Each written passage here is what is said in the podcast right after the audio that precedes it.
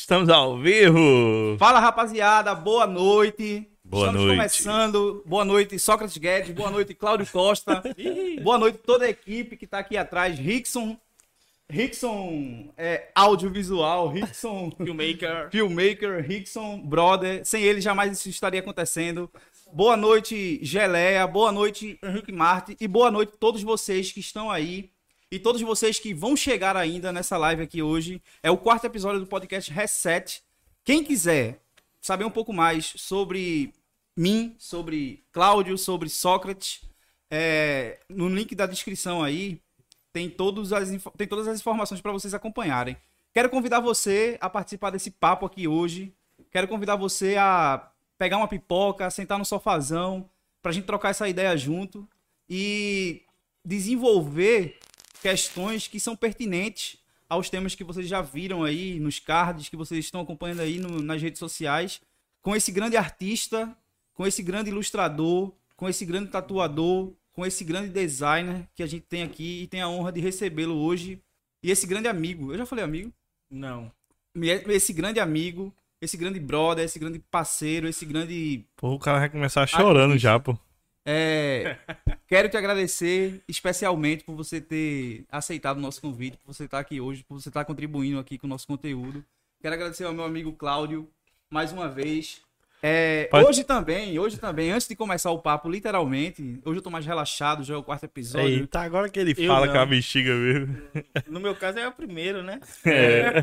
E o cara, assim, tipo, qual é a ideia? Hoje nós estamos é, vivendo um marco nesse podcast. A gente tá há quatro semanas consecutivas é, batalhando muito para que ele aconteça semanalmente, para que a gente traga conteúdos importantes toda semana aí, para a gente deixar registrado. É, pessoas incríveis, pessoas que. É pra parar de falar? Não, eu tô. tô, tô continuando. É, hoje é um marco. Hoje a gente está completando literalmente um mês de Reset Podcast. E é uma felicidade imensa poder estar aqui mais essa semana, como eu já falei, trazendo outro grande ser humano. E quero comemorar esse um mês de projeto com vocês, pedindo para que vocês mandem para aquele seu amigo, para aquela sua amiga, para aquele brother de colégio, para aquele brother de universidade, para aquele brother de trampo que curte os temas que a gente vai estar tratando aqui hoje e compartilhar o link aí com essa galera para que mais pessoas consigam acessar esse conteúdo e para que mais pessoas consigam ser impactadas não só pelo projeto, mas pela, pela delicadeza das informações que vão ser tratadas hoje, que são extremamente sutis, que são extremamente importantes, que são extremamente relevantes para quem, inclusive, quer entrar no mundo, é, nesse universo de design, de marcas, de ilustrações, de branding, de enfim, de construção, de fato, é, desse processo que é extremamente importante na vida de todos os artistas. Eu agradeço Socó mais uma vez, agradeço a Cláudia, agradeço a toda a equipe, agradeço a vocês e vamos pro papo. A gente tem uma pauta aqui bastante extensa, porque assim como a pauta é extensa, o nosso convidado de hoje também é extremamente extenso em suas habilidades, extremamente relevante no que ele faz. E houve um impasse da gente aqui decidindo. é, Vou começar logo com isso. Houve um impasse da gente aqui decidindo a respeito de qual seria o tema do podcast. E o tema foi um dos temas mais complexos que a gente conseguiu chegar, mas é um dos temas mais reais também que a gente conseguiu abordar para definir de fato qual é a proposta do podcast de hoje, que é as multidisciplinas e suas conexões com possibilidades de marca e empreendedorismo.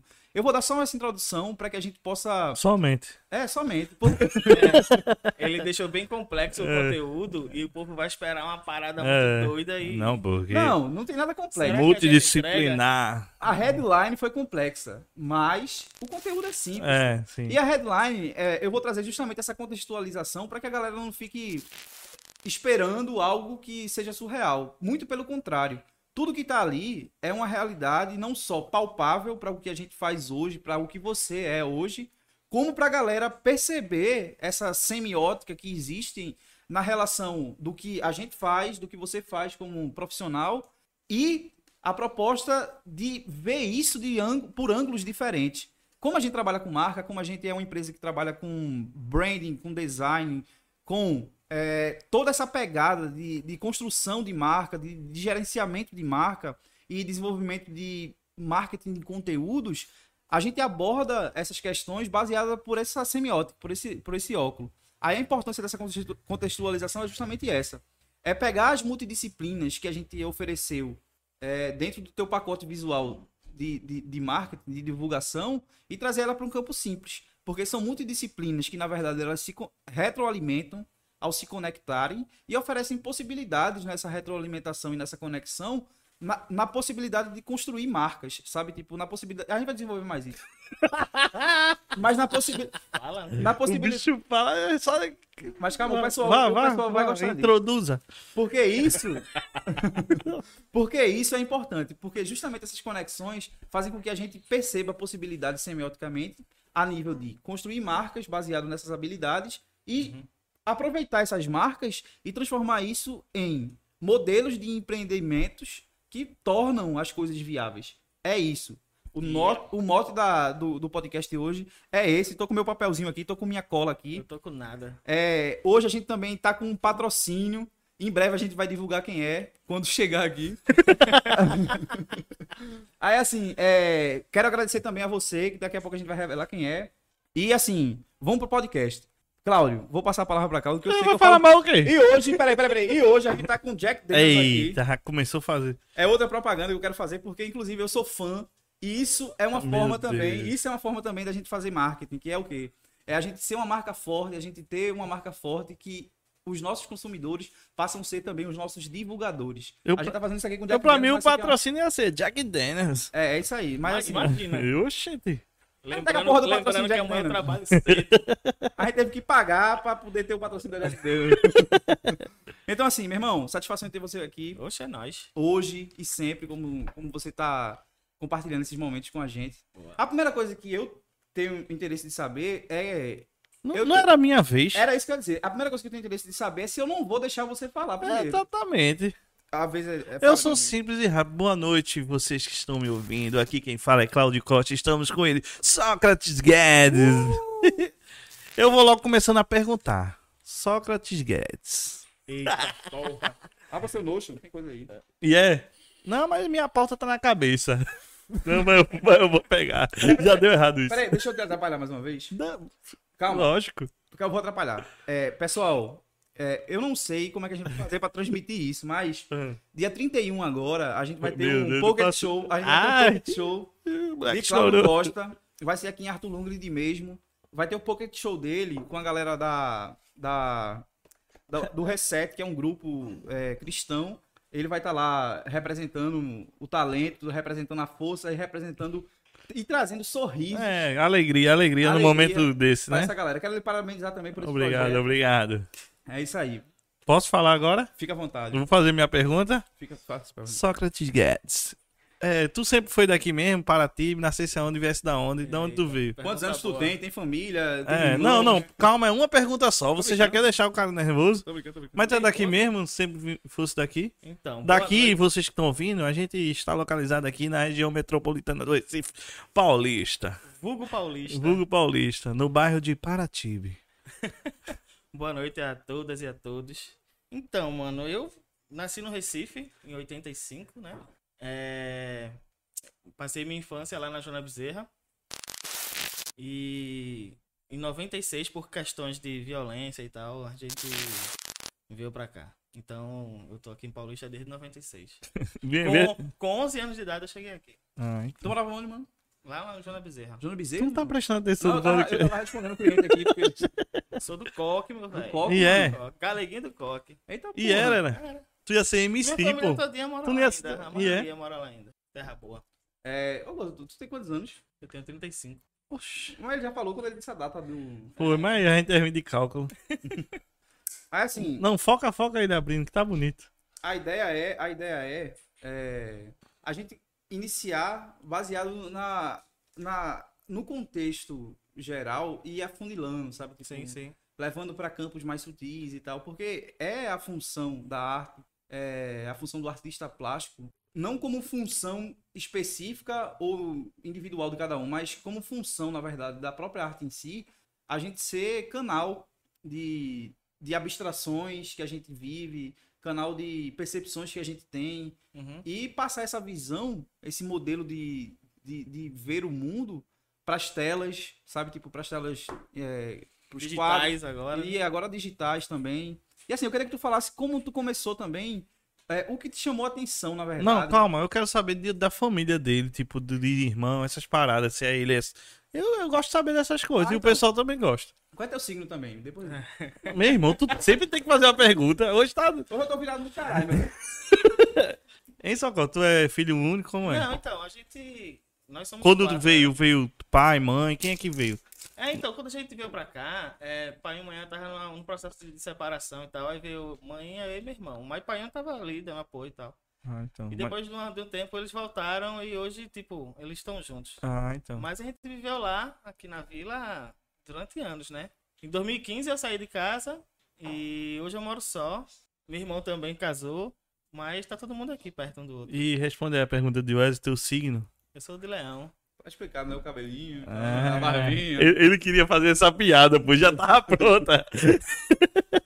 Eu tenho interesse, assim, tipo, claro que a gente já compa- compactua de diversas visões bacanas, descompactua de outras e tal, mas assim, eu queria que tu falasse um pouco pra gente, que tu trouxesse pra galera também, é, sobretudo quando, quando te despertou, sabe? Tipo, se, foi- se, era tu, se tu- se tu era guria ainda, quando tu dissesse, porra, eu tenho essa habilidade de desenhar, tá ligado? O que foi que te despertou nisso? Porque eu creio que a primeira dessas multifacetas que tu, que tu representa e que a gente consegue enxergar que elas são feitas com extremo é, afinco, com extrema qualidade, com extremo zelo.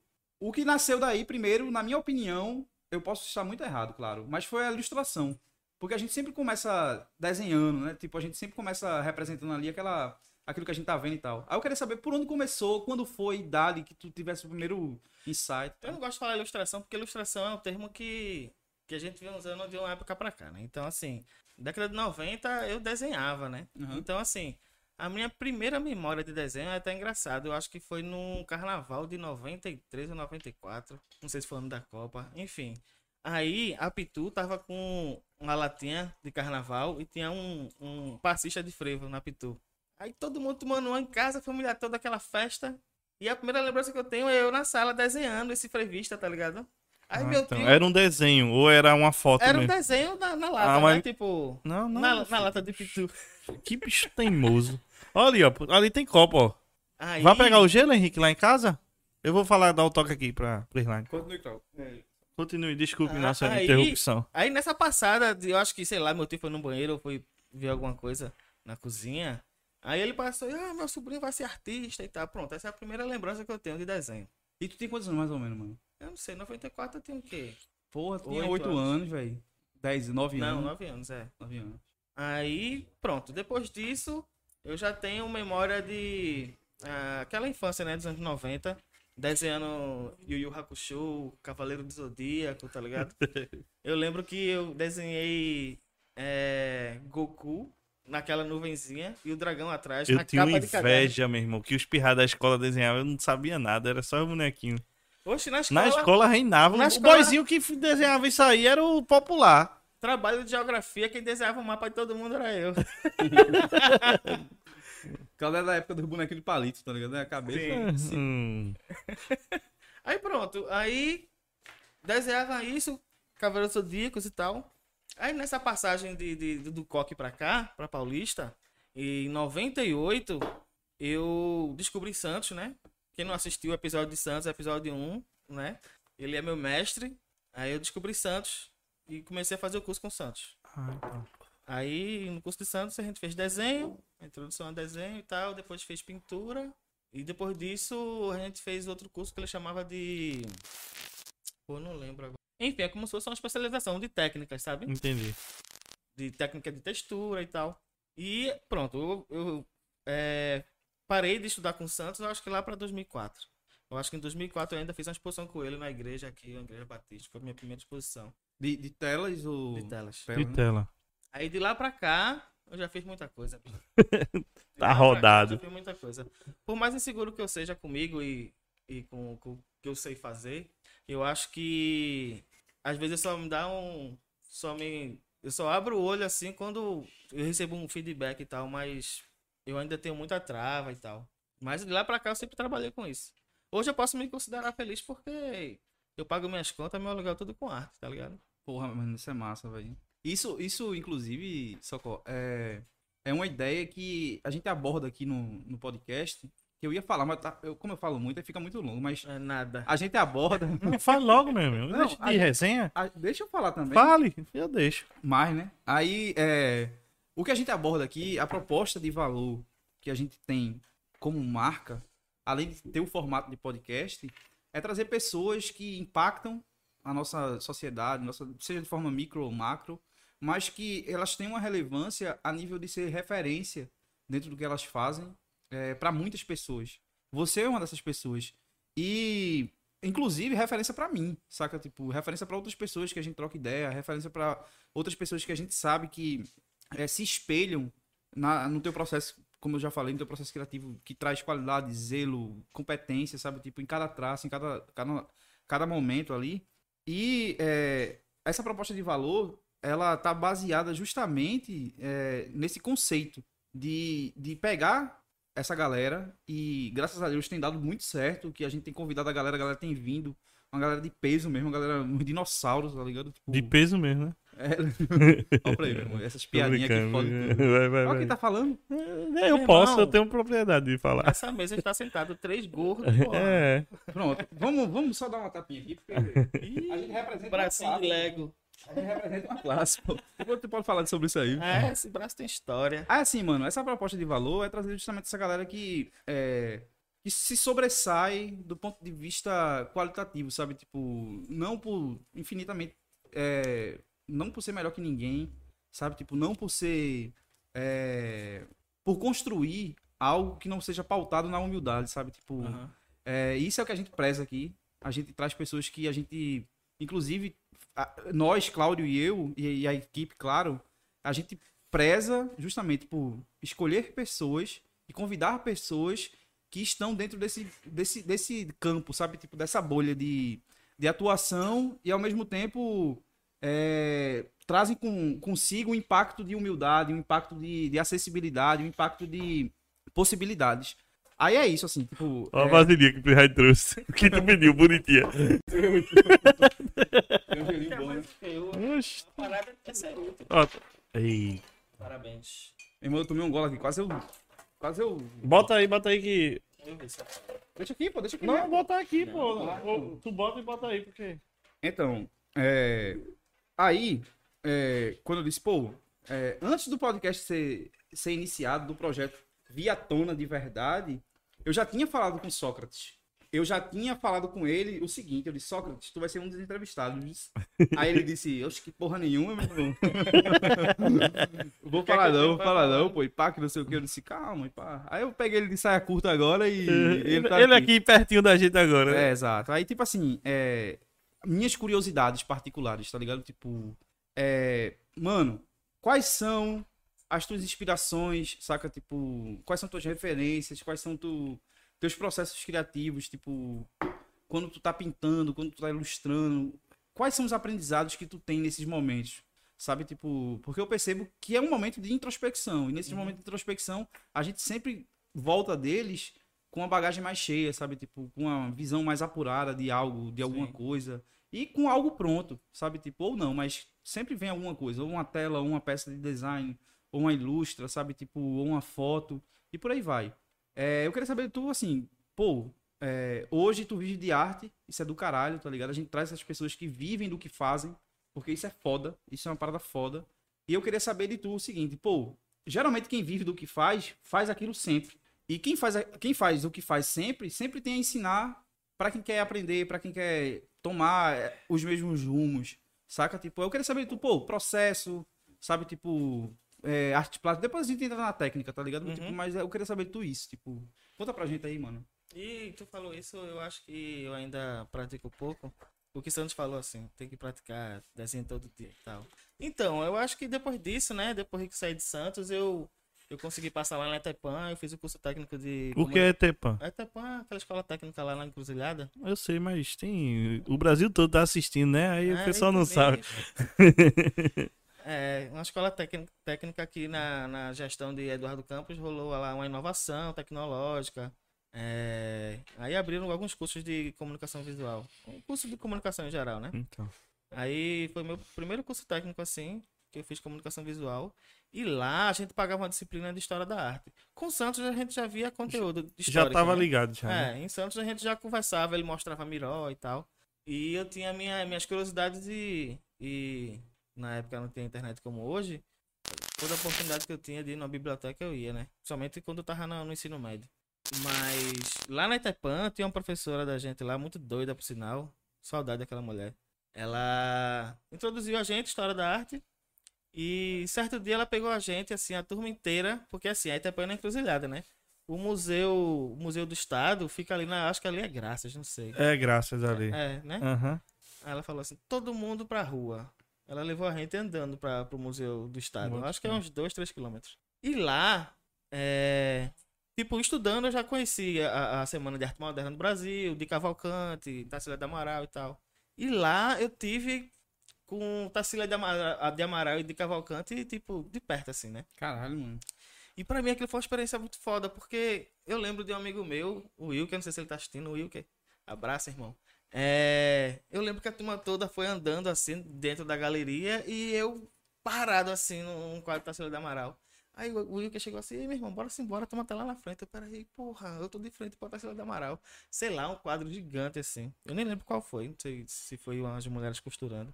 Então, ali foi que eu senti mesmo assim a presença, né? Tipo, física da arte, né? Aham. Saiu do livro, A tá ligado? grandeza, né? É, saiu da O teoria, peso, né, então. saiu do, do- da pesquisa. Aí eu pirei, porra. Aí eu pirei. Aí pronto, aí eu comecei a estudar mais as escolas artísticas e tal. É, é, concordo que eu passei muito tempo aficionado do curso realismo, até hoje eu sou e tal. Mas tem muita coisa na história, tem muita escola muito foda, assim. Surrealismo pra mim é foda, mas hoje em dia, quando eu olho ali pra, pra arte nouveau, pro expressionismo e tal, eu fico muito mais. Me prende mais hoje em dia, né? Mas é isso, esse, esse conteúdo histórico pra mim é foda. Então, tudo isso começou a fazer parte do processo criativo. Esse curso técnico foi. Tu fizesse ensino médio, era quando perto do ensino médio ou depois? Não, já tinha, já tinha acabado. Já tinha médio. concluído. Aham. E tu trabalhou com isso? Como é que tu foi inserido nesse meio artístico Então, de rolar grana e Nesse tal? meu termo, assim, acadêmico de, de- de estudar, é, a gente grafitava na rua, eu pichava aqui as coisas. Ah, Pichava a rua. O picho é uma linguagem importante, por mais que a turma é, veja como um vandalismo, É. o picho tem uma importância, só não é importante não mudar a minha casa. né? Tô brincando. sim, mas socialmente Eu- falando, não, eu entendo que é um- existe uma picho, forma de existe, é, tipo, o picho pra mim é como se fosse um termômetro de uma sociedade, tá ligado? Então, uma cidade muito pichada é porque existe um problema social nessa cidade. É, exatamente. não é? Total. Todo mundo ali tem uma Eu- eu- aptidão massa, porque aquelas tags são foda, Então, porra. meu irmão, Hoje em dia você tem, na casa de gente rica aí, tem um quadro cheio de picha, tá ligado? E hoje em dia é arte, tá ligado? quando eu fui pra Fortaleza, eu senti Mas isso só que é muito mais intenso na que isso. pele, velho. Eu tava no centro de Fortaleza mesmo. É, Eu esqueci o nome da praia. E a gente foi pra Cumbuco. Meu irmão, quando entra, parece que você mudou de país. É muito piche. Aí você sente que. A palavra é piche ou picho? Rapaz, é... etimologicamente falando, eu não sei Mas assim. dizer não, mas... é, Eu, falei sempre- errado, aí tu tá me corrigindo Não, agora. meu amigo, é que eu sempre conheci como piche. Aí Socorro falou picho. Não, eu acho que o picho é o geral, e piche é... é... ah, não sei, não Sim, sei. irmão. Se Então, alguém é souber melhor no, não falar, no é. chat. Se alguém é. souber aí, é, manda no chat. Meu irmão, já tô ficando doido, velho. Não é mentira. Que não tem- lapada da porra do meio, Eu vi, tu, olha, eu tava aqui no fone, só escutava. Eu digo, oxe, esse bicho tá. Eu, eu vim pra Esse bicho tá tomando uísque, fica comendo merda. Eu vim pra ficar foi Tô doido. acostumando já. Oxe. Então, é, tu tomasse também? Foi já um gole? É, depois do gelo eu tô tomando. Meu amigo, Eu é com isso aí. dois bebos na mesa aqui, eu tô lascado. Aí, assim, é, a palavra piche ou picho. Eu sempre conheci como piche. Inclusive, já pichei alguns muros, já pichei alguns cadernos, é, já tive vários vulgos. Esse lance de caderno é engraçado. também, que tem amigo, eu- que- eu- amigo da, da, da, sei lá, sétima série que fala assim, socorro, tem um desenho teu no meu caderno, DJ, que tu fez. Das Alô, antigas, das Doguinha. Massa. Pichador, pichador, eu também fui, porque era fácil, né? De... Meu irmão, é, Mas era massa, era. é, por Não. falar em piche, Cláudio, picho, tanto faz. Meu irmão, teve uma. Quem, quem é brother meu e sabe, tava comigo lá em Tamaracá, a gente foi pra uma casa e a gente pichou de carvão, mano. Sabe? Tipo, em Itamaracá, aquelas casas meio abandonadas, né, e tal. Uhum. Só que a turma lá é, viu a gente pichando, né? E deixou. E a gente passou quase duas horas pichando os muros da casa todinha. De carvão, mano. Carvão. Até a comunidade se revoltar com a gente. Meu irmão, eu levei um pau tão grande, mano. Foi mesmo? nada. Ei, nada, lá em Itamaracá. assim, deixa, deixa os caras aí que ele vai. Olha, Pedrinho, Ramon, Daniel. Eu acho que a galera tá tudo de prova aí, na época, né? Tipo, a gente pirralha, pô. Mas mudou. hum, É, baixou mais essa época. Antigamente, pô, os pichadores, todos os pirrainhos que. Tem um cara que é muito famoso aqui, Cuspim. Meu irmão, o bicho pichava tudo, pô. Até hoje eu vejo. Até hoje, pô. É. E assim, quando o Socol fala a parada do, do piche. Lá vem textão, vai. É, Socol fala a parada do piche de que ela, ela, Mostra. ela simboliza, mano. Ela tem um significado, é, sobretudo de expressão social, assim, de, de, de- da galera dizer, E meu faz irmão. parte do universo do hip hop e tal. Só, total, mano. E assim, tipo, eu já tinha visto por, esse, por essa ótica, mas isso já tava muito apagado na minha memória. E quando você fala, tipo, me vem na cabeça, tipo, é, inclusive as plataformas do piche, Aham. sabe? Tipo, porque tem uns caras que picha e eles vão lá pra, pro alto, tá ligado? Tipo, e geralmente eles se lembra de arriscam. E eles, é, exatamente. Anemic, E eles se arriscam pra caralho, tá ligado? Tipo, eu fico pensando, meu irmão, é, isso pra ele deve ser infinitamente, é, como a gente fala aqui, tipo, a expressão máxima, tá ligado? Tipo, o Aham. cara subir no pico da parada, no pico de um prédio. Tem lugares até que eu já fiquei é, particularmente pensando, como foi que esse cara É, então. meteu a tag dele lá, velho? Então. Porque tem lugares que são praticamente impossíveis. Eu sei que eles provavelmente usam um- um- uma vara, Aham, tá ligado? Alguma parada assim, mas, Mas, tipo... tem umas coisas muito doidas. Não, mas tem coisa que é tipo rapel Bicho, mesmo, porra. Não... Olha, mano, Exato. e falar, eu- não tem a ver, mas tem a ver. É aqueles caras que botam os versículos. Meu irmão, tem uns enormes, gigantes no barro, pô. Eu não sei como Na é que. BR, né? Então, meu irmão, tem Aquilo, lugar. aquilo é considerado uma espécie de picho? Eu acho que. É sei. e não é, velho. Sabe? É. É o piche gospel, né, mano? É. Eu achava que tipo- Mas, meu irmão, esse, eu, queria, eu nunca vi ninguém que faz isso. É, Eu acho interessante. Então, voltando, aí. Bela. É, é, não, não, isso é massa. É, na época lá do, do, do picho e tal, é, eu e um amigo meu, Geno, a gente pegava aquelas encomendas da, da Feira de Ciência do Paroquial, tá ligado? A gente pegava Uhum. encomenda de camisa por turma, assim. A gente passava, varava horas de noite grafitando as camisas dela. Ah, então. Então aquilo ali já foi. Feira de ciência E na tal. época eu estudava. Isso já foi antes do curso técnico da Itaipã, porque na época eu estudava no João Barbalho, na cidade. E lá a gente já ia explorar, ver a galera. A gente ia pro estúdio de quem, meu Deus? Não sei se era negra. Não, de Galo. De Galo, grafiteiro é, recifense. A gente ia pro estúdio de Galo ver ele grafitando as camisas. E na época, a camisa grafitada era o auge, né? Eu lembro. Era. Irmão, eu cheguei a ver Galo grafitando uma camisa de D2, ele olhando pra foto aqui, ó, com aerógrafo assim e tal. E Massa tipo, demais. tem riscar na camisa. Galo é assim. daqui, mano, esse bicho? É, porra. Massa, né? Teve um projeto dele no Sesc que ele grafitou o murão do Sesc lá em Casa Amarela. Muito foda. Tu lembra a época mais ou menos desse, desses grafites dele lá? Porque, mano, eu já vi. Como eu, eu trampei muito tempo ali na, no Espinheiro, eu sempre passava pelo Sesc, tá ligado? Tipo, Uhum. De Casa Amarela. No Velho Avenida Norte. Né? Ah, E exatamente. ele Aí, chamava a atenção. Meu irmão, demais, velho. Aí eu queria saber se era galo, tá ligado? Galo. Porque, meu irmão, era um, um grafite filho da puta, meu irmão. Assim, tipo. é, existem os grafites e existem os grafites fora da curva. Eu não sei se você consegue concordar comigo, mas na minha concepção isso é o seguinte: existe quem grafita por grafitar, existe quem passa a viver de grafite, saca? Tipo, quem grafita isso profissionalmente, assim, tipo. Não sei se existe uma diferença prática ou lógica pra isso, mas quando eu via esses grafites do Sesc, por exemplo, eu logo percebia que era um cara e um grafite fora da curva, tá ligado? E por isso que eu queria saber só. Foi só uma curiosidade, na É, verdade. então, eu também não tenho muito repertório pra falar disso, porque faz anos que eu não grafitava, né? Eu voltei a grafitar agora, que eu tô trabalhando na prefeitura, eu tô grafitando as paradas. Mas, é, a cada dia que se passa, a cabeça do grafiteiro tá mais pra cabeça de artista plástico mesmo. Porque teve uma galera lá do Terceiro Mundo, que é uma crew lá de São Paulo, que teve uma época ali que tava se evoluindo muito nos traços e tal. E isso tudo aí revelou vários artistas. Por exemplo, os gêmeos, eles são internacionalmente conhecidos e são grafiteiros, tá ligado? Eu já vi o trampo dele, mano, assim, é de, do cara babá. É, É, é, porra. é- é- então eu vou classificar outra coisa, tipo, existem os caras que grafitam porque gostam, tal, tudinho. Não, mas todo grafiteiro almeja isso, porra. Hoje em Exato. dia, É, todo grafiteiro tem a cabeça de artista plástico. e são Exatamente. plásticos, que eu acho que entra Só que, campo. só que o grafite tá ali na linguagem do hip hop, porque pra quem não conhece, acha que hip hop é só música, né? Hip hop é um universo, É, exatamente. uma ideologia ali que tem lá a, a cultura da, da música, né? Com o MC e os b-boys na dança, tem o grafite. Então, essa linguagem do grafite faz parte de um movimento artístico que acho que daqui a 100 anos vai ser uma das escolas do tipo dos anos 80, entendeu? Como a gente olha pra trás e vê o surrealismo e vê o expressionismo. O hip hop vai ser um movimento cultural, um movimento. Já é pra mim e pra Sim, com vários, certeza. mas, Mas vai ganhar mais força, é, né? vai ser um, um movimento histórico, assim, que vai estar no livro de história, tá ligado? É, e a gente já tá conseguindo expressão em relação a isso, assim, tipo, a nível internacional, com vários Muito, artistas brasileiros, por exemplo. É, os Gêmeos são um, é, Cobra. Cobra.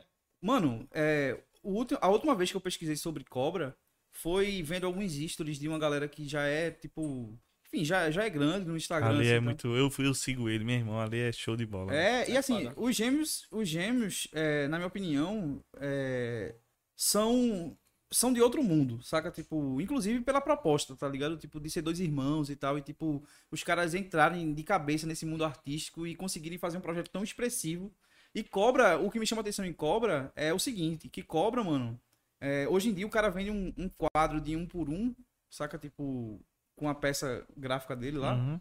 por cerca de 80 mil dólares, tá ligado? Tipo, um quadro de um por um, mano. Isso em reais dá, dá dinheiro pra caralho, tá ligado? Tipo, e eu vi uma entrevista do cara, tipo, bem longe é, das plataformas artísticas. O que é isso? Tipo, era uma galera que trabalhava com finanças, que trabalhava com política, jornalistas, entrevistando Cobra. E eu vi, meu irmão, uma parada que eu me identifiquei, por exemplo, muito, que foi ele falando a respeito de onde ele veio. Tá ligado? Tipo, o Cobra começou a falar a respeito de, de quebrada, mano, de favela, de Uhum. comunidade, de onde ele saiu, mano, e onde ele tá hoje. E ele trouxe essa pegada de construção até onde ele tá hoje, sem levar em consideração tão somente o talento, saca? Tipo, ele disse que foi muito mais uma oportunidade que ele teve de expressar isso e chegar onde ele tá hoje, do que o próprio talento dele, porque ele reconheceu que na quebrada onde ele morava, e assim como em diversas outras quebradas que se multiplicam no Brasil, existem guris, existem meninas que, porra, são tão talentosas ou mais talentosas do que o próprio Cobra, tá ligado? Uhum. E o cara trouxe isso nessa entrevista, assim, eu disse, porra, isso é foda. O que falta, na minha opinião, não é o, é, não é o que falta em si, mas no Brasil há uma grande deficiência é, sociocultural, socioeducativa, sociocomportamental, em questão, inclusive, até de, de, de acesso à informação, que, porra, negligencia, na verdade, talentos extraordinários. Não tá é só na arte, não, pô, no esporte. Aí, tipo, a gente vê a Olimpíada hoje, quando a gente quando andava de skate, na época, porra, mais de 30 caras andavam de skate aí na mini ramp, e a gente sonhava com skate na Olimpíada, ver isso tá se realizando hoje. Quantos at- atletas foram perdidos de lá pra cá? Exato. Por falta de, de, né, de, de, de E a- insumo pra que isso acontecesse. Exato, mano. E assim, atletas Aqui que. tinha cara que tinha alto nível. Robinho mesmo anda pra caralho. Tem Até hoje, mano. obra, ah, então, tem porra. É, exato, mano. A E eu turma acho- respondeu o picho aqui. Benoni disse: a palavra pichar vem de piche com CH, porque Grande antes Benoni. era feito com piche que usa na estrada. Olha aí. Olha aí, mano. É foda. Benoni, meu irmão, é, inclusive, porra, Benoni, meu irmão, você é um cara, com todo respeito, socorro. Fica à vontade. É, e toda a liberdade, assim, de, de cortar a fala do, do cara que tá sendo convidado hoje pra falar de outro Não, cara. mas Benoni Ele- merece é. sempre, porra. Meu irmão, Benoni, é, eu quero deixar isso claro aqui, que você um dia vai estar sentado aqui com a gente, você inclusive já tá na grande lista de pessoas que a gente tem a oportunidade e a honra de receber aqui, como Socorro, como Adriano, como Drailton, como Santos, que pra nós são referências e monstros e dinossauros daquilo que a gente vive hoje na nossa microcultura e daquilo que a gente é, faz parte, inclusive, do consumo desse impacto. Mas Benoni, mano, é, é um cara que eu admiro particularmente, tanto quanto admiro todos esses outros, porque é um cara, além de ser extremamente criativo, é um cara extremamente humano, sabe? Tipo, um cara extremamente foda. E pra quem tá assistindo aqui, tá consumindo conteúdo do Socó, em breve a gente também vai ter outro cara aqui, que é Benoni Kodácio. Eu já falei com ele, ele já topou. Ele já vai Nossa. sentar aqui com a gente e algum dia desses aí pra trocar essa ideia. Salve Benoni, gratidão, meu irmão, por você deixar esse legado incrível que você vem construindo até hoje aqui na literatura, na música, na, nas artes. Eu, particularmente, é, quando eu tiver, é, tiver disponibilidade financeira, meu irmão, pode ter certeza, no dia que você fizer seu, seu, é, sua exposição das suas, dos seus artesanatos, é, no dia que eu puder, eu vou comprar todos de uma vez. Vou comprar todos de uma vez. Ele e Ganjart são dois caras que eu compraria a coleção toda. Dois. A coleção toda, inclusive Ganjart também. Vou convidar Ganjart para participar aqui. nome. Lembrei dele agora. É, O porque... cara vai lembrando, né? Exatamente. E assim, Benoni, saiba disso, viu, meu irmão? E no dia que você estiver duvidando disso, O convite basta- já tá no ar. só basta chegar o dia da exposição e do dinheiro no bolso, que eu compro tudo de uma vez só pra guardar na minha casa, porque eu sou egoísta e outra. Eu admiro. Se você ver as obras de, de Benoni, é, vou deixar no link, vou deixar no link. Benoni tem Instagram. Tem. Pronto. Benoni, eu vou deixar no link desse vídeo aqui que eu sei que é de socorro. Eu vou deixar o link. Eu vou deixar o link das suas obras no Instagram. Pra galera que quiser conhecer a partir dessa minha fala aqui, ir lá e clicar no seu link. Obrigado, meu irmão, por estar dando essa ideia aí. Tem uma história massa com o Benoni que, tipo, eu tava numa estiga assim de fazer animação e tal. Aí o Benoni me dá um conto teu aí pra eu animar. Meu irmão, quando eu li aquilo ali, eu não, meu irmão, eu não consegui nem fazer storyboard do bagulho, porra. Eu não tinha criatividade que, que chegasse ali a, a, a potência daquela, daquele texto. Meu irmão, vai, vai. É uma coisa de louco. Tem que ser uma né, equipe da Pixar pra fazer aquela porra. Exato, meu irmão. Tá e a gente tem um projeto aí, eu tô dizendo a gente, porque ele já me convidou. Se, se me convidou, fudeu. Eu tô dentro. É um projeto que depois a gente vai revelar aqui. Eu quero revelar esse projeto, na verdade, quando ele estiver sentado aqui. Mas é um projeto foda, é um projeto que envolve artistas locais, que envolve pessoas que trabalham com audiovisual dentro do nosso bairro, é, ou que tem contato, conexão com o nosso bairro, com pessoas que, que impactam o nosso bairro. Uhum. E ele está desenvolvendo um projeto e está garimpando pessoas para que a gente possa fazer esse projeto ser- é, acontecer, né? Nem por nada não, mas tem muita gente boa aqui, porra. Muito, mano, muito. Muita, E assim, a gente às vezes fica pagando pau para outros lugares e para outros projetos, porque na verdade, muitas vezes, como a gente fala, como o Cobra falou na, na entrevista que eu trouxe aqui, é muitas vezes, inclusive, porra, às vezes o cara tem muitas ideias e falta muitos recursos, Uhum. saca? Uhum. Tipo, infelizmente, isso é uma realidade pra gente Sim. e isso impossibilita muitos projetos grandiosos de acontecerem. E, assim, é, artistas passam despercebidos por conta dessa falta de recursos e falta de, inclusive, de, da própria pro- processo de produção do projeto. É. Um exemplo disso, eu não sei se cabe, Gordo. É, tu que conhece mais de cinema do que eu, eu vou falar e vou encher a bola do nosso estado nesse Sim, momento. sim, Por exemplo, é, Bacurau sim. foi um filme que, claro, todo mundo tava falando, e sou meio avesso só quando todo mundo tá falando alguma coisa, tá ligado? Eu É, fico meio... Já não gosta. Não é que eu não gosto, é todo fico- mundo gosta. Essa série é caso- massa. caso, Ele não... Depende de quem tá falando. né? É, pronto. Não, Wesley. Não, se- eu tenho uma certa Você, razão você, mesmo. você, eu sei. Eu você é sei, o eu- do contra sempre. Não, não é o do contra sempre. É que tipo, tá todo mundo falando, às vezes eu nem me interesso de saber o que é. Porque já tá todo mundo falando, deve ter oferecido o impacto que tinha pra oferecer na vida da galera. eu Não, tenho minhas coisas pra é fazer. chato. Vá, vá, diga. Sou chato também. Mas a questão é, Bacurau foi um filme que, inclusive, teve premiações internacionais pro filme. Sim. E foi um filme que foi é, produzido por artistas, produtores pernambucanos também, entre outros, entre outros de outros lugares. Mas assim, foi um filme que nasceu do, da essência do cinema em Pernambuco. Se eu tiver errado, você me diz. Eu sei que você sabe mais do que eu, mas tipo, o que é que eu quero dizer com isso? Que foi um filme, mano, referente e, e em conexão em paralelo a outros, que foi gasto 8 milhões de reais. Aham. E isso pra um filme É é, ínfimo, porra. Ah, é, meu irmão, uma produção. É, a turma, é porque a turma é muito aficionada a cinema americano e Hollywood, porra. O cinema é, a sétima, é, tipo, é a sétima arte. O cinema não é só cinema. O cinema é poesia. O cinema é fotografia. O cinema, saca? É um olhar de um diretor ali. Um, um texto de um roteirista foda. E isso, meu irmão, pode ser, pode ter de produção só o diretor, o roteirista, o fotógrafo e dois atores ali. Que o bagulho fica louco se tiver qualidade, entendeu? Então, Exatamente. assim, É, o, o lance é, é talento mesmo, pô. E assim, é, é justo pronto, gordo. É justamente o que a gente tem aqui em Paulista, por exemplo. Sim. O que não falta são talentos aqui. São artistas sim. incríveis. Não só. É. Artistas incríveis do ponto de vista até. Artistas do ponto de vista. Calma. Artistas atores. Tem. Como é, como é que eu posso dizer isso? Atores, né? Atores. porra. Atores, atores. Tem atores, tem roteiristas. Sim. Benoni, por exemplo, Tem, é um ex poxa. roteirista. Tu é doido, é? É, tem artistas plásticos, existem designers, existem é, cinegrafistas incríveis, Aham. existem milhares de outras Poetas. vertentes. E tem poetas, muita galera que tá fora também, porque carro daqui dá oportunidade e tal, vai pra São Paulo, vai, que é daqui. que não Sim, deixam sim. de ter se alimentado dessa vertente artística Sim. que paulista é, tende como, um- como uma força bruta, assim, tipo uma força incrível. É, bruta no sentido de produzir muito é, pessoas desse, desse naipe. Existem outros, pô. Zeca do Rolê, enfim, Ah, muitos então, outros, pô. antiga eu faço, tipo, eu tenho muito orgulho de fazer parte que, do, do movimento que rolou, tipo, o Clube da Música, o Escambo. Meu irmão, Ô, Cla- ô, Cláudio, não, ô, Socorro, tu tocou Tá bebo no mesmo, ponto vai- do Clube da Música.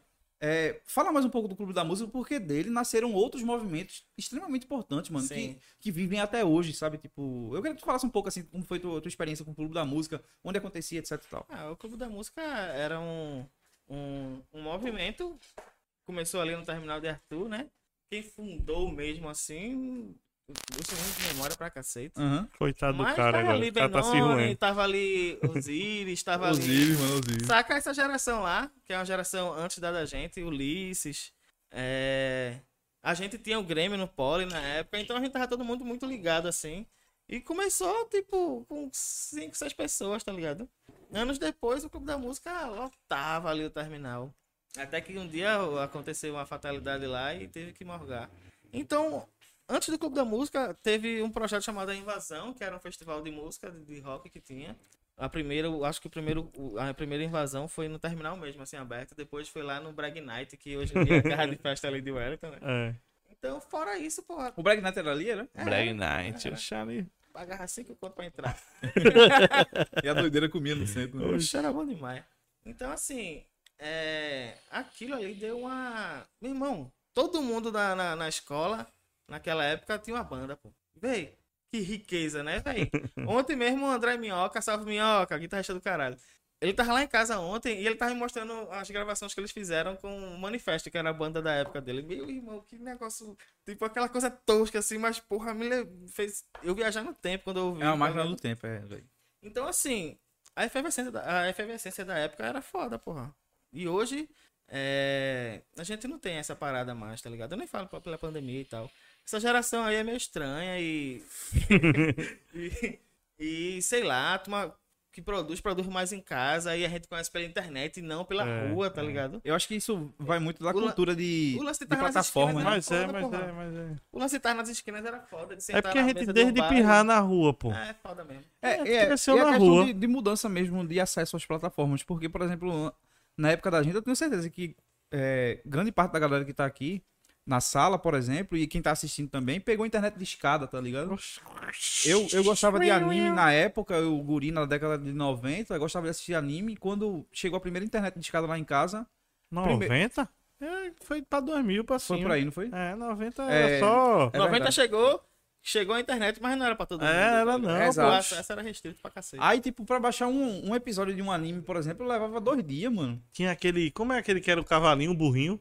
Eu não lembro. Meu irmão, isso... por que eu venho com esses assuntos, velho? Porque eu lembrei agora. Que Isso é um, Era- não, era uma parada que você um baixava. aplicativo que baixava. Era, era. Oxe, Era um baix- discador? Não, era tipo um torrent. Que era. co- Tinha um e que você tinha- baixava Tinha a um parada. tem um limãozinho assim, eu não lembro. Meu é. irmão, era negócio em quatro dias pro cara baixar. O computador, quando. era doideira naquela época. Vai, vai dizendo que eu vou entrar nesse assunto. Ah, assim, é, o, o prim... voltando ao assunto. A gente pegou uma época, mano, que a nossa conexão era feita olho no olho, sabe? Uhum. Tipo, era feita no, no, no bate-bola no meio da rua. E outra, não se marcava lugar.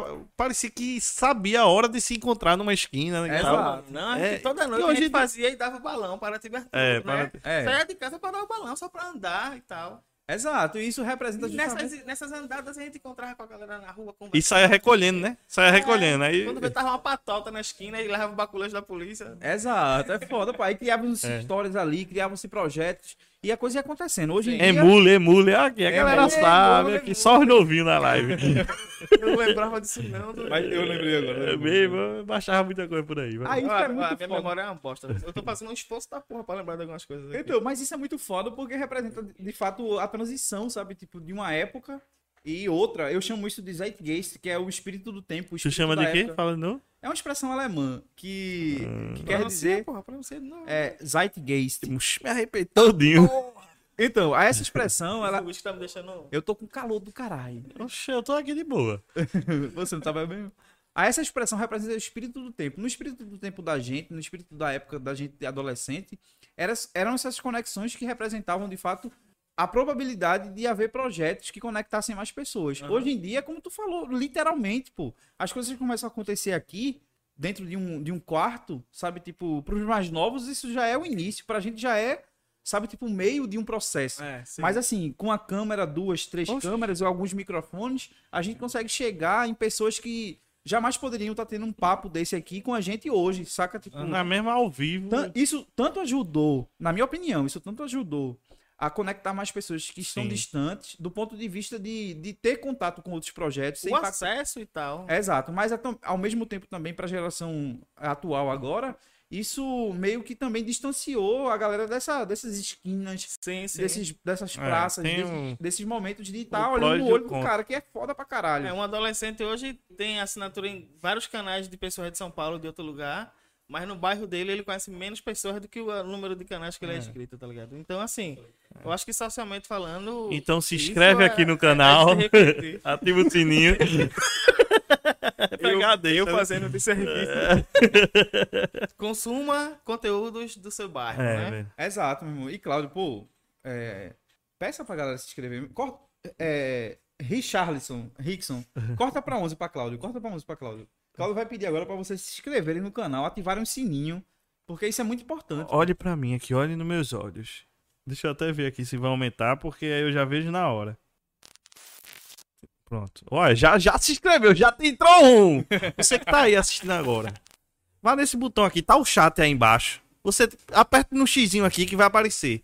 Dê logo um legal. Se inscreva e ative o sininho. Ajuda aí a rapaziada. E pede pra Naquele galera pique. comentar também o que achou, porque esses comentários. Não, o que achou? Oxe, tá chovendo em comentário achando, aqui, meu mas os amigo. comentários, na verdade, ficam exclusivos no site. Eu quero que a galera. No site? No site não, no chat. Tu tá bêbado, né, bicho? Tô não, ainda não. Ah, vai. Mas assim, eu queria que a galera é, que, que curte o conteúdo de Sócrates, que curte o conteúdo do Reset, começasse a, a comentar também no vídeo.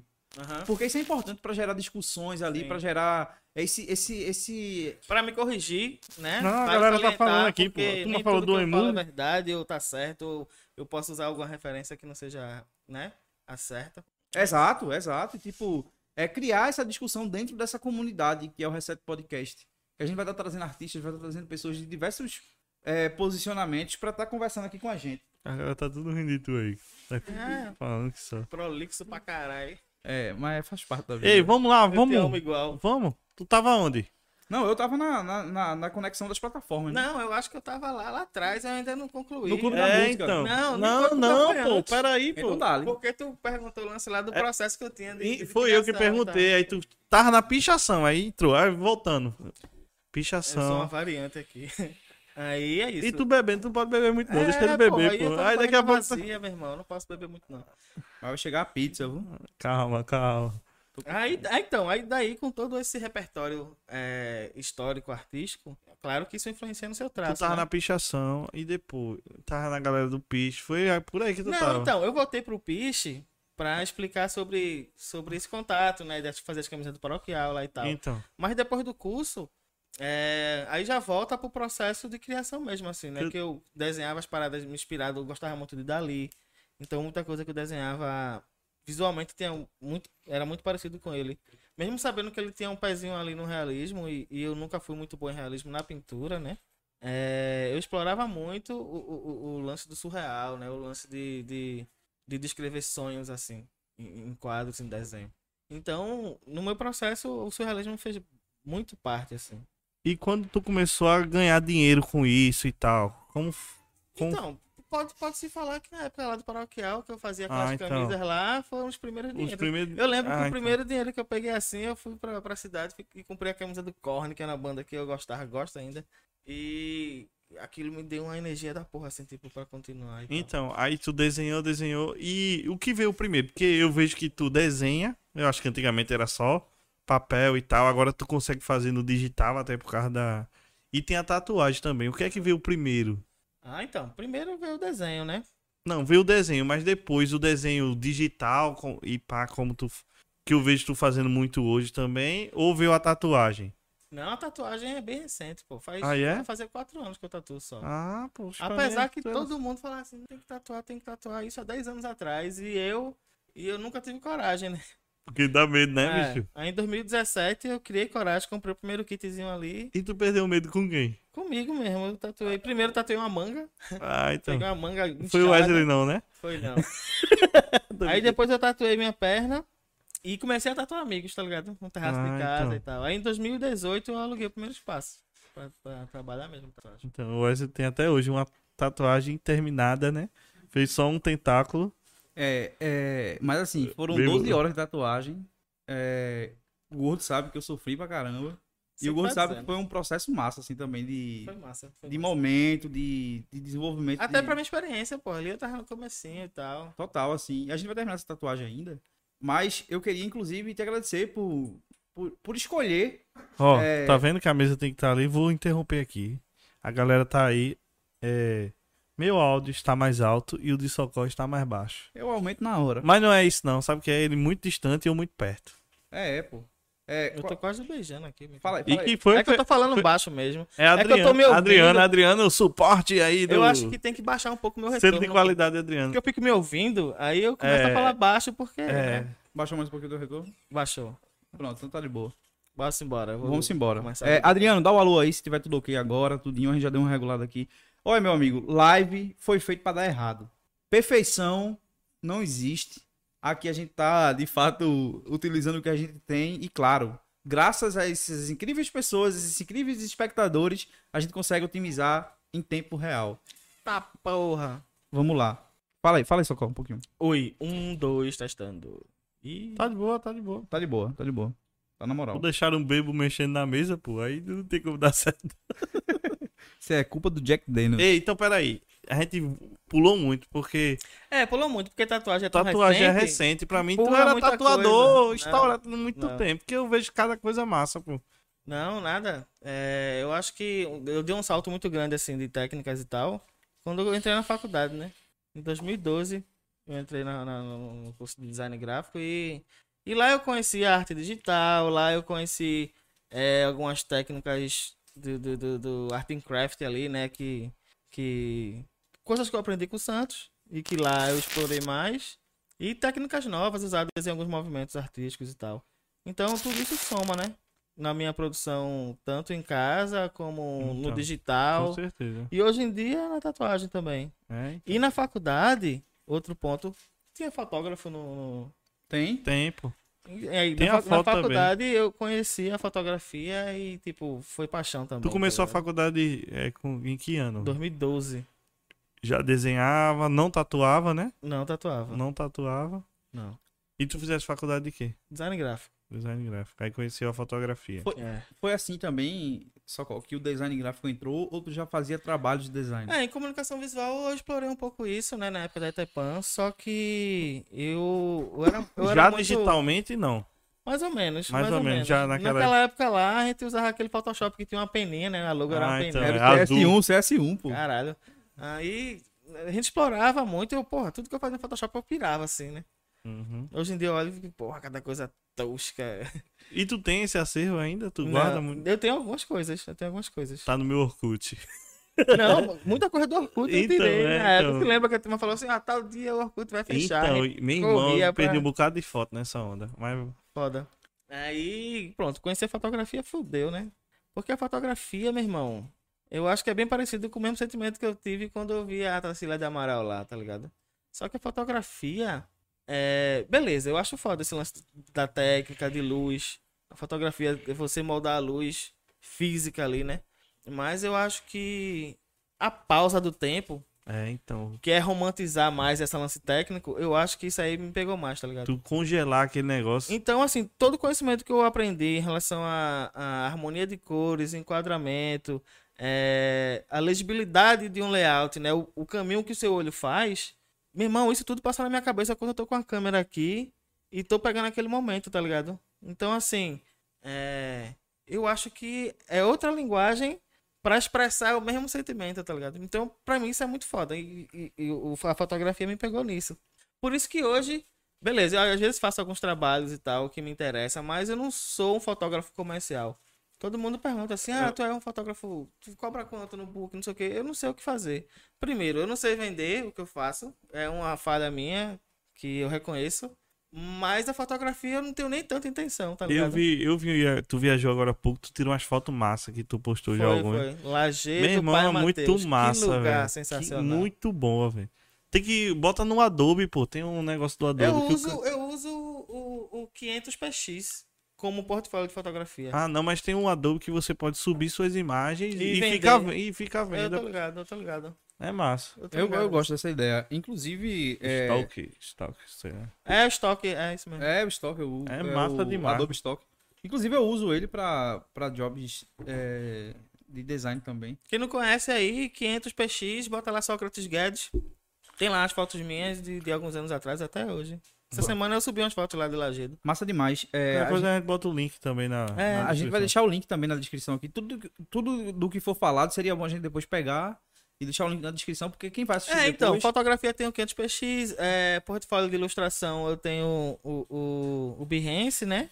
E o Instagram, no Instagram eu tenho quatro perfis, né? Um pra cada coisa, fotografia, ilustração, tatuagem e o pessoal. Aí, assim, é, isso já retrata e já ilustra a ideia do, do próprio tema, da própria headline, que acaba, é, a primeira impressão, gerando um- uma, uma dinâmica de complexidade, mas ao mesmo tempo a gente começa a traduzir isso dentro da fala, dentro do, do processo histórico de andamento das Sim, coisas. é, e essa complexidade, ela, ela é, tipo, se desfaz, né? Porque É, nada exato. mais é que o cotidiano da, da, Exato, da- da minha vida. Aí quando você fala, por exemplo, eu tenho quatro perfis dentro do Instagram, é, já traz na minha, na minha concepção as possibilidades de marca. Porque Aham. cada perfil desse representa é, uma marca que está interligada com a marca pilar, com a É. marca macro ou com a marca guarda-chuva, como a gente chama. Que na verdade é, nada, na, na verdade, nada mais é do que a própria pessoa do cara. Uhum. Tá ligado? Porque é, Sócrates, quando ele cria quatro perfis, quando ele cria dez perfis, quando ele cria um perfil só, o que é que ele tá fazendo? Ele tá criando uma possibilidade de marca. E o que é uma possibilidade de marca? Uma possibilidade de marca é uma possibilidade de conexão com outras pessoas, de impacto a outras pessoas. Cada um é no seu nicho, né? Exatamente. E assim, tu poderia fazer tudo em um? Poderia. Mas Eu, eu, eu refleti muito quando eu fiz quatro na época, tá ligado? Porque eu entrei no Instagram, bem no comecinho do Instagram. Se você for- for ver lá, tem 3 mil publicações.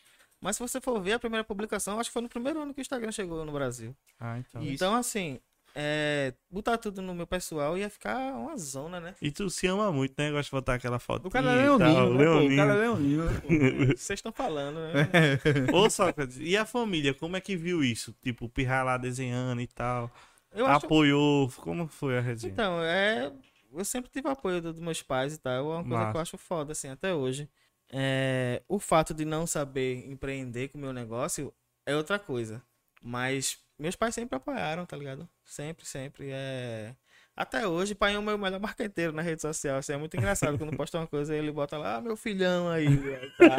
É massa demais. É. Manda um alô pros coroa, né, mano? Sim. É. Pai, mãe, amo vocês. Seu Ramos e Dona Vera. É. Meu irmão também, Salve. Sóstenes. Como é o nome do teu irmão? Sóstenes. Meu irmão, explica, antes de a gente desenvolver Meu tudo, irmão. explica que- de onde veio esse nome. Tu já Ah, perguntou ao eu- teu pai? O pai fala que foram os filósofos mesmo. E eles fizeram aquela regrinha que nos anos 80 tinha muito, né? Meu nome é Sócrates Rodrigo. O do meu irmão é Sóstenes Ricardo. Tem que ter a regrinha do SR, tá ligado? E anos 80 tinha muito isso. Mas era simplesmente isso, filosofia. Tem gente que acha que é por causa de jogador. Ah, foi por causa de jogador? Não, e tal. Ah, também tinha um, Teve, um é, jogador, é. brasileiro. Grande A minha curiosidade é o seguinte, por exemplo, é, meu nome é Wesley, mas o nome dos meus irmãos São gêmeos, nada a ver do cara, velho. Aí foi. É porque é distante, pô. Mas vejam, galera. Da Bíblia pra cultura americana. Então, aí, tipo, minha irmã, ela sempre assiste o nosso podcast. Eva, Adão. Amo vocês. Rolava aquela. Abraço. Não, rola até hoje. Mas é o seguinte, tipo, meus pais colocaram o nome dos meus irmãos Adão e Eva. Pelo fato deles serem gêmeos e ser um homem e uma mulher, tipo, ser um casal, né? Tipo, aí foi Adão e Eva. Beleza, na época, tudo bem. Aí agora, Qual a diferença de idade de você?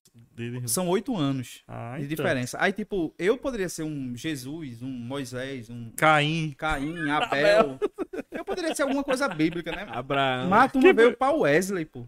Como, o- como o Socorro mesmo mencionou, tipo, saiu da cultura judaica cristã. Eu acho que a turma faz. Ele é do mesmo pai e da mesma mãe. Já não aconteceu. Não É dá porque é tua cara. Não, isso nunca aconteceu, não. Mas aconteceu o seguinte, pô. É, Wesley, Eva e Adão são os três irmãos, pô. Uma piada pronta. Então, irmão, tipo, o Wesley é viadão. São três irmãos. tipo, nada contra, nada, nada. Mas, tipo, na época o cara guri, meu irmão. Ser chamado de o. Você foi bulinado. Ué, Dizer que eu tinha três. Dois. Meus irmãos eram dois. Sim. E a família se compus, compuseram de Wesley é viadão. Aí, tipo, porra, isso era foda. Mas assim.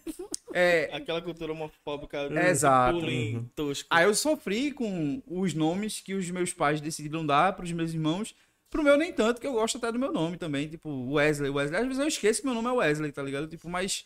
E a galera também, né? Wesley, dale Wesley. É, mas meu nome, tipo, o grande nome Wesley que existiu historicamente falando, que eu conheço, graças a, Conta, eu quero saber também. graças à minha pouquíssima cultura, minha pouquíssima. Graças à minha imensa limitação histórica, era John Wesley, que foi um grande pregador do evangelho e tal, que ele subia, é um inglês, que ele subia na- nas praças, num banquinho, e ali pregava a palavra e tal, e reunia milhares de pessoas. A grande referência que eu tenho do nome Wesley é John Wesley.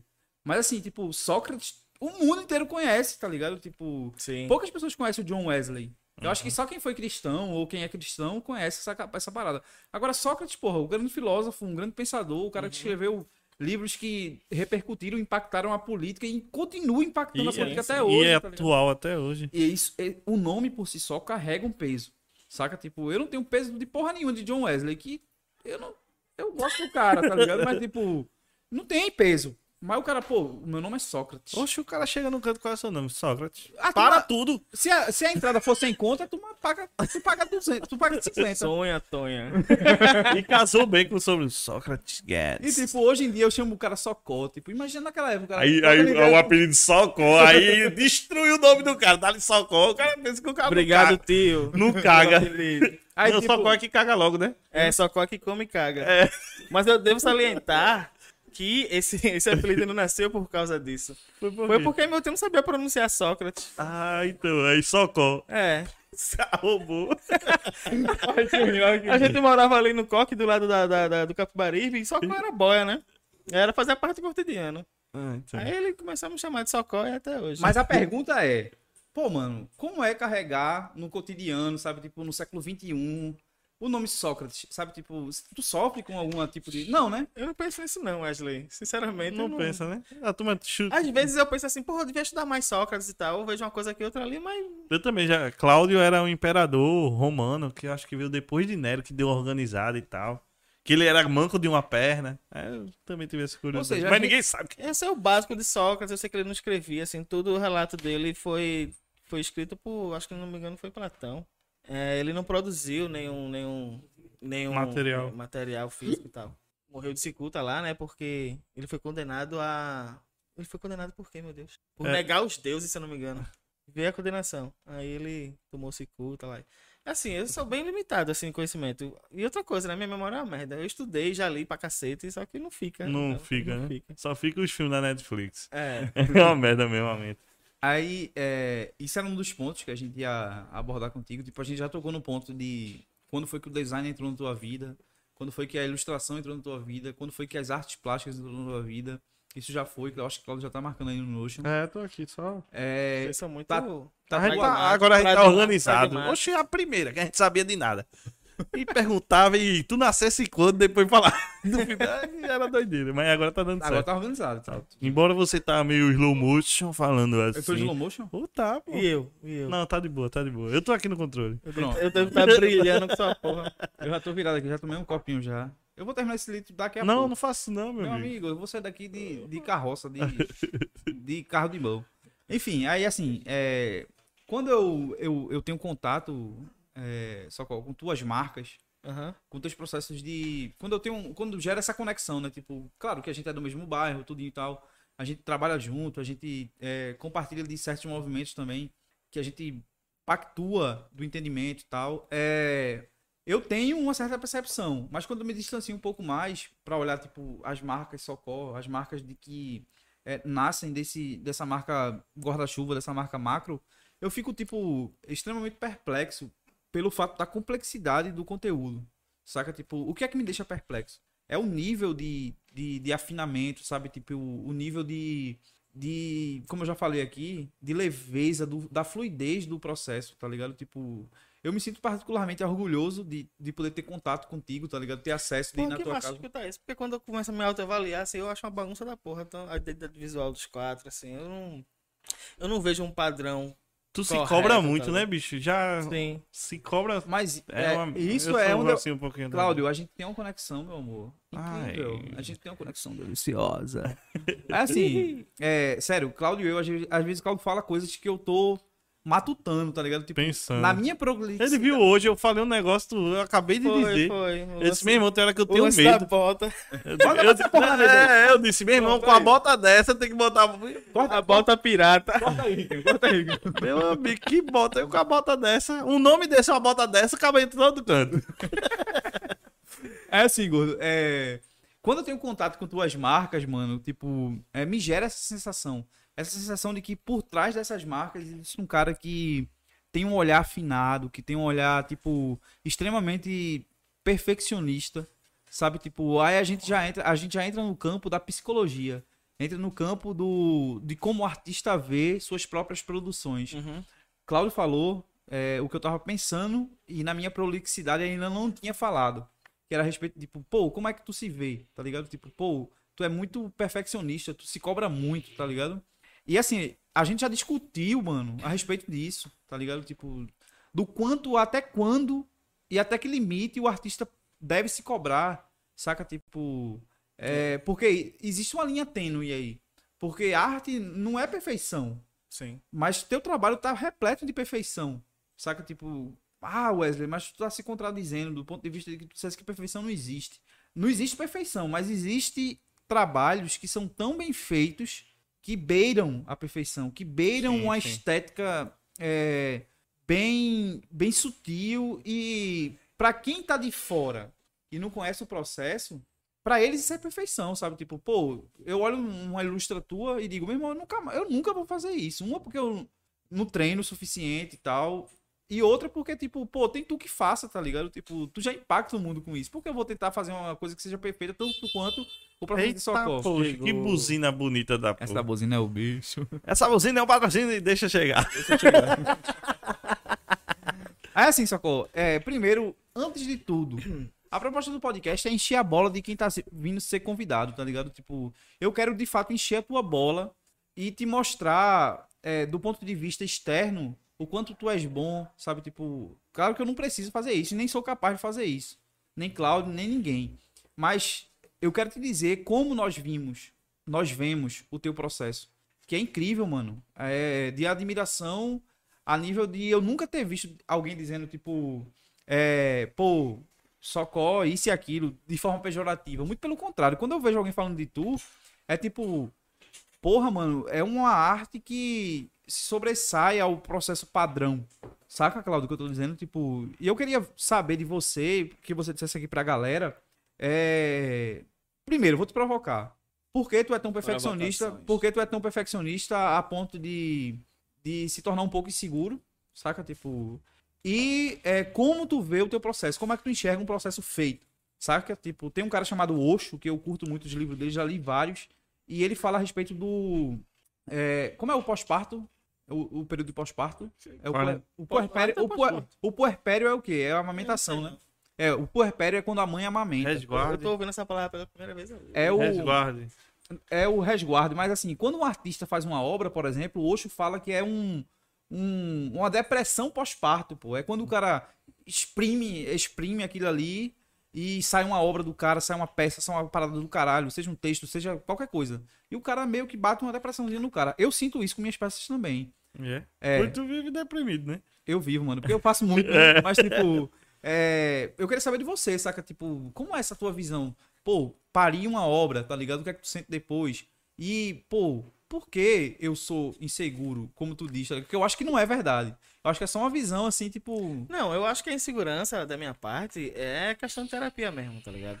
É de mim, comigo mesmo, com minha infância, enfim.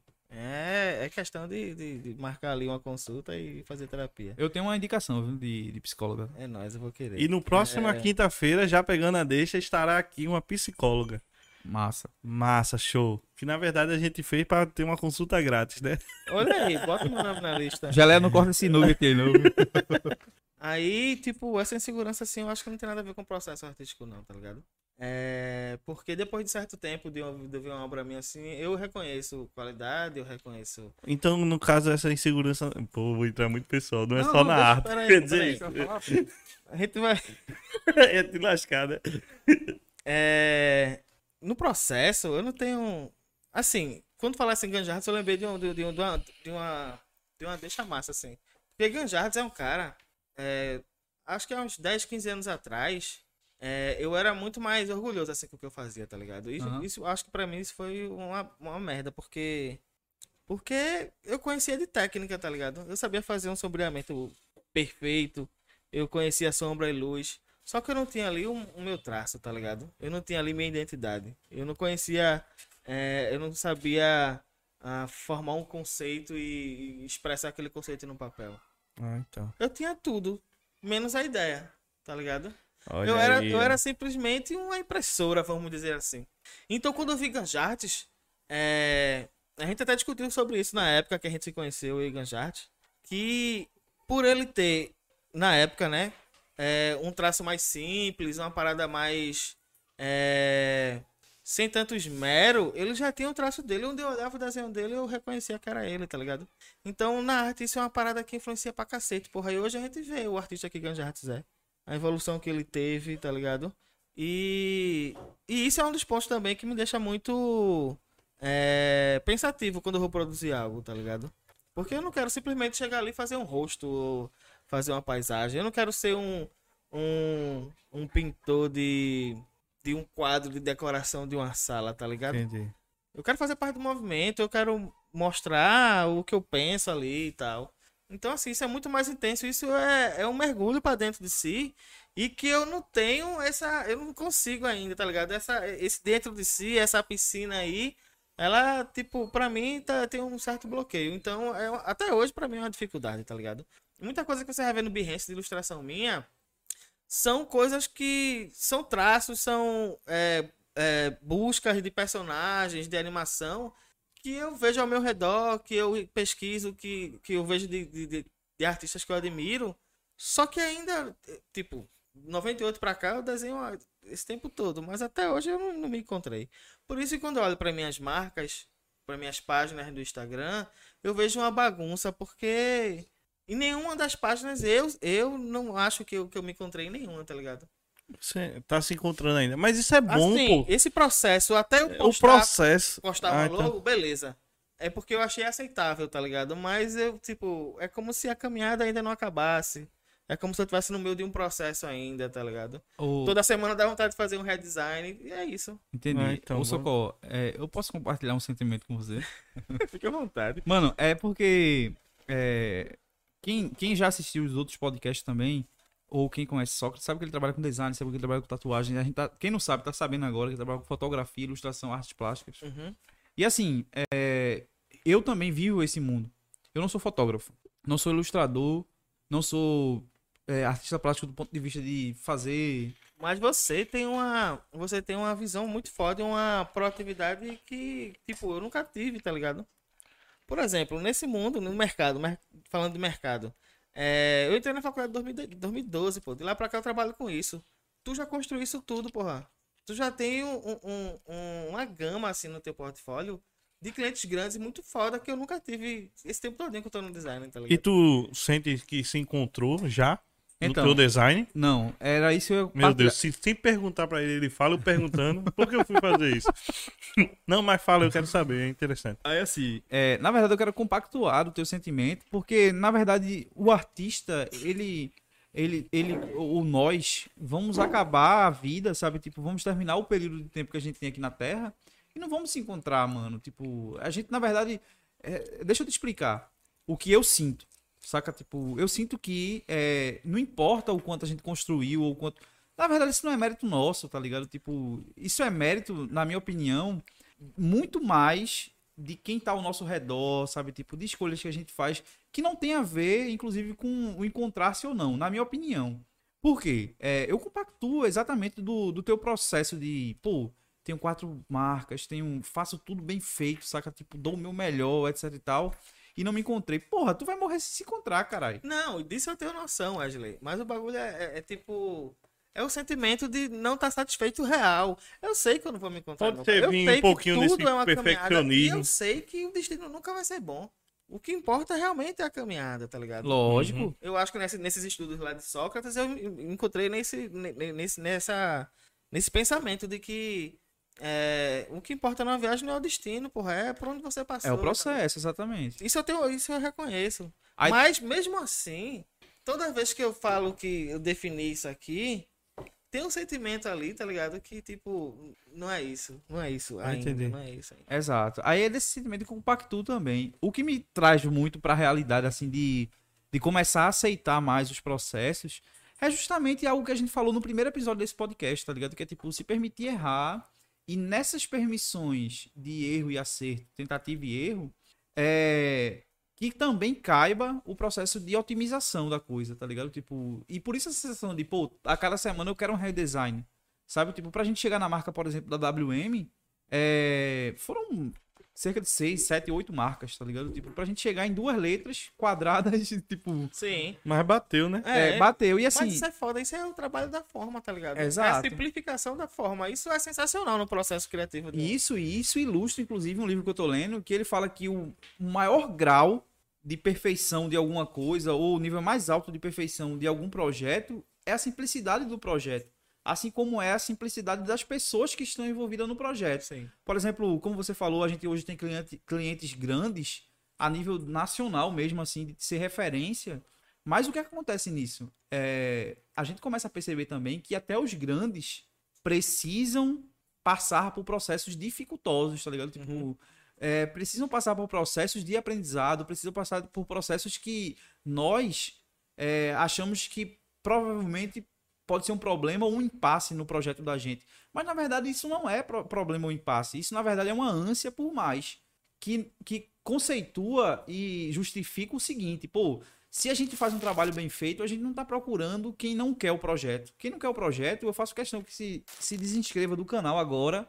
Que Deixa eu saia. até ver aqui. tô É sério, mano. Quem não gosta do projeto, quem não gosta de, de falar sobre arte, de design, quem não gosta de ser sincero, quem não gosta de falar a verdade do que faz e ser vulnerável naquilo que, que se propõe a fazer, eu quero que saia do canal. Saca? Aqui a gente tá pra falar de erros, pra falar de coisas que dão bom, pra falar de Sim. coisas que dão ruim e como otimizar isso. Aí eu compactuo muito com o que você diz. Pô, faço uma marca hoje e digo, porra, meu irmão, poderia ser melhor. Poderia, mas aquela ali não tá pronta. Vamos fazer ela dar um resultado, sabe? Tipo, vamos fazer ela ser exposta. Por mais que a gente tenha é, esse conceito inculto, assim, na, na, na capacidade da gente de processo mesmo, quantas vezes a gente não expôs junto? Saca? Tipo. Sim, sim. E eu já ouvi o seguinte, pô, é, de um brother da gente, tipo, é, não sei quem foi que perguntou, tinha quadro meu, quadro meu de um lado e quadro teu do outro. E o brother disse, eu tá precisando levar uns anos ainda para chegar no nível de Socó. Aí eu disse, meu irmão, eu não quero chegar no nível de Socó. Saca? Tipo, não é meu objetivo chegar no nível de Socó. É, eu não tenho interesse em chegar no nível de Socó, porque Socó com é essa ele. coisa. É, exatamente. Qual é você, mano? Eu não quero ser igual a você, nem chegar perto do seu talento, do seu. Não, eu tenho minhas habilidades, é, outras pessoas têm a delas, você tem a sua, e tipo, o que é massa pra mim é essa o bom é conexão. diversidade mesmo, porra, em tudo mesmo. E a conexão, tudo. E na arte pô. isso é foda. Quando eu vi tuas paradas, é, quando tu começasse a expor comigo lá, a forma que você criava as paradas, aquele vídeo que você fez lá em cima daquele prédio lá em Maria Farinha, que eu achei sensacional aquilo ali. Aquilo ali não foi, você não tava pintando só uma tela, aquilo é uma instalação. um aquilo, conceito. aquilo né, é um pra- conceito audiovisual muito foda, tá ligado? Que até hoje é um, é um processo de criação que deve, deve ser retomado, tá que ligado? a gente chega naquele ponto. É mais legal o processo Exato, do mano. que. Do que É uma mensagem final. que dá, velho. Aquilo ali, não foi aquele quadro ali? Não, Foi foi não, não, foi não. Ele. Eu dei aquele quadro, velho. Foi? Eu dei o quadro, eu me arrependi, mas depois eu depois que eu dei, eu, eu tinha dado. não, mas foi dado. deu, era porque Deu tá dado. era a trajetória dele mesmo. Era, pô. mano, e assim, é de uma relevância tão grande aquele quadro pra mim, que é como você tá falando, não foi o quadro em si. Assim como não é todas as peças que a gente produz aqui na empresa hoje, é, por si só. Ela sempre tem uma semiótica Aham. envolvida ali, sabe? Tipo, o que ela diz, o que ela representa, o que ela pode trazer. Por exemplo, é, um dos grandes clientes que a gente tem hoje, é, e eles são realmente grandes, acabou de me mandar uma imagem com um erro que eu cometi é, num dos posts que a gente produziu. Aí, pô, é, se eu não sou coerente a nível de dizer a Socorro, pô, vamos nos permitir errar, porque eu vou me cobrar de um erro que eu cometi? A gente tem que ser mais criativo em relação a isso. Olha o que foi que eu respondi. Eu disse, vamos utilizar esse erro ao nosso favor. Inclusive mostrando através de stories e através de um post foda pra caralho sobre vulnerabilidade e permissão para errar como meio e processo de aprendizado. Esse bicho aí tem uma retórica boa, viu? Mas não o é. pulo do Mas gato. é, mas, mas é, é. isso mesmo. E, e- e tem que ser usado mesmo, pô. Porque não é à toa que a gente estuda isso lá, academicamente Exato, falando. mano. E assim, se, imagina se tudo tivesse que ser perfeito. Eu acho que tava fudido, porra. Então, Porque, primeiro, nenhum projeto é perfeito, nenhuma empresa é perfeita e nenhum ser humano é perfeito. e todo mundo tá nos corre, pô, igual. Exato, meu irmão. E tipo, todo mundo vai errar, seja a nível internacional, a nível nacional, a nível estadual ou de região. Alguém erra, pô. E isso é admissível, isso é normal, isso tem que ser normalizado, tá ligado? É, vocês. É... Eu vou no sanitário aqui rapidinho, galera. Até um momento. Ô, Só- Sócrates. Tá. É, você, vocês já exporam? É, não. Expor? Sim, É, a gente expor. expôs lá no. Quando a gente fazia parte do escambo, um escambo coletivo, a gente. Porque assim, o escambo coletivo partiu de uma ideia de, de a gente. O escambo é aquela. É, é, Troca, da né? troca e tal. Então a ideia inicial do escambo era fazer isso em relação a linguagens artísticas, né? Música, poesia, arte plástica e tal. Então, já que no coletivo tinha todas as linguagens ali, Então. a gente explorou muito bem isso, tá ligado? Então todos os eventos tinha lá as tendas de, de, de, de fanzine, as tendas de poesia, as tendas de- dos quadros, de desenhos. E muitas das vezes estava eu e o Wesley lá expondo, tá ligado? E- Eu, eu levava minhas telas, ele levava dele. Tela. E qual era a sensação de ver a galera consumindo aquilo feito por tu? Ah, brother, eu acho que isso aí é, o- é o feedback que, que todo artista. Assim, eu não sei explicar, não, tá ligado? Não é que você. Não é que eu queira receber elogio. Mas só, só o fato de ter uma pessoa olhando pra, pra sua, sua arte e se questionando e refletindo, eu acho que o trabalho já foi feito, tá ligado? Eu acho que Massa. já apagou. Tem que fazer isso mais vezes, pô. É, então, eu sei disso, eu me cobro muito em relação a isso. Depois do, do, do, do episódio de Santos, que ele falou da importância Deu da uma prática diária e tal. Pô, sacudida. Aquilo ali parece que ele tava falando pra mim. pô. e falou pra um bocado de gente. Então, É, das, das coisas que tu faz, qual é que tu tem mais prazer assim? Eu sei que todas tem um pouco, né, de ilustração, mas é tatuar, fotografar, é sentar ali na frente do computador e fazer uma arte massa. O que é que dá mais tesão em tu? cara, eu não sei, eu acho que depende da, da, da vibe do momento. Porque tem trabalho de fotografia que eu acho foda, assim, tá ligado? Uhum. E não quero ir pra, esse, pra essa locação pra fazer essas fotos. Fotografia, mas o cara viaja, né? Eu Vive no compro- sol. Eu, eu compro um softbox, não, porra. Eu tenho que chamar alguém aqui pra testar essas luzes e É. tal. Eu acho que cada um tem o seu momento, tá ligado? Quando alguém vai tatuar e faz um orçamento, assim, porque meu sonho na tatuagem Hum. é trabalhar com, com, com desenho autoral, assim como o Ganjart, né? Mas, infelizmente, tem que pagar as contas, então a gente parte pro comercial mesmo e tal. Então, quando vem um desenho que Ah, então, tem tá vezes que mais ali vem. com a minha cara do meu traço, puta que pariu, aí é foda, porra. E tu já negou, velho, serviço Já, por não já. querer fazer. Ultimamente mesmo eu tô negando Maori, velho. Maori eu não tô aceitando mais, tá ligado? Eu tô fazendo Maori no amigo meu, lá no Janga. E eu- eu botei na minha cabeça já que foi o último Maori, assim, da minha vida. Tipo, depois dele. A não ser que eu entre numa vibe lá de, de- de criar e tal. Aí é outra parada. Mas, começamento falando assim, alguém chegar assim e mostra uma foto assim do Pinterest lá, que seja. Ah, eu quero fazer uma dessa, quanto cobra? Eu, eu morri, assim. Eu queria dar uma pausa agora. Você que tá assistindo aí, eu sei que sua boca encheu de água pra essa deliciosa pizza que nós estamos comendo, que está sendo patrocinada pela forneria, a primeira forneria de Paulista, Nápoles. A gente consome ela di- diariamente aqui praticamente. Só nos dias que ela não abre. Muito boa. É, o link tá aí na descrição do Instagram deles. Lá você vai ter acesso a cardápio, a, a, o portfólio lá dele de pizza, portfólio de pizza. É, sim.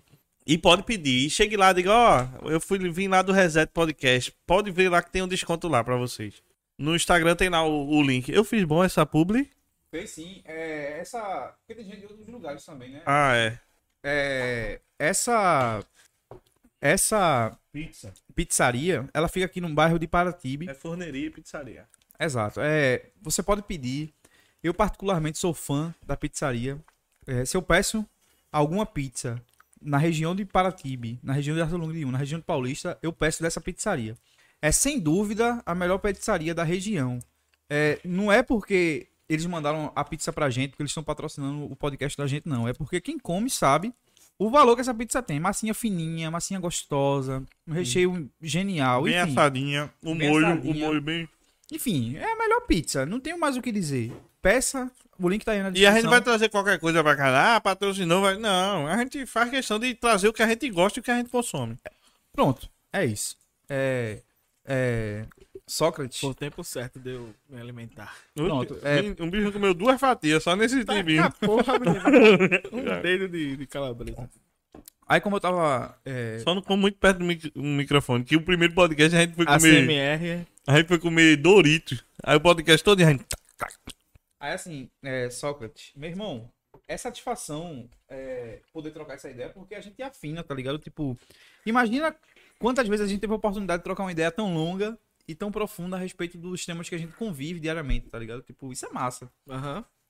E quando tu fala, tipo, por exemplo, ah, meu irmão, é, eu comecei porque tive um mentor, saca? Tipo, eu comecei porque eu via movimentos acontecendo e eu gostaria de fazer parte daquilo ali. Eu comecei porque eu percebi em mim um talento, eu percebi em mim uma oportunidade de, de explorar uma área do meu conhecimento e hoje viver disso, saca? Tipo, eu queria que tu respondesse uma pergunta pra gente, tipo, qual a importância de um mentor? Saca? Tipo, qual a importância do, do cara que tá começando perceber outras pessoas e usar essas referências a seu favor, tá ligado? Tipo, qual a importância disso e, tipo, como aproveitar isso no processo, saca? Tipo, incluindo diversas coisas que a gente já conversou aqui, mas Fala como é, a importância de ter uma pessoa ali que, que mostra o caminho. é, um mentor que você se inspira, inclusive, que você começa até, inclusive, a produzir baseado em, em curadorias que ele dá, tá ligado? Tipo, o teu foi Santos, o meu também. Outras pessoas também foram Santos. Mas, tipo, pra gente, qual é essa, essa pegada, tá ligado? Tipo, a importância disso e viver isso no processo diariamente. Começar a construir sua própria identidade dentro de uma coisa que, na verdade, foi in- instruída e iniciada por alguém externo a essa própria marca, tá ligado? Tipo, eu acho que é, assim como na infância e, e, e na preparação pra ser alguém na sociedade, né, ser um cidadão, você tem lá seu pai e tal. Mas seu pai não, tem todos os conhecimentos do mundo, né? Uhum. E então você busca certos conhecimentos fora e tal. É, E quando eu conheci Santos, foi meio que isso, assim, tá ligado? Tipo, é, lembra muito a, a- Como é que se diz? A relação antiga do mestre com o aprendiz e tal, né? Por mais que Santos tinha lá vários alunos e tal, o método, a metodologia dele era muito interessante, que ele não fazia, ele não dava uma lição pra turma toda. Coletivo, né? É, ele acompanhava a evolução de cada um, tá ligado? O primeiro desenho que, que, que o primeiro aluno chega lá é um desenho livre. A partir do desenho livre, ele vai fazer aquela avaliação lá de traço e tal, e, e daí por diante ele vai acompanhando individualmente todos os alunos. Por isso que Santos não pegava um- uma turma com mais de 30 alunos, porque senão, coitado. Não conseguia. né? É. Então, assim, esse acompanhamento e essa metodologia, eu acho que pra mim é, pode, pode ser até pouco produtiva em relação a muita gente, mas pra mim é, é o melhor acompanhamento que tem em relação à arte, né? E eu acho sensacional, tipo, conviver com ele ainda, visitar ele e ter ele como referência e discutir sobre o traço dele hoje em dia, discutir sobre o trabalho dele. Quando vocês estavam falando com ele aqui no podcast, lá no episódio 1, eu tava ali atrás e eu Se tava me coçando, menino. coçando para comentar, para né, para somar com o- a discussão. Então, e, e olha que fazia um tempão que eu não via ele, né? Então, assim, volta tudo aquilo, aquele repertório todo daquela relação que a gente tinha de aluno e professor. E isso é foda, porra. Todo mestre, todo, meu irmão, todo mundo que tem seu mestre lá e respeita e tem a humildade de falar assim que, que foi mestre do cara, eu acho que todo mundo tem esse sentimento, assim, de reciprocidade e, e tem orgulho, né, também dele. E ele também tem aquele olhar de orgulho, assim, e tal. E Santos fala uma frase assim que é, ah, esse menino é um artista, ele é um raro, né? Pô, aí, o cara... aí o Leonino É uma, chega... re- é uma referência da porra dele. Então isso é, porra, pra mim é sensacional, pô. Santos é um cara que. é, compactou do mesmo sentimento. É, a curiosidade que eu tenho em relação a isso foi quando, quando e A como. pizza é boa mesmo. A formiga, pô, já veio pra cima, bicho. Isso mostra que ela é, É. orgânica, né? Ô, mano, como foi? Quando foi que tu começa a se conectar aos pontos, tá ligado? Tipo, pô, hoje eu trabalho com desenho. Aí fiz minha primeira exposição, tá ligado? Tipo, como foi que tu começou a pô, fazer ilustra mesmo, do ponto de vista atual do termo, tipo, quando eu comecei a fazer tatuagem, eu quero, na verdade, saber o ponto que conectou tudo, porque ele, ele é uma sinergia Sim, sim. entre cada parada, mas quando foi pra tu, tipo, pô, se eu faço isso, eu posso fazer isso, eu faço... Como foi essa visão pra tu, esse processo, tá ligado? É, da, do desenho para ilustração foi quando eu descobri a existência de uma ferramenta chamada mesa digitalizadora, né? Quando eu descobri isso, pra mim mudou. Tipo, puta que pariu, eu vou fazer o que eu faço no papel na tela. E na tela eu não vou melar minha mão de tinta Na, na tela do computador, né? na tela do computador. E, e isso aconteceu lá no começo da faculdade. Não, minto, foi lá na comunicação visual, lá na Etapan, 2007, 2006, sei lá. Que teve acesso a. É, a isso. Aí quando eu tive meu primeiro, minha primeira mesa, foi, porra, foi loucura, assim, eu pirei. Até hoje, tudo que eu faço, eu errei aqui alguma coisa, eu penso logo no Ctrl Z. Né? Ah, no papel não dá pra No fazer. papel não dá pra fazer o Ctrl Z. E eu não uso borracha, eu fico, porra, aí fico tipo. João Travolta, né? Tipo. Mas. Do processo do desenho pra ilustração foi isso, assim. Foi esse start da ferramenta, no caso, né? E. E dos softwares, né? Tanto o Photoshop como o Sketchbook Pro, que eu uso os dois. Geralmente eu uso o Sketchbook Pro pra fazer os traços e tal, fazer a base do desenho ali, o esboço. E o Photoshop pra finalizar, né? Dar um efeito e tal. Então, quando eu comecei a somar os dois juntos, assim, a meu favor, aí o, o lance foi ficando.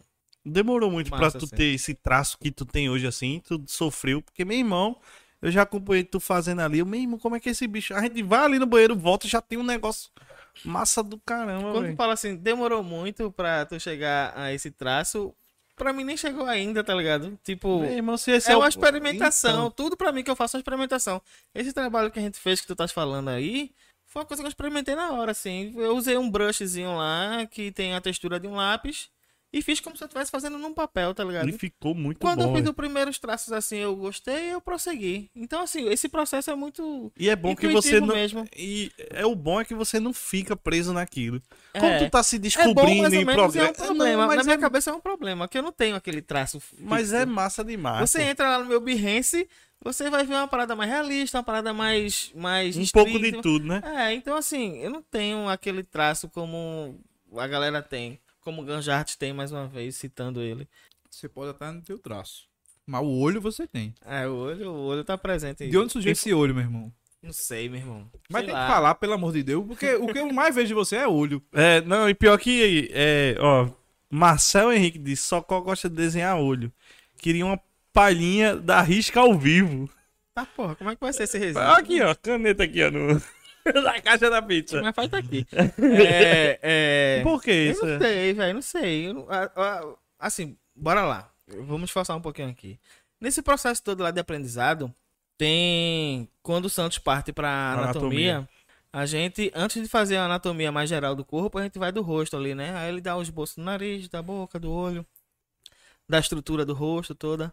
Deixa eu, eu nem- E, e, e o olho, se você analisar no, no rosto assim, o olho é o órgão que, que tem brilho, é um, é um órgão que, que mostra intensidade. É, tem a, janela expre- da alma, a né? expressão do A olho, janela da alma. tipo, sei lá, eu acho que é o. é- eu acho não, né? Todo mundo, quando olha pra uma pessoa, não olha pro nariz, pra boca, olha pro olho, né? Então, esse lance da. que eu aprendi depois, né? Mas esse lance da legibilidade, de onde você olha primeiro, e da mensagem que se quer passado sem palavra, né? Que é no olhar, isso chama muita atenção pra mim, tá ligado? Então, quando eu desenho um olho, inicialmente, quando eu tava lá aprendendo com o Santos, eu queria sair daqueles bolsos que ele botava lá, que parecia a bandeira do Brasil. Eu falava isso a ele, que era o, o, o traço cruzando, né? E o teu? E o, o, o, o losango lá deitado. Eu queria sair daquele padrão ali, que é o olhar fixo, e explorar emoções no, no, no olhar, tá ligado? No desenho. Ou olhando pro lado, olhando pro outro, o olho meio fechado, o olho muito aberto. É, onde você vê a, íris toda, onde você vê a íris só a metade, a pálpebra, o movimento do- da sobrancelha. Então isso sempre me chamou a atenção, tá ligado? O olhar. Porque se eu fizer uma boca, vai ser uma boca. Se eu fizer um nariz, vai ser um nariz. Mas se eu fizer um olho, você diz se a pessoa tá com medo, se tá triste, se tá chorando. Entendeu como é o bagulho? Eu acho que é, vem dessa intensidade de, de, de sensorial mesmo, assim, de, do que a pessoa tá- tá sentindo, tá ligado? É a possibilidade. É como se fosse a possibilidade de expressar Algo. é, através de uma simbologia que é representado através do desenho do olho, sentimento, é, emoção. E sem precisar fazer o rosto todo, né? Você Só precisa o fazer olho. isso tudo. Porra, mano, eu nunca tinha visto por esse, por esse ângulo mesmo também, não. Eu sempre via você desenhando. É a parte mais difícil de ser desenhada sempre na que eu-. É o olho. Não, acho que não. Ah, pra Eu tu não, né? Eu, Talvez eu seja acho que pra. o mais difícil são, tipo, é mão, pé. Ah, então. Eu acho muito mais complexo, tá ligado? Mas Ah, o, do o movimento, olho né? não. É. O dedo da nat... é. Tu desenha o quê? Eu desenho é nada. Bom, eu desenho o olho aqui. É só tim, tim. Pronto. Ou uma bolinha. No, no episódio passado, o tava parecendo um boto cor-de-rosa. E agora? Tá parecendo um, um, uma, um pacote de mostarda da Hellmann's. Ai, meu Deus, muito engraçado. Aí tem que dar aquela risada também. Tá parecendo um, um, um- uma, uma Não, tá, pamonha. não. Isso é pra. Tá, beleza, massa. Arretado. Que desdém. Vá, diga mais que o povo gosta. É o que tu é audiência, ó. Dobrou a audiência. e que xícara do miliguido. Meu irmão, o que importa é a experiência. Sim, tudo. Quando tu fala, é, Socorro, quando lá atrás eu aprendi com, a desenhar um olho, vim trazendo essa referência até hoje, o que é que vem à minha mente? É, existem coisas que a gente não compreende, saca? Tipo, Uhum. processos que a gente não compreende, existem metodologias que a gente ad- ad- adere, que muitas vezes são aderências irracionais, que são aderências é, do ponto de vista prático, porque naquele momento solucionou, solucionou um problema que a gente teve ali, ou que a gente. E depois que foi solucionado, você já desiste e já não explora mais aquilo, né? Exato. Resolveu, acabou. E existem coisas que, por a gente reper- repetir tanto, saca? Tipo, meio que. Não sei se espiritualmente falando, mas elas começam a, a fazer parte da própria marca do cara. Quando eu vejo um olho, é, eu sei qual é o teu olho.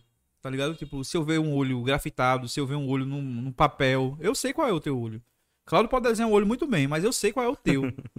Ou seja, é, um momento antes tu falou, pô, não acho que cheguei ao meu traço. Pois é. E Esse quando lance- tu falou do olho você- aí, E esse lance de você falar que sabe qual é meu olho, é um sinal de que realmente Você eu não chegou. cheguei.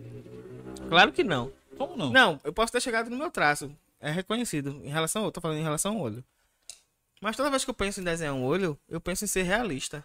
Então, se for realista, você não vai notar meu traço ali. Você vai Ah, ver a então. fotografia de um olho, tá ligado? Ah, entendi. mas é porque tu Isso em faz muito ao olho. Eu acho que É. pra Eu ser tenho- realista precisa de mais um tempo. Tu É, tem a mania então. de querer estar pronto ali um olho. É, eu tenho meus vícios, expressar- eu tenho meus vícios lá eu chego ali tem tá? um olho ali, um papel, outro olho. Vou no banheiro tem um cabo, um olho me olhando. É. E o olho.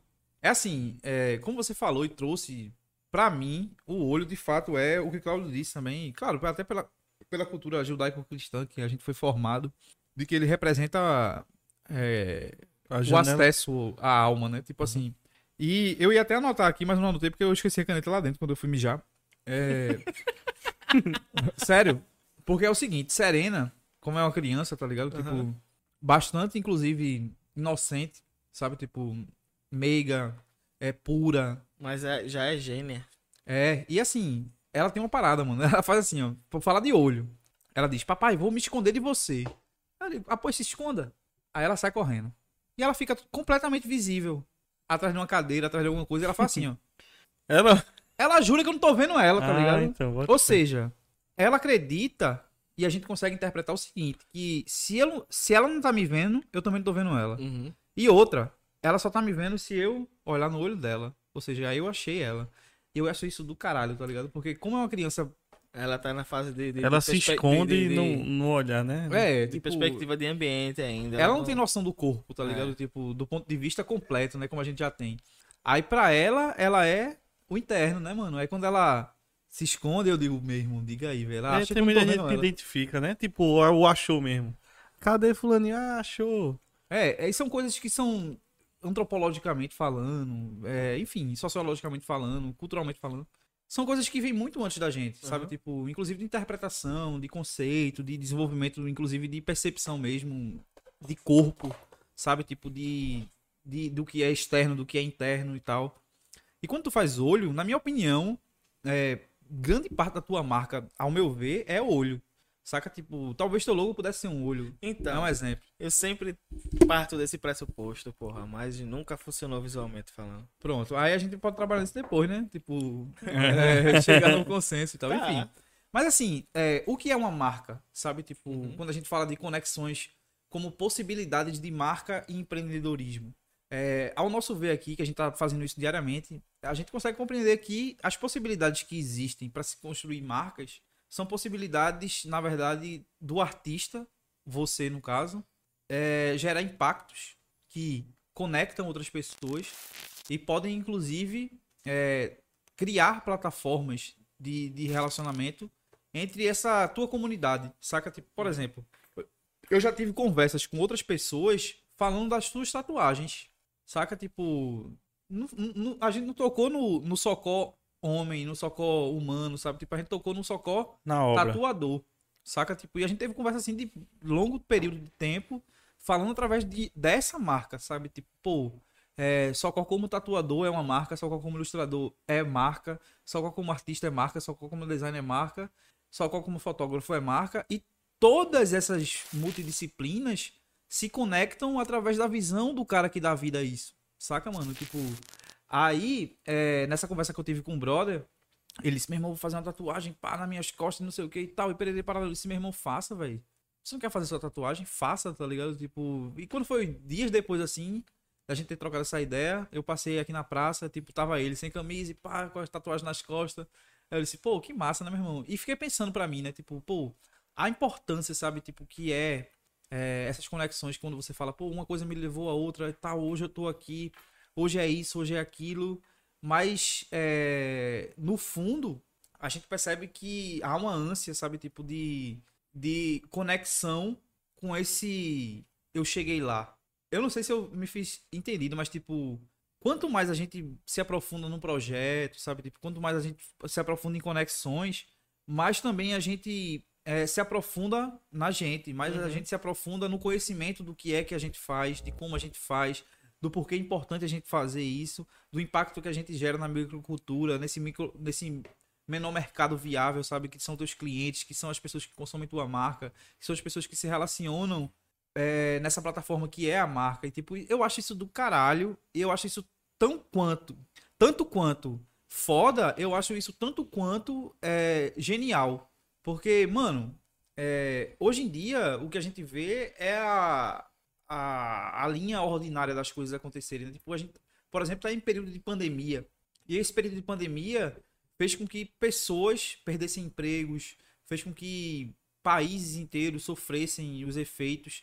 É, não só os mais os, os países mais pobres que a turma denomina como países do terceiro mundo, mas assim como os países super desenvolvidos, sabe? Tipo, as superpotências também sofreram com mortes de pessoas da sua população de forma drástica, sabe? Tipo, quantos artistas não morreram, sabe? Tipo, Uhum. quantos projetos geniais não foram é, ceifados por essa pandemia, sabe? Tipo, e quantos desafios is- essa pandemia não gerou para pessoas e empreendedores individuais, sabe? Tipo, empresários individuais, é, artistas, profissionais autônomos, etc e tal. Aí eu queria trazer esse, esse contexto aqui para introduzir, tipo, quais foram as dificuldades que tu percebeu nessa pandemia, para além das dificuldades é, socio-comportamentais, sabe? Tipo, da gente não ir para um lugar porque não pode abraçar mais, porque não pode ter A gente show. tão acostumado a estar na rua, né? Exato. Da geração da rua. Aí, tipo, como tatuador, como ilustrador, como fotógrafo, como artista plástico, o que foi que impactou isso na tua, no- na tua vida profissional, sabe? Tipo, Brother, o que foi mais difícil? Que na vida profissional, simplesmente pausou minha vida, tá ligado? Porque é, eu lembro que a última vez que eu saí, antes da, da quarentena geral mesmo, foi no dia 14 de março do ano passado. A gente foi lá pra Jardim Paulista e tal. E de- depois daquilo, bicho, primeiro eu não podia atender cliente em casa. Então tatuagem acabou-se. Zero, né? É, o peso psicológico de ansiedade, tristeza com tudo aquilo que tava acontecendo e tal, me bloqueava pra pintar, por exemplo, tá ligado? Então, assim, eu não criava nada. a cabeça travada, né? Então, assim, parou tudo, porra. Parou tudo. Tipo, produzi pouquíssimo ano passado, pouquíssimo mesmo. É, no começo lá da pandemia, eu via que. Eu lembro, porra, que eu andava de máscara na rua, tu ria da minha cara, "Ah, ele tá de máscara, tá acreditando, não sei o quê. uhum. Diga aí, lá no começo de março. Aí é foda. tempos depois eu via que pai e mãe tava meio que indo pra feira ainda e não sei o quê. Porque a turma não botava muita fé, pô. Aí eu, não, vou lá pra casa deles. Aí eu fui pra casa deles, ficar lá com eles um, um time, né? Pra estar lá monitorando e tal. E a gente ficou, a gente pegou a Covid Logo no em começo. março, foi. Nós três. E o pior é que a gente ficou sabendo porque os dois fizeram o teste e eles tinham lá anticorpos e tal. E eu tive o mesmo sintoma, fiquei sem, sem, sem sentir gosto nem cheiro. Agora tá Passasse assim. quanto tempo sem sentir gosto e cheiro?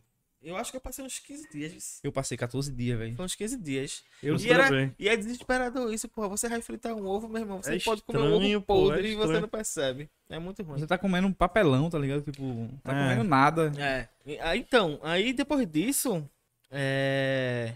Aí beleza, aí foi melhorando as coisas ali em junho, julho. Aí depois disso. Beleza, aí começou a dar aquele ânimo de voltar a trabalhar, tá ligado? Aí, vai, vai, Porque deu uma melhorada, tá ligado? Deu uma. Foi, foi. Que foi a época da política e tal. Deu Então, uma aí, foi, melhorada. aí foi a época que eu voltei pra casa, que todo final de semana ia pra casa deles, mas só ia pra casa deles, Ah. eu não ia pra outro lugar. Aí eu comecei a atender um cliente aqui, outro ali, aí eu perguntava sempre, "E aí, como é que vai estar a quarentena? Tu tá tendo contato com muita gente, não sei o quê. Se vier, vem sozinho e de máscara, porque o espaço é pequeno. Enfim, comecei a atender um aqui, outro ali. Aí quando chegou julho do ano passado, nessas idas na casa da minha mãe, aí rolou uma festinha lá, a gente tomou uma, aí eu vou- fui voltar pra casa de bike e eu caí e quebrei o braço. Foi na pandemia. Foi isso na pandemia já. Foi, foi em julho. Fez Esse, um ano... que é isso aí, é. É, fez um ano dia. Dia 17 fez o ano da cirurgia, tá ligado? Eu acho que a Já queda, a como queda- não a queda- bastasse, A né? queda foi no dia 12. A gente tava na casa de manhã, tomando uma, né? Tipo, tentando esquecer um pouco da realidade. Aí bateu a hora de ir embora, né? Aí eu falei, não, vamos embora pra casa, eu não vou dormir aqui não. Não, é porque é foda, né? Você mora só e tá lá sua cama, lhe chamando de longe, e você, porra, eu quero dormir na minha Nada cama. que o, melhor que o cantinho do Aí cara. eu peguei a bike e fui. Mas ah, tu tá rabicado? Não, eu tinha bebido, mas eu não tava fora de mim, assim. Tu não tá de bike aí hoje, não, né? Tô não, tô não. Ah, beleza. Inclusive, até então é um trauma, assim. Eu só peguei numa bicicleta uma vez e não tive coragem de andar nem 100 metros. Até hoje eu não peguei uma bicicleta. Enfim. Aí eu voltando pra casa, é, em certo ponto eu me descontrolei lá e caí. Aí eu quebrei o braço, quebrei a cabeça do rádio. Aí, A rádio é onde mesmo? Desculpa. rádio é esse osso É, isso a parte de dentro, que, que se liga no número, né? Aí, né, depois da, da queda eu fiquei Oxe, Especialista, é. especialista né, nessa, nessa Tem que saber, né? Hum, Mas eu, eu fui atrás da cirurgia. Ah. Quando a, a, a cirurgiã me explicou como ia ser o processo, Aí tu fosse eu no, fui assistir a cirurgia. No Grey's Anatomy. Não, no Ah, YouTube, sim. porra. Ah, é. Que tem uma galera que tá fazendo curso de medicina. Assistiu a terceira É, temporada todinha, é. sai Se veio dando plantão. dando né? receita e tudo. Eu Aí vi que o aí- cara aí comentário louco. posta, né? É, Mas o- é, é o bom, eu tô aqui pra isso. Não, mas me diz. O alívio e tu cômico- caiu, mas tu caiu por cima desse braço. Foi, Porra, eu tenho. eu não tô eu- querendo eu dizer que foi o seu peso que. Não, mas é isso mesmo, porra. É Então. física, porra. A gente tá no, no planeta. E foi tem- freada, foi alguém? Foi depois do quebra-mola, a- a- o meu cachimbo era meio É, folgadinho, então, tá ligado? aham. Aí depois do quebra-mola, eu fui tentar passar do lado do quebra-mola assim. Depois do quebra-mola, descontrolei. Aí o, o, o pneu ralou no meu Fosse fio. passar cantinho quebra-mola, né? De frente ali do, do custódio. Ah, então, tô ligado. Aí o pneu tocou no, no meu fio, eu vrá, voei, virei. Ambulância de caí, escambau? não, aí eu caí com, com o lado esquerdo primeiro, quando eu virei assim meu corpo, aí eu fui botar a mão no chão. Aí o impacto bateu no pulso e quebrou aqui. Estourou tudo.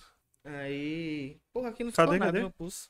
E foi mais tipo no pulso e. e ou foi mais aí onde tá esse corte? Então, foi muito rápido, pô. Não, mas assim, É a como- lesão, a Não, lesão. no, no pulso não teve Ah, nada. então. No pulso não teve nada, mas na cabeça do rádio fragmentou a cabeça Ah, do meu rádio. Então, bota e fé. Aí, tipo, isso, tipo, lá no custódio é perto da casa da, de Josi, né? Aí eu liguei pra ela, porque minha bike tava inandável, né? Tipo, não tinha como andar com ela, porque Aham. o pneu tava E um tu também tava lascando com o braço Aí eu liguei pra ela, aí ela foi lá com o pai dela. Na hora tu Eu percebeu que deu merda assim? Na hora tu Percebi, percebeu, deu percebi. merda. Aí Josi falou assim: Não, meu irmão, tu bebeu, vai pra UPA hoje não, senão turma vai te escantear lá. a turma vai te escantear lá e não vai te atender. Espera pra amanhã e tal. Aí eu fui pra casa, relaxei, dormi. Quando foi no outro dia, eu falei: Pai, me leva ali na UPA de Garaçu, que eu levei uma queda ontem e tal. Até então ninguém sabia de Que eu nada. desfragmentei a cabeça do meu, do meu Não rádio. sabia, não sabia, não sabia. Desfragmentei a cabeça do meu rádio.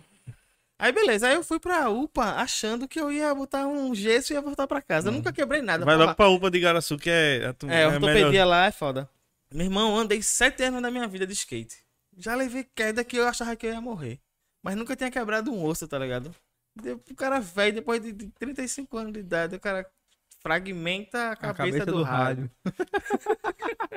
Meu irmão é foda. Tu passa quanto dia no. Então, escuta. Calma, pô, deixa eu. É, ó, é Aí- porque ele tá agoniado, que ele não tá falando. Ele passou cinco minutos calado ali. É mesmo. Esse Foi mal, foi mal. é- É, foi mal, foi mal. vai, vai. Aí. Aí beleza, a pai me levou lá na UPA e tal. Aí tava lá aquele protocolo lá por causa da Covid, né? O pai ficou lá fora, eu entrei. A médica pediu um raio-x, eu fui lá e tirei o raio-x. Foi o momento, de todo o processo, foi o momento que mais doeu, foi o raio-x. Porque, Tem que mexer, irmão, botar desde a hora cara. que eu caí, eu, eu botei o braço aqui e fiquei aqui, não mexi pra nada, tá ligado? dormiu e tal. Porque você procura a posição que menos dói, né? Aham. Eu não consegui dormir por causa da dor. É, então. Quando, irmão, quando o sono chegava e eu relaxava assim, aí já mudava de posição. Aí a dor me acordava. Vinha de novo. Aí, na hora do raio-x, o cara pegou meu braço assim, deu aquela esticada assim, que eu senti os ossos fazendo assim, crack. O, o, o cara ainda falou assim, eita, chega e estralou. Aí pronto. Aqui é uma de gato. Aí quando eu peguei o raio-x e mostrei a doutora, ela, eita, vai fazer cirurgia. Aí eu, porra, cirurgia, tá certo. Como é o processo aí? Não, vou solicitar aqui uma ambulância, você vai daqui pra o Miguel Arraes de ambulância e lá você vai esperar a cirurgia. Aí eu falei, não, meu pai tá aí de carro, a gente vai de carro. Não, não, você é paciente Entrou agora. aqui. É. Você vai sair daqui de ambulância. Aí eu fui lá fora, falei isso a Painho e fui tomar uma medicação lá na enfermaria. Painho entrou lá na UPA, agoniado, né? Como assim cirurgia, não sei o quê. Aí quando eu vi Painho, tipo, ansioso assim, aí eu já fiquei mais tranquilo e tentei acalmar, ele- acalmar ele. né? Tive Pai, relaxa, segurar. Eu vou pra, vou pra Miguel Arraes e vou ficar lá, até o dia da cirurgia. Que ela falou que é de 12 a 3 dias, aí depende da demanda lá, né? A minha sorte é que, na, tipo, pela, pelo fato do Miguel Arraes ser especialista em ortopedia, Uhum. e a no meio da quarentena, assim, não, não tinha Eu Acho que a turma dizia, foi né? moto, né? Foi moto, né? Todo mundo. É. Todo mundo dizia que foi moto. E eu já tinha vergonha de falar assim, não, foi bicicleta. Foi bicicleta e foi o meu peso. Teve gente, teve gente que chegava pra mim e falava assim, é, o DPVAT, vai querer o DPVAT, não sei o quê. Aí, não, não, foi bike. Ei, foi se fosse- bicicleta, isso tudo. É, é agora sim. Eu posso falar? Ah, diga. É queda de Rap- bicicleta é tão. É, é tão perigosa quanto queda de moto, pô. Terminou? Terminei. Pronto. Vai, vai. Boa observação. Ah, Bela. Aí. Chegasse no Miguel Arraes. Aí eu cheguei no Miguel Arraes, eu já tinha. Porque assim, toda situação de dificuldade, é, boy, você tem que simplesmente analisar aquilo e aceitar. É. Irmão, depois que você aceita, tudo melhora, porra. É, porque não vai, vai piorar pô, a situação. Você vê numa situação de, meu irmão, peraí, eu vou ter que controlar isso aqui pra não dar merda de vez. É, e, e meu, É, meu, acon- meu maior medo era ter crise de ansiedade lá, porque aquele período foi uma- um período que eu tava tendo crise de ansiedade toda semana, assim. Então. E, e era muito pesado, porra. Tinha, é, tinha madrugada, porra, que eu tinha que estar em casa, pelo menos tinha que ter, sei lá, uma cerveja na geladeira. Eu fumava que só a porra na época e se faltasse um cigarro eu saía desesperado na rua pra comprar. Porque, meu irmão, foi o momento mais ansioso da minha vida ano passado. Aí eu é como se essa queda viesse pra.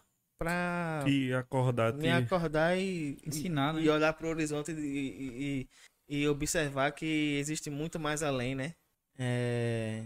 Aí, massa. Aí, lá no hospital eu fiquei dois dias na emergência lá embaixo, até vagar um, um leito pra mim. Eu fiquei lá segunda, terça, na quarta-feira eu subi pra um leito. Na quinta-feira a cirurgiã foi lá ver meu braço. Aí ela afirmou que não tava tão inchado e dava pra fazer cirurgia. Ah, já, acho que domingo ou segunda tu faz cirurgia. Eu, porra, doutora, Ah, domingo é muito longe. É, então. Veja aí, não sei o quê. Aí quando foi na quinta de 11 e pouca da noite, quando a enfermeira veio dar minha veio dar medicação, ela falou: "Olha, fique de jejum que sua cirurgia já é amanhã". Que massa. Aí na sexta-feira eu fiz a cirurgia. E a cirurgia foi louca assim, porque puta que pariu, velho, que meu irmão me colocaram Tem na isso cadeira. não, hein? A cirurgia me, me levaram de 11 horas da manhã pra sala cirúrgica. De 2 horas da tarde eu entrei na sala, de fato. Quando eu entrei na sala e vi aquele maquinário lá, pra mim eu tava num, num cenário de Alien, tá ligado? Vamos me abrir aqui. né? Aquela mesa verde e tal. Aí me colocaram na mesa e o anestesista começou a aplicar anestesia no, no local. Enfim, ele a- é, aplicou o limite de anestesia que o ser humano consegue, né? O dardo teve que ser grande. Aí dói ainda. Eu falei, ó, eu sinto a dor ainda e tal. Teu cara. Aí ele vai ter que te apagar. Aí botaram uma parada na minha boca. Eu É, dei uma respirada e apaguei. Porque a anestesia era pra te apagar. Não, E- a anestesia era pra anestesiar Não, o é, local da então, cirurgia, então, tá ligado? aí- Aí eu recebi, é, recebi É, injeção aqui no sovaco e no É isso pescoço. mesmo, é isso mesmo. Local. Aí, pronto. Aí apaguei. Quando eu acordei, foi a enfermeira tirando o tubo, o tubo na minha, da minha garganta. Me entubaram, né? E eu lembro que eu falei assim, eu não consigo respirar, ela respire fundo, que é normal. Quando eu respirei fundo, eu apaguei de novo. Aí quando eu acordei de novo, eu tava na sala de espera já, na sala que a turma fica aguardando o efeito da anestesia passar pra poder subir pra... Tipo, isso já era dez e pouca da noite. Aí quando eu acordei, tava todo mundo ao redor da cama, tipo, enfermeira, anestesista, cirurgião, não sei o que. Eu, aconteceu alguma coisa. Até hoje eu não sei o que aconteceu, tá ligado? Mas todo mundo tava com uma cara apreensiva, assim. Eu não sei se me reanimaram ou. Enfim. É um, é um mistério na minha vida. E o pior é que eu tô com os documentos lá em casa e eu ainda não, não li direito. Aí depois disso, pronto, fui pro quarto. Josi, Josi tava lá. Josi foi passar o dia da, da cirurgia comigo lá. Eu sou muito grato a ela por esse momento. Nega, beijo pra tu. Aí, isso foi na sexta. No sábado, eu tive alta e pronto. Aí foi E- de segunda a sábado. Mas tu é destro ou tu é canhoto? Eu sou destro. Durante a. a- a- E, e, e impactou muito, bicho. Quando é que tu voltou mesmo pra. Então, quando eu acordei nessa sala de espera lá, a primeira coisa que eu fiz foi tentar mexer o braço direito pra. Logo, não posso perder isso aqui, É. né? Deixa eu ver logo. E eu não tinha movimento completo, Aí. tá ligado? Meu Deus Aí do quando céu. eu fui pra casa de manhã, que eu passei a recuperação na casa de manhã, é, eu comecei a desenhar com a mão esquerda. Eu fiz uma, parte de desenho com a mão esquerda. Um bocado de olho. Também. Mas eu tentei fazer coisas complexas Ah, e então. tal pra tentar é, testar realmente a. Mas por quê? Porque tu tava com medo de. Com medo de não voltar. de Porque não- eu sabia que eu ia ter que fazer fisioterapia e não sei o Então, quê. e acaba sendo a fisioterapia, né? Desenhar com a mão direita. Então, é, e a minha cirurgia foi tão foda assim que eu não, eu não usava gesso. A cirurgiã disse que saiu da cirurgia, já tenta movimentar e tal, porque eu tô com uma prótese, né? A cirurgia foi o seguinte, é, pelo fato de ter se fragmentado em vários pedaços a cabeça do rádio, não tinha como restabelecer contato com esses fragmentos e restaurar o osso. Uhum. Que é que E faz? outra coisa, eu passei dos 30, então a minha classificação é diferente de uma pessoa mais nova. Entendi. Então, tiraram a parte fragmentada do osso, né? Serraram mesmo e colocaram uma prótese. Então, assim, a cabeça do meu rádio é uma cabeça artificial, é uma prótese. Então, Que eles colocam a prótese na rádio, encaixa no número e fecha, né? entendi. Então eu sou meio que biônico aqui. Eu tenho uma E prótese. tu passou muito tempo em fisioterapia? Voltou 100%? Como é tá? Nada, eu não estico o braço ainda. Tem movimentos que eu não consigo fazer direito. Mas na hora do desenho impacta muito, Não. mas não. Não. No logo no, No começo impactava a força.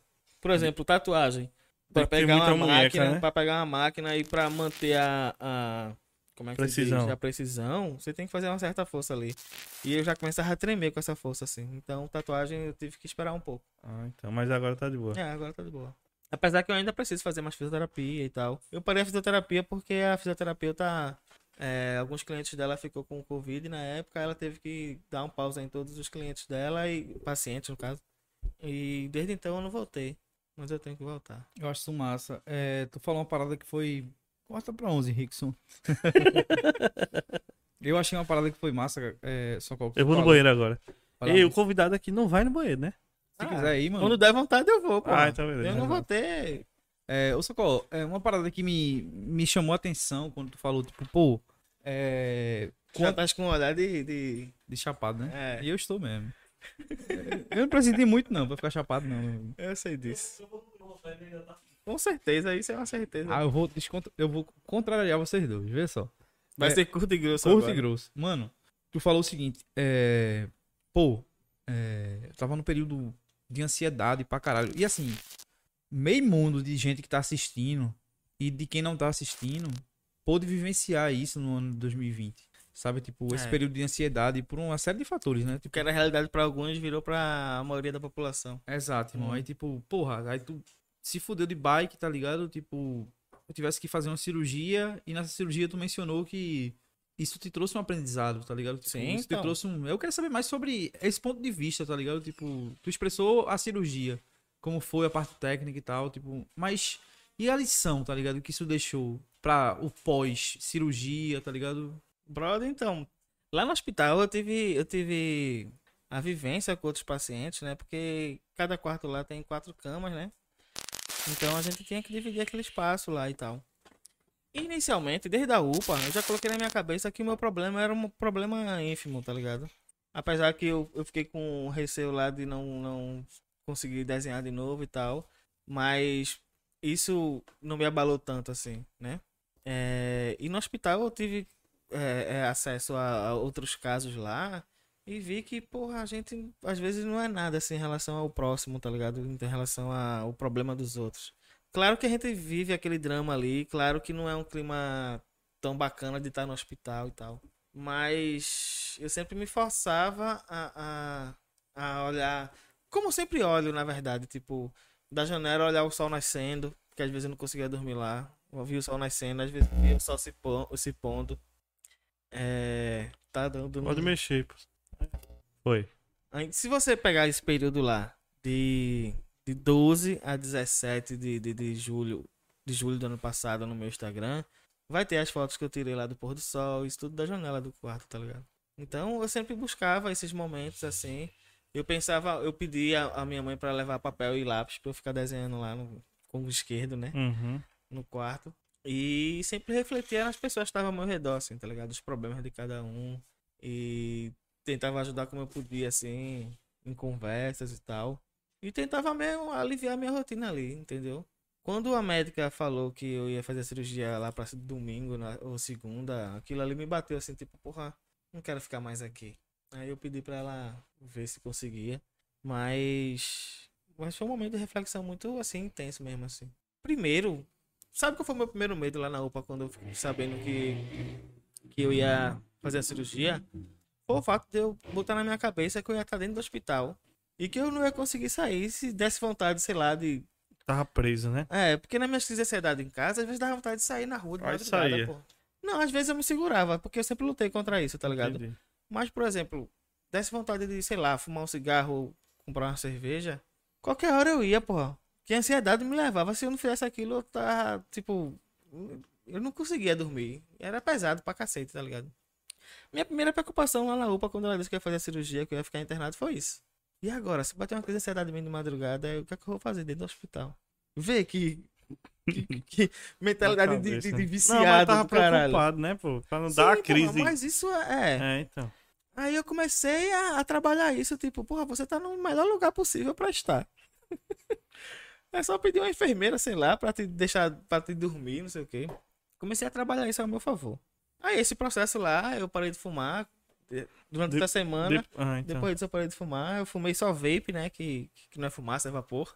Mas é, em relação a, tipo, a lidar com problemas, é, esse período lá internado me fez pensar em relação a isso. Tipo, se tem um problema, a gente tem que resolver. Até tua ansiedade melhorou. Poxa, tu, tu é doido, é nem. Eu não sei nem o que é ansiedade mais. Sério, mano? Que Assim, às vezes me dá aqueles picos de, de adrenalina quando você tem espasmo dormindo.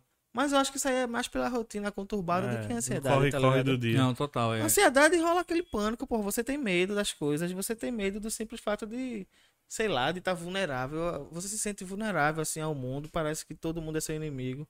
É um sentimento muito ruim, tá ligado? E, e a rotina conturbada, porra, tô dormindo bem e tal.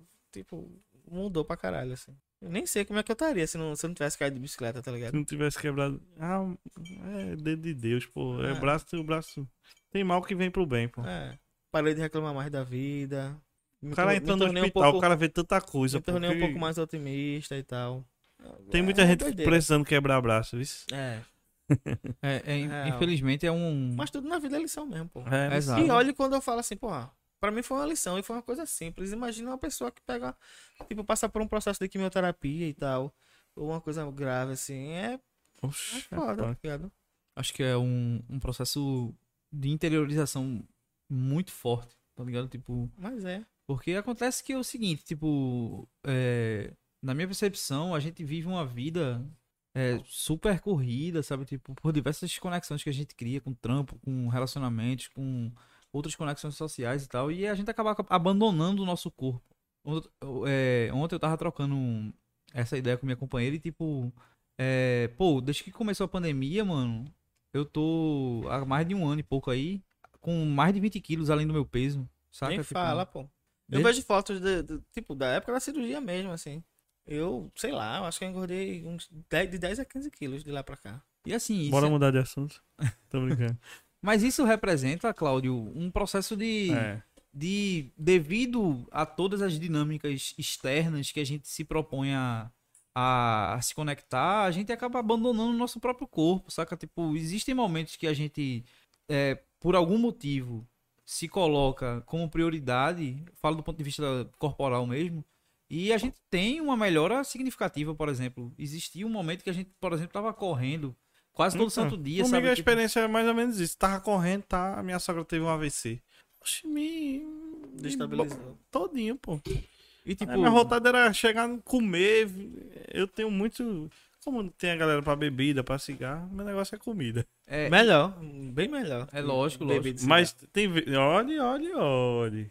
Tem gente que não controla, se lasca porque é mais difícil, pô. Eu- É, né? É, É mais acessível Meu irmão, cada um tem o seu. É, cada drama Seu- é drama é, e cada cada corre é corre, meu irmão. E assim, ninguém tá aqui pra julgar ninguém. E, É, então, e é errado julgar. Não, Todo é. mundo tem o seu. Total. O que me faz esse papo, sobretudo nesse momento agora, é o seguinte: tipo, tanto a pandemia é, foi um, um vetor para trazer diversas coisas à tona, sabe? Tipo, inclusive patologias mesmo, é, que a gente tinha ali, em algum momento ia explodir, sabe? Tipo, o isolamento trouxe isso à tona, sabe? Tipo, é, recorde de relacionamentos sendo desfeitos Divórcios e tal. divórcios e tal, e tipo, pessoas engordando. Eu sou vítima desse, desse processo no sentido de ter engordado, não que eu seja vítima do ponto de vista de que eu esteja culpando a pandemia, por ter pandemia. engordado. Não, eu engordei porque eu comi mesmo. A minha ansiedade, mano, como eu falei, que todo mundo compartilha desse sentimento de É, que em 2020 algo extraordinário aconteceu, talvez uma das maiores tragédias do, do século da gente.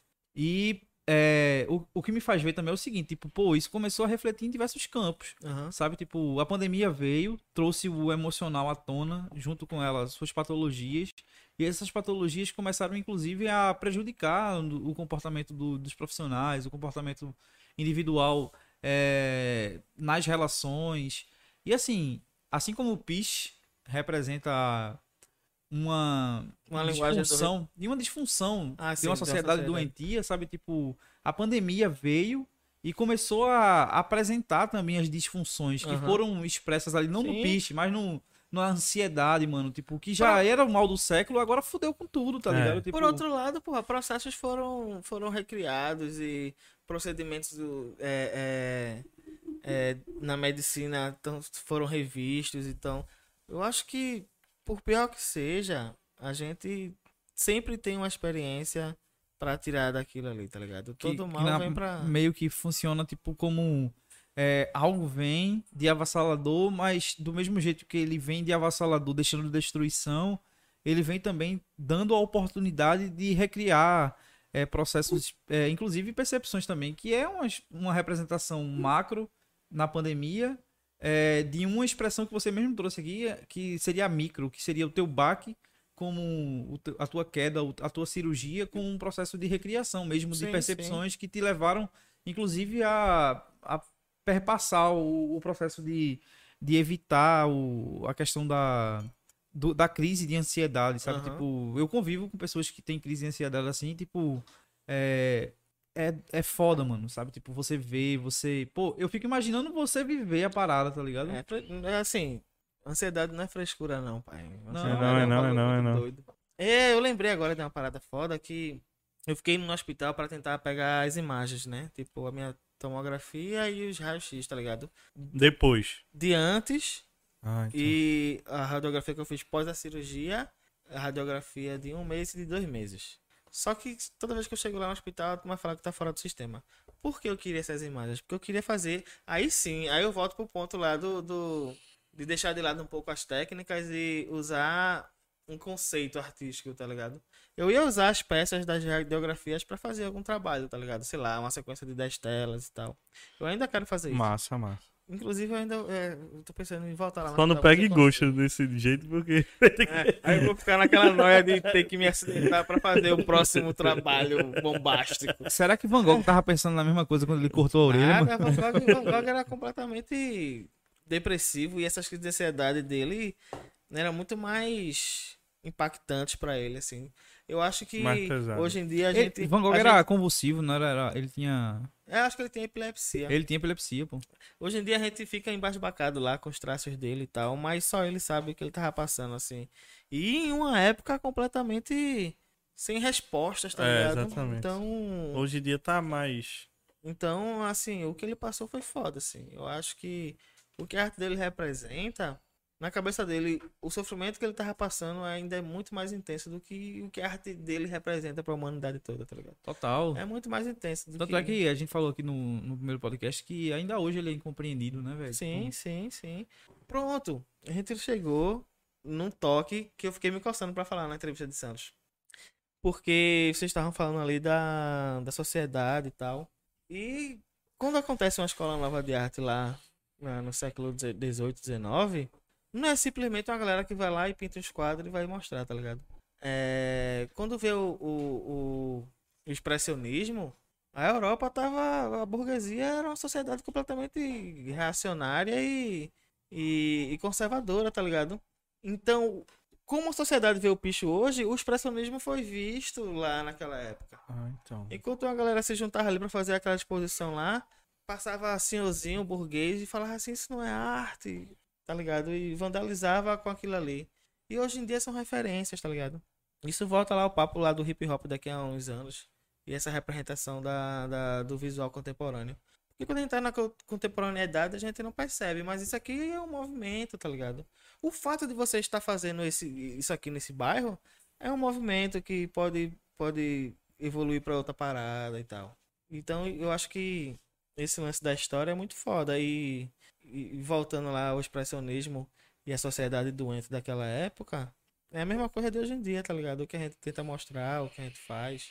É, eu voltei porque eu lembrei desse, dessa deixa aí daquele, Não, e- daquele E dia. tudo bem, mano, porque, inclusive, assim como é, todas essas adjetivações que, que se dá a habilidades que um indivíduo tem, fotógrafo, design, pará, elas são criadas através de conexões, assim como a gente também cria conexões entre presente, passado e futuro que ensinam é, metodologias da gente ler determinados acontecimentos históricos ou contemporâneos. É, e, e- ter a, e ter a coerência de saber que um fato histórico você tem que analisar toda a situação da sociedade da época é muito importante, né? Porque tomar, às vezes, olha para um fato histórico e acha que E quer interpretar como se Como fosse se um fato fosse contemporâneo. hoje, e, é. tipo, não existe isso. E essas conexões me parecem extremamente pertinentes entre passado, presente e futuro, porque, na verdade, é, a gente consegue compreender dinâmicas que, apesar de, serem, de terem sido transformadas do ponto de vista de plataformas e, e acessibilidade com por alguns meios tecnológicos que foram parte dessa evolução, a essência daquilo que era feito não mudou, porque a essência não muda, saca? Tipo, um ser humano que existia na Idade Média, por exemplo, ele tinha as mesmas funções corporais, as mesmas funções.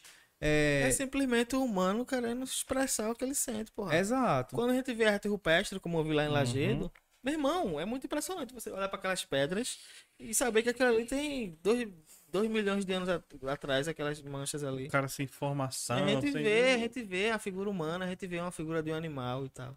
Então, assim, no fundo, no fundo, o intuito instintivo humano é o mesmo, pô.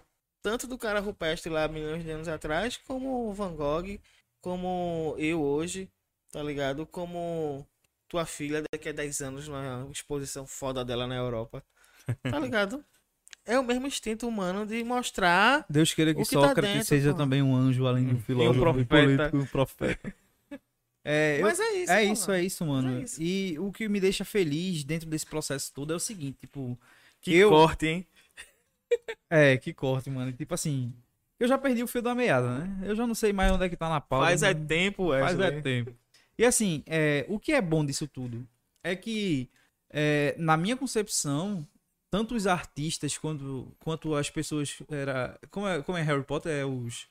Os Trouxas. os trouxas e os, e os bruxos, né? E os bruxos. E tipo assim, é, essa, essa, essa divisão é, fictícia, ela passa a. Esse apartheid, né? Esse apartheid, ele passa, de algum modo, uma, uma percepção que não existe na realidade, né? Tipo, ele passa a percepção que existe conceitualmente. Claro que a gente sabe que o racismo tá aí, que o preconceito mata pessoas hoje em dia, que a diversidade de, de realidades faz com que o indivíduo comum não consiga compreender e, inclusive, essa incompreensão muitas vezes gera uma violência, gera um.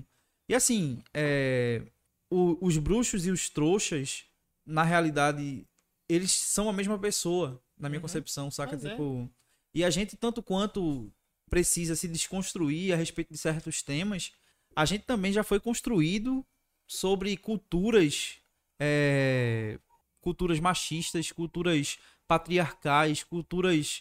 é, Sempre, a todo momento, porra. e pra, pra gente é, fazer o, o processo inverso desse, dessa, dessa, desse caminho, a gente tem que em algum momento Se desconstruir. né? cair, cair, tá ligado? Tipo, O rei da- das metáforas do. é sério, Mas é mano. mesmo, é cair mesmo. e ir parar no hospital, tá ligado? Pra olhar Ah, é. a realidade, pra sim. olhar a coisa pra outro ângulo. Porque, porra, mano, se a gente vive uma vida ordinária todo santo dia, por isso que eu digo, Cláudio, usa droga, Cláudio, Bebe, bebe, fuma. fuma, Te alguma coisa. desse mundo. Tipo, eu não falo porque eu sou o porta-voz do demônio.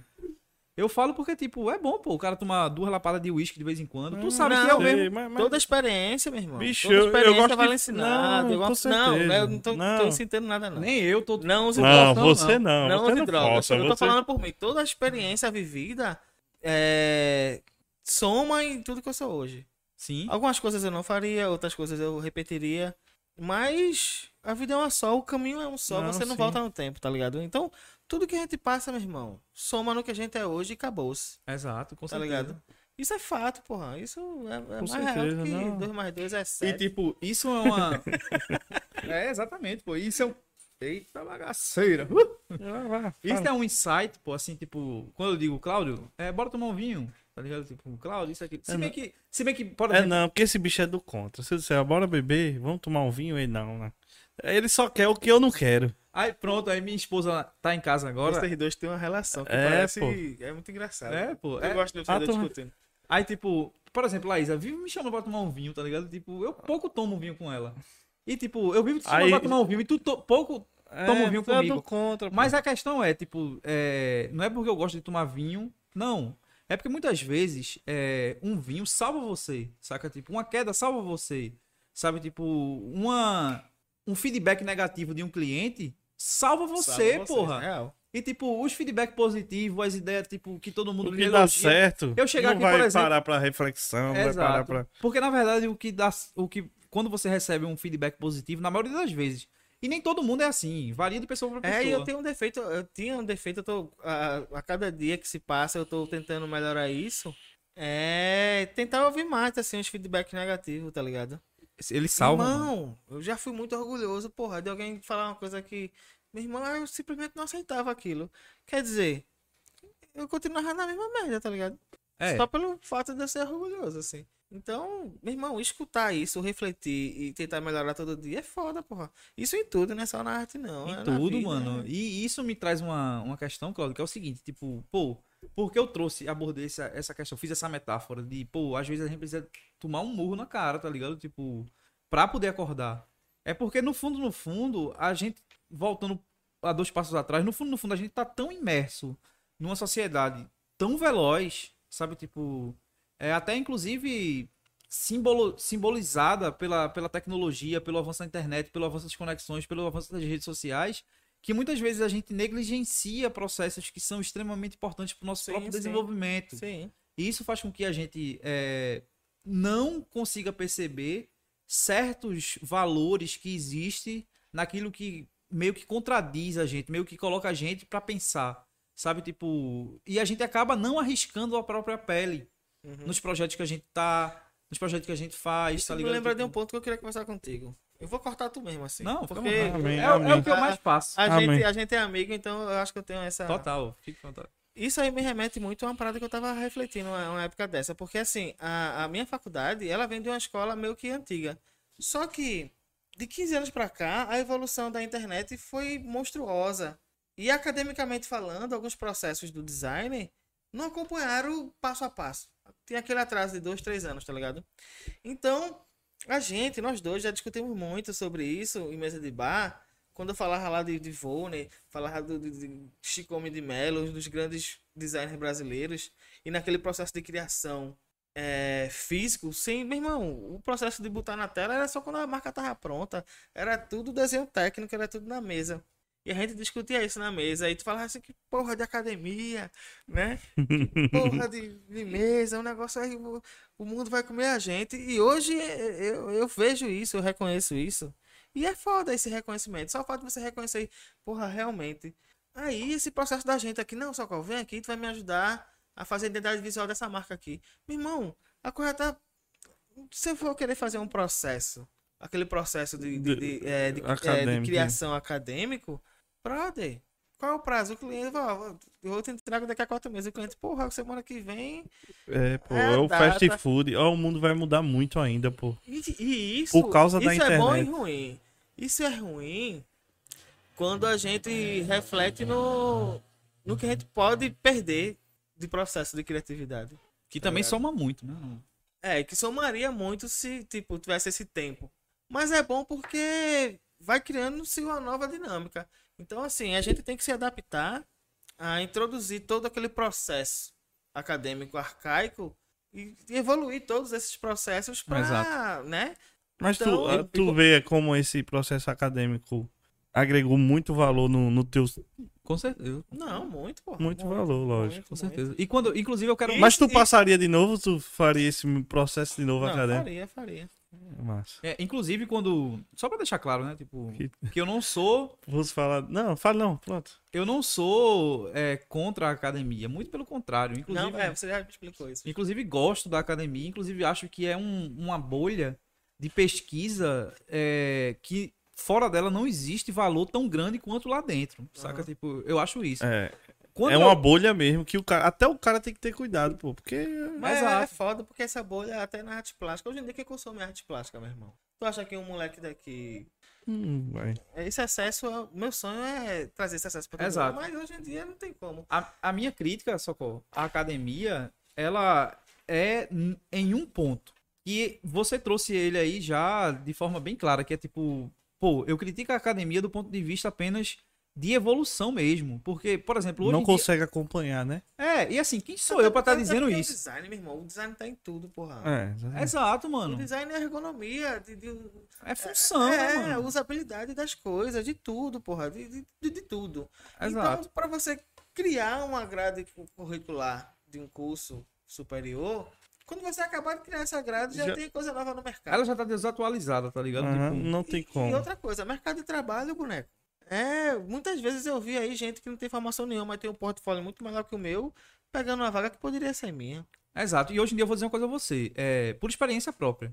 Pô, hoje em dia empresas que estão extremamente interessadas em profissionais bons, eles não estão olhando o currículo do cara, velho. Saca? Não. Olha portfólio. É, então, olha o Não portfólio. olha. Mas não é currículo. Portfólio não é não currículo. olha, não olha. Eu, por exemplo, é, sem for- formação acadêmica na área de design, é, eu, por exemplo, já participei de diversos processos seletivos e passei em vários deles por conta de portfólio. Que, que, Sim. por exemplo, eu sou designer, mas nem no Behance eu tô. Vê que design lixo, saca? Tipo. Depende. Depende qual é o hype do momento, né? Exato, tipo, pô, nem no nunca tive um Behance na minha vida. Qual é o hype do momento? LinkedIn, mesmo o LinkedIn é uma bosta. Tem minha foto de perfil e acabou E assim, é, já participei de, de projetos, inclusive no exterior, mano, onde a gente fez coisas que, particularmente, eu nunca tinha imaginado, assim como a gente faz hoje, coisas que eu nunca tinha imaginado, que eu tava trocando ideia aqui hoje. Uhum. É, coisas que eu nunca tinha imaginado, tá trabalhando, por exemplo, com o governo do México, sabe? Tipo, uma coisa fora do meu padrão, assim, tipo, pra realidade naquela época, né? Aham. Tipo, a gente participou de um projeto onde eu fiz toda a estrutura de UX do app, é, e olha que, tipo, eu tava no começo, sabe? Tipo, do, proce do processo de conceitualização, de experiência, etc e tal. E esse projeto, na metade dele, Foi startup, foi? foi uma startup é, que é Amazon Experience.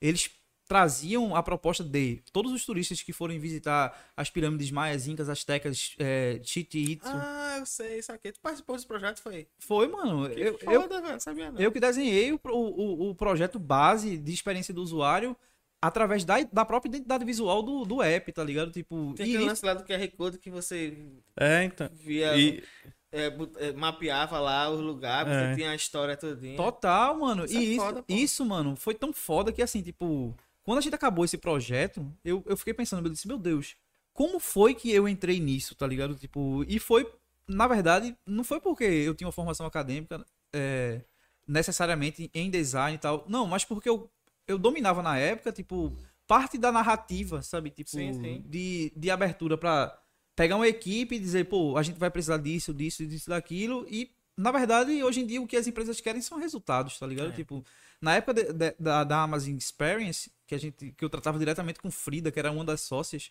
a gente falava espanhol e tudo mais, ela queria falar em português e dizia, não, Frida, vamos falar em espanhol mesmo, que eu quero treinar meu Só espanhol assim eu também." pratico, né? É, aí tipo, a gente era falando espanhol, ela ligava pra mim, eu ligava pra ela, tipo, um e-mail, tudo em espanhol. Aí, tipo, é, quando o governo do México chegou e disse, meu irmão, quero metade do projeto, tá ligado? Tipo, eu não sei se eles compraram, ou foi 49% ou foi 51% da empresa. Eu acho que foi 49%, porque 51% dava direito a eles de começar a escolher, né? dono, então. por milhões e milhões de dólares e tipo, hoje em dia o que, é que a empresa faz? Se você for no México, você consegue ir nessas pirâmides é, históricas dos povos é, nativos e você consegue acessar essas pirâmides com óculos de, virtua de realidade virtual aumentada, né? Tipo, e você consegue visualizar E- a reconstrução dessas pirâmides e o histórico, com pessoas, inclusive, chegando pra falar com você, trajadas na realidade virtual, sem ela nem existir, tá ligado? Aham. Tipo, isso faz o quê? Quatro anos? Você escuta a língua, Escuta a eles língua. escolhe a língua que você quer que eles contem a É história. é Ah, massa doideira, eu vi demais. esse projeto foda, pô. Exato, e assim, gordo, é... foi um dos maiores projetos do meu tem portfólio. uma parada parecida aqui, lá na Sé, não foi? Teve uma iniciativa dessa lá na Sé, em Olinda, no caso. Os pontos de Olinda, mas não sei pra onde foi. Eu, eu, eu, eu desconheço isso também, Também. mas assim, isso na época, há 5, 6 anos atrás, realidade aumentada era aquela coisa, tipo. É... Tava A no teste, né? E não sabia se ia vingar mesmo. Era, e era algo muito disruptivo, É. tá ligado? Tipo, era algo que vinha pra, tipo. Inclusive, aconteceu uma parada muito foda nesse projeto. Foi quando eu fui convidado a fazer parte da equipe e me explicaram o briefing do projeto, tá ligado? Tipo, qual era a minha etapa dentro daquilo ali. É, e, mano, eu sonhei durante uns 3, 4 dias com realidade aumentada, pô. Tipo, projetos acontecendo de realidade aumentada aqui no bairro, tá ligado? Tipo, eu sonhando com a galera, tipo, tipo um bloco carnavalesco, tá ligado? Que não existia, mas existia. E, tipo, hoje eu associo, tipo, meu irmão, a essa. Não tem nada a ver, mas hoje eu associo a essa. Drogas, É. parei. É muito LSD, ayahuasca e cogumelo, meu irmão. E hoje eu associo isso à, à questão do isolamento, tá ligado? Tipo, meus sonhos de realidade aumentada era fazer com que pessoas estivessem na rua sem elas poderem estar na rua, tá ligado? Tipo. E eu não tinha nada a ver com isso, né? Mas voltando ao assunto, Socó, tipo, minha única questão da. Em relação à, à academia é que, tipo, se você é, criar a vertente acadêmica, por exemplo, pô, tu cursou design gráfico, tá ligado? Tipo, design gráfico é só um ponto do design, mano. Sabe? Tipo, um ponto. Não, é porque assim, eu fiz no IF. No Uhum. IF é muito focado no gráfico mesmo. Na federal é que tem lá as ramificações, tá ligado? Na federal você faz design, você paga algumas cadeiras que são. é, que contemplam todas os designers. E certo ponto do curso você escolhe. Se quer design de interiores, design de moda, design gráfico, entendeu? Você, você Ah, vai então. nas vertentes. Mas no, mas no mercado, a turma preferia a turma do IF, porque era, a turma do IF era mais técnica. É né? técnica, exatamente. E assim, é, mano, você faz um curso hoje de design gráfico numa universidade, no IF da vida, no Instituto Federal. O que você tem de bagagem não é pra todo mundo, não, pô. Sabe? É, tipo, pô, tá doido, é? Mano, é. É. uma coisa muito foda, mano. É uma coisa de outro mundo. E o network, network com a Outra galera. coisa que eu aprendi lá no IF é o que eu sou hoje, porra. Justo. E eu, justo. e eu coloco isso. to- Todo momento que, que eu faço aqui um, um carrossel que seja, eu uso o conceito que eu aprendi lá, tá ligado? Total. Faz mano. parte do meu dia a dia. Então, assim, tem que valorizar, né, E porra? tudo é útil, tá ligado? Toda Claro. experiência que a gente vive é muito útil, velho. E o que eu vejo de, de extremamente valoroso, sabe? Tipo, de extremamente significativo no processo de você fazer um deep dive, tá ligado? Tipo, um Uhum. mergulho profundo. seja na ilustração, nas artes plásticas, no, no design em si, é que Porra, você mas, de lá. mas o processo criativo é sempre um, é sempre um mergulho profundo em qualquer coisa. meu irmão. Total, meu irmão. Qualquer total. coisa. Inclusive, estudar, na minha opinião, estudar, ir pra universidade é parte de construção de processos. Sabe? Sim, Tipo, você sim. vai ali, você vai aprender um pouco mais de disciplina e tal. Tipo, é, porque eu nunca fui numa universidade pra design. Na verdade, eu já fui. Pra quem não sabe da minha história, eu já me matriculei duas vezes no, no curso de design gráfico Da Unibra. da. da na, da Unib- a Unibra é o quê? A Unibratec, não? Tu lembra aquela que tem lá Que- no- não. Não, era a Unibratec mesmo. É, a Unibratec. Ah, O Unibratec. Unibra é Unibra, né? Era... Não, eu não sei hoje, mas tinha a Unibratec. É porque hoje tem um Libra que era. Que é Ah, da- que é antiga IBGM, né? É, não, então. não tem nada a ver, não. O Unibratec é outra O coisa. Unibratec É, eu era sei. E Tem um- tinha a ESO fez Olinda. foi Lucas. Que a ESO, que a ESO foi o melhor curso de design do, do acho que do nosso E antigamente Nordeste. o Unibratec não era o design. Tem que ser geleia, bicho. Tem que Meu ser geleia. o Ele vai quebrar outra cadeira, pô. Aí assim, pra quem não conhece a minha história, Claudio e Socorro, tipo, já me matriculei duas vezes. tá E não fosse. É, não, até fui, né? Mas, tipo, eu não conseguia passar muito tempo. é... O que foi isso? hein? E a geleia se enrolando todinho na cadeira. Meu filho. Senta no chão, vá, querido. Aí, enfim, é, eu não consegui. Eu, eu, sou, eu sou fudido em relação a isso, tipo, a disciplina, né? Hoje eu tenho disciplina porque é, o processo faz com que você tenha, tá ligado? Tipo, a vivência, a experiência do dia a dia. Mas a minha disciplina nunca foi muito de ouvir é, tutores do ponto de vista de design gráfico. Isso eu reconheço mesmo assim, é uma falha minha. Uhum. Sei que existem diversos é, profissionais de design gráfico. Não, mas tu segue no caminho muito foda mesmo sem ter, tá ligado? Eu acho que é, muita gente sozinho assim não chegaria onde tu chegou. Não, Wesley, Wesley é, é pica. ele é pica. Mas isso, mano, é porque também existem essas outras referências na minha vida, tá ligado? Tipo, se Sim. eu fosse só pensar em design gráfico, design gráfico, Aí, voltando ao bairro, porra, a gente é rodeado de artistas, porra. A gente é meu rodeado de, de, de influências boas. aí é como se eu porra. dissesse pra você, pô, meu design hoje em dia, ele é muito menos design do que há 10 anos atrás, tá ligado? Tipo, hoje ele é muito menos design. Hoje eu trabalho muito, com, muito mais com experiência de usuário, tá ligado? Com, com conceitos de do próprio marketing em si. Quando eu falo marketing, eu acho que esse, esse nome também tá muito desgastado. Uhum. Sobretudo no, no, no- no digital, né? Tipo, todo mundo hoje em dia é especialista em marketing digital. Todo mundo quer ensinar o outro a ganhar a vida com marketing digital e tal. E eu não vejo muito por aí. Marketing é muito mais uma questão de como você vê, sabe? Tipo, de como você enxerga o outro. De como você respeita o outro. De É como de como você... o outro se apresenta, né? Qual é o cartão de visita e qual é o valor que ele dá a esse cartão de visita. Exato. Exatamente. E assim, tipo, pô, o marketing hoje em dia, na minha concepção, ele tem muito mais a ver é, na forma prévia de como tu vê as coisas do que como tu faz as coisas ou como tu é visto. Aham. Saca? Tipo, porque, primeiro, na minha concepção, pra você ser visto, pra você ser identificado como um bom profissional, como um bom design, como um bom. Seja lá qualquer outra adjetivação que você precise, você precisa enxergar o outro. Saca? Tipo, antes de ser visto, é necessário enxergar. E aí, dentro desse processo, existe respeito, existe é, a maturação, inclusive, da própria comunicação e das linguagens que você utiliza ali pra atingir o outro. Por exemplo, um exemplo chulo agora, atingir o outro. Eu odeio isso, pô. Público-alvo. Gatilhos mentais, iscas digitais. Vai tomar no cu, irmão.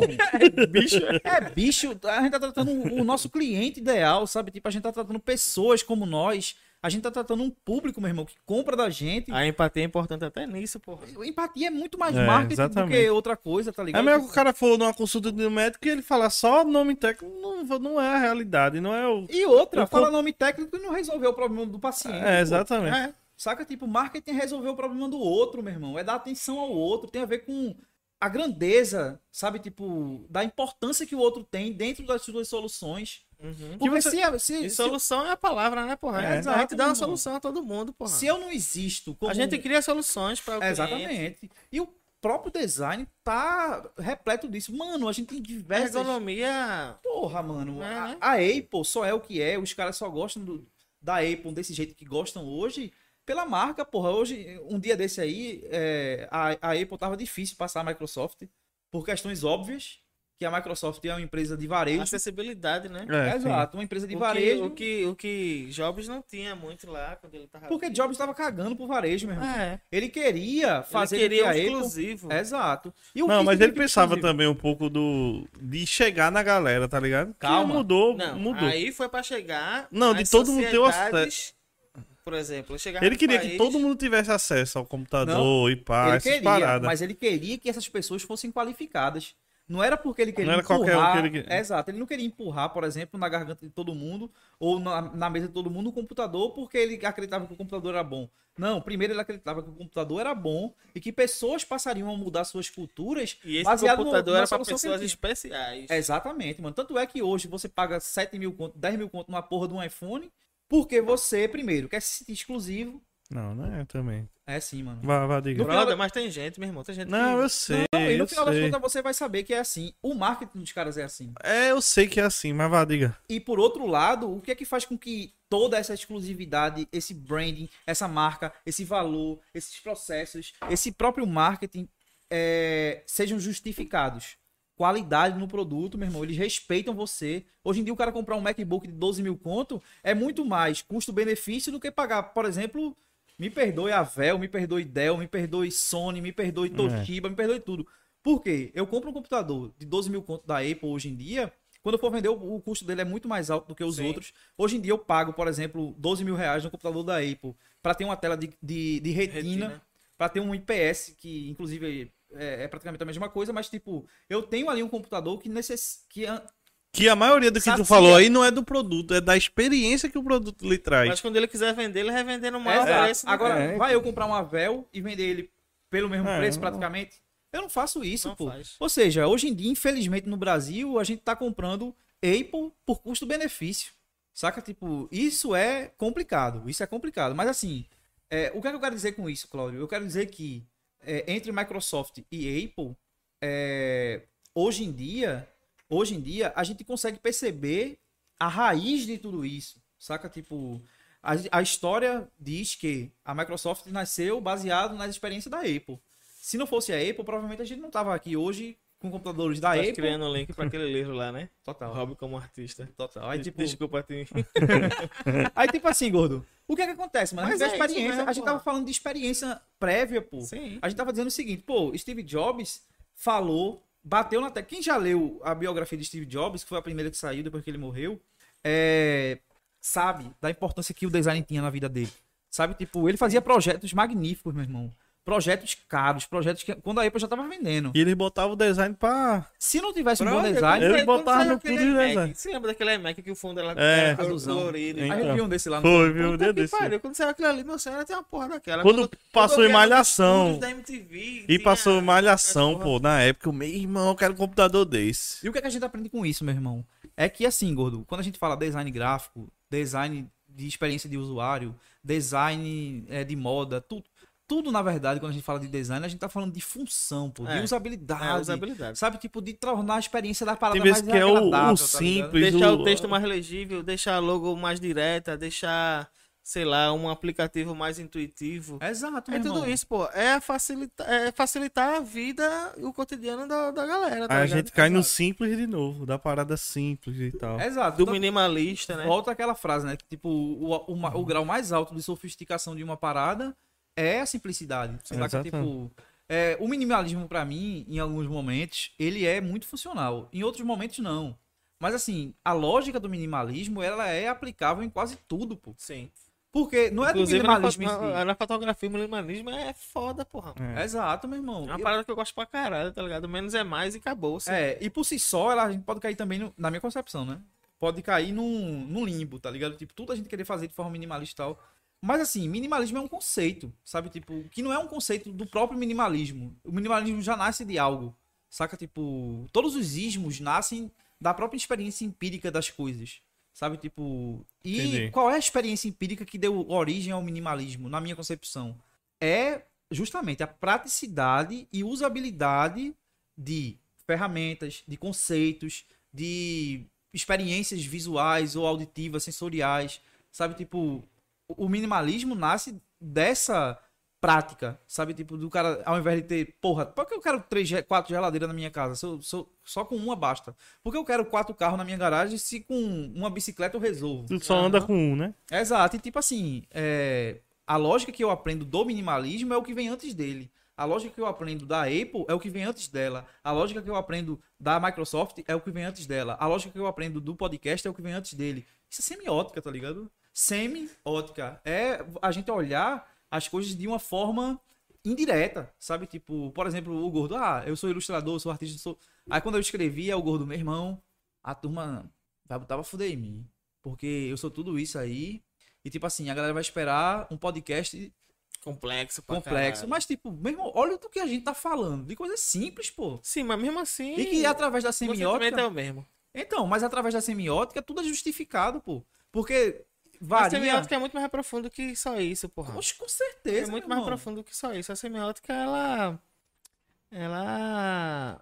Mostra o significado de tudo, tá ligado? Dry chegou no chat agora. E você não pode. E Alô, você, Dry. e você não pode deixar ponta solta, tá ligado? Exato, meu irmão. E semiótica, na minha concepção de leigo, de cara que não, não estuda profundamente, cara que pouco deu um mergulho na própria semiótica, eu Eu vi tô estudando mais semiótica agora do que na faculdade. Exato. A gente veio, eu, eu particularmente vim comprar um livro de semiótica um dia desse, que tá com você. É, tá. E, inclusive tem duas semanas para ler. Se você não ler, pode me devolver o livro, eu tô falando sério. Acabou, E ele tá tudo no semana. controle da povo, isso agora. Ele botou lá no. Eu vi, bicho, porra, No aí Notion. na planilha lá de E não sei o que, ele vai abrir a biblioteca. Não, é pra se fuder, meu amigo. Que a turma pega meus livros e some com os livros. Tá tudo agendado agora. Quer me vender esse livro? Não, vender uma compro. porra. Aí assim, tipo, semiótica, na minha concepção de leigo, é. Pronto, eu vou justificar. Tempo. A semiótica é o seguinte, tipo, pô, eu aprendo com a Apple com o que tem antes da Apple. Eu aprendo com o minimalismo com o que tem antes do minimalismo. A origem, né? A origem É, eu parada. aprendo com a semiótica o que porra eu aprendo com a semiótica, meu irmão. Eu aprendo com a semiótica modos de utilizar certas linguagens que fazem com que tais ferramentas, que são as próprias linguagens, comuniquem aquilo que eu quero. E atinja quem você quer que atinja. Exatamente. Se, eu- se eu não usar a semiótica desse jeito, eu não tô me utilizando da semiótica de forma correta. Aham. Sabe? Tipo, e muito mais profundo ainda seria o seguinte, pô, se eu utilizo da semiótica para atingir pessoas, para criar um público-alvo, para criar iscas, eu tô me utilizando da semiótica de forma antiética, Antiética. saca? Por Tipo, isso que eu desisti de marketing. Eu, eu, eu fiz marketing na IPGM, mas não durei dois semestres. Quando o cara com- começou a falar de Walt Disney lá, eu fiquei puto e, e desisti do curso, eu saí do curso. Mas por quê? Porque eu achei muito. Brother, aquele conceito lá de shopping e. E de ser injusto com, com quem você quer atingir, pra mim foi foda aquilo. Eu, eu não, não fui empático com esse sentimento, não, tá ligado? Esse aí foi depois do. Foi antes do design. Ah, então, bota fé. Eu era, eu era supervisor da Contax. Outra história.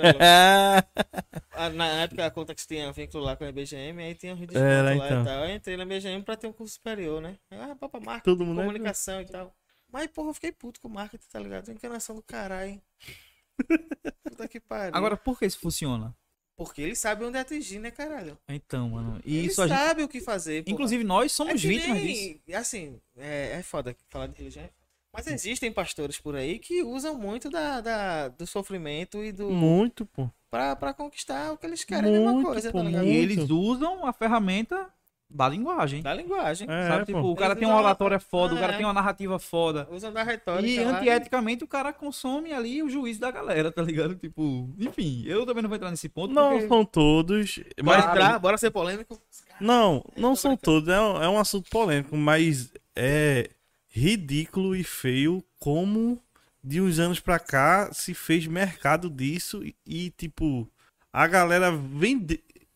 é, Criou-se um modelo de negócio, pô. E Isso entre pastores, né? É, eu vi até uma matéria um dia desse do Eu Rio de Janeiro, tipo, a favela. Onde, onde, não, mas aonde cresce mais é onde tem mais a população vulnerável, pô. Mas é. A favela lotou, pô. Tá Lotou, ligado a invasão bicho. que tem ali na BR? Já tem uma igreja. Meu irmão, quando tinha. Acho que 5, 6 barracos, já tinha uma Não, assembleia, mas né? sempre tem uma Assembleia de Deus e a Igreja Católica também no, nesse bar. Vai atrás do Miguel Arraes, sempre vai.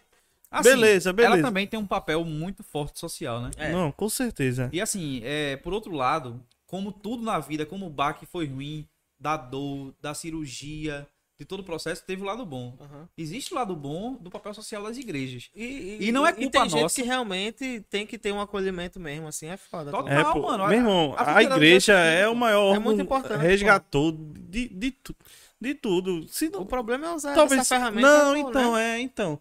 Como tem tudo, pô, no governo, no- em tudo, pô. Qualquer organização vai ter o lado ruim. Beleza, que a igreja é protestante, se é muito forte nisso, tá ligado? Mas também tem igrejas sérias, a galera séria, e tem um impacto social muito grande. Sim. Total, mano. Muito grande. Total. E assim, o que a gente não E pode é relativizar. católica, a, a igreja católica fazia merda lá na Idade Média, porra, também. E, A e igreja sempre católica- vai fazer, e toda a igreja vai fazer, Me católica, perdoe, me perdoe cristã. todos os católicos, mas é, a igreja católica foi quem mais matou gente na Idade Média. Sim. Sabe, sim. tipo, E não é só a igreja evangélica, é o espírita, o, todo tem um papel social forte, tá ligado? Total. O que a gente não pode, na minha concepção, é relativizar. Que É, exatamente. É. Que seria o quê? Eu vou utilizar a, para- a- a parábola, não. Eu vou utilizar o, a questão do, do baque de, de Socorro, do- da queda de Socorro. Relativizar teu baque seria o seguinte: pra tu aprender algo novo, pra tu sair da tua bolha, pra tu abrir teus olhos, tem que cair direto. Tá ligado? Tipo, Aham. pô, tô precisando aprender. ah, Vou me jogar no chão, vou me fuder pra ter que ir no hospital e ter que passar algum tempo ali pra aprender alguma coisa que seja importante pra mim. Isso seria relativizar tua dor, tua queda, tua experiência. Relativizar a questão da- das igrejas no meu, no meu processo é o seguinte, tipo, a gente acreditar, ah, mas tem gente corrupta no- na política, na É, saúde. aí- Calma. O que é isso, na minha concepção? Relativizar o processo histórico das igrejas. Seria não perceber o porquê elas existem e não perceber o papel funcional que elas têm hoje mediante a transformação que ela precisou passar para ela existir ainda hoje. Aham. A Igreja Católica, por É exemplo, com a... né? De, de... Exatamente. A Igreja Católica, por exemplo, com a renovação carismática, o que ela tá fazendo? Ela tá. Não, Eu, eu não vou dizer isso, mas ela tá meio que pentecostalizando o próprio processo histórico dela, tá ligado? Tipo, Mas foi porque que é teve... o reavivamento. Tipo, pô, tô perdendo adepto, a galera tá indo pro protestantismo. Ah, é uma campanha pra... É uma campanha de Exato. marketing. É uma campanha de marketing. Exato, ou seja, Meio... Tá com medo da folha falando isso. não, tá com a cara pô, dele. por mim. por Não, mim, não, pô. mas é verdade, pô. É uma Mas campanha... de- é, é fácil. Chegou num ponto que, meu irmão, a, a igreja foi não morrendo, mas tipo... Que se mostra Só mais vai ter idoso mais e tal. Aí, como foi? o- Foi esse Papa? Não, agora não. Foi esse Papa O quê? Que quando entrou fez aquela da juventude e tal. Pô, que, eu fui que- pra Jornada Mundial da Juventude. Pronto, aí deu a renovada. É, isso é importante, pô, também. É, pra igreja é, né? É, eu acho que é importante, assim, tipo.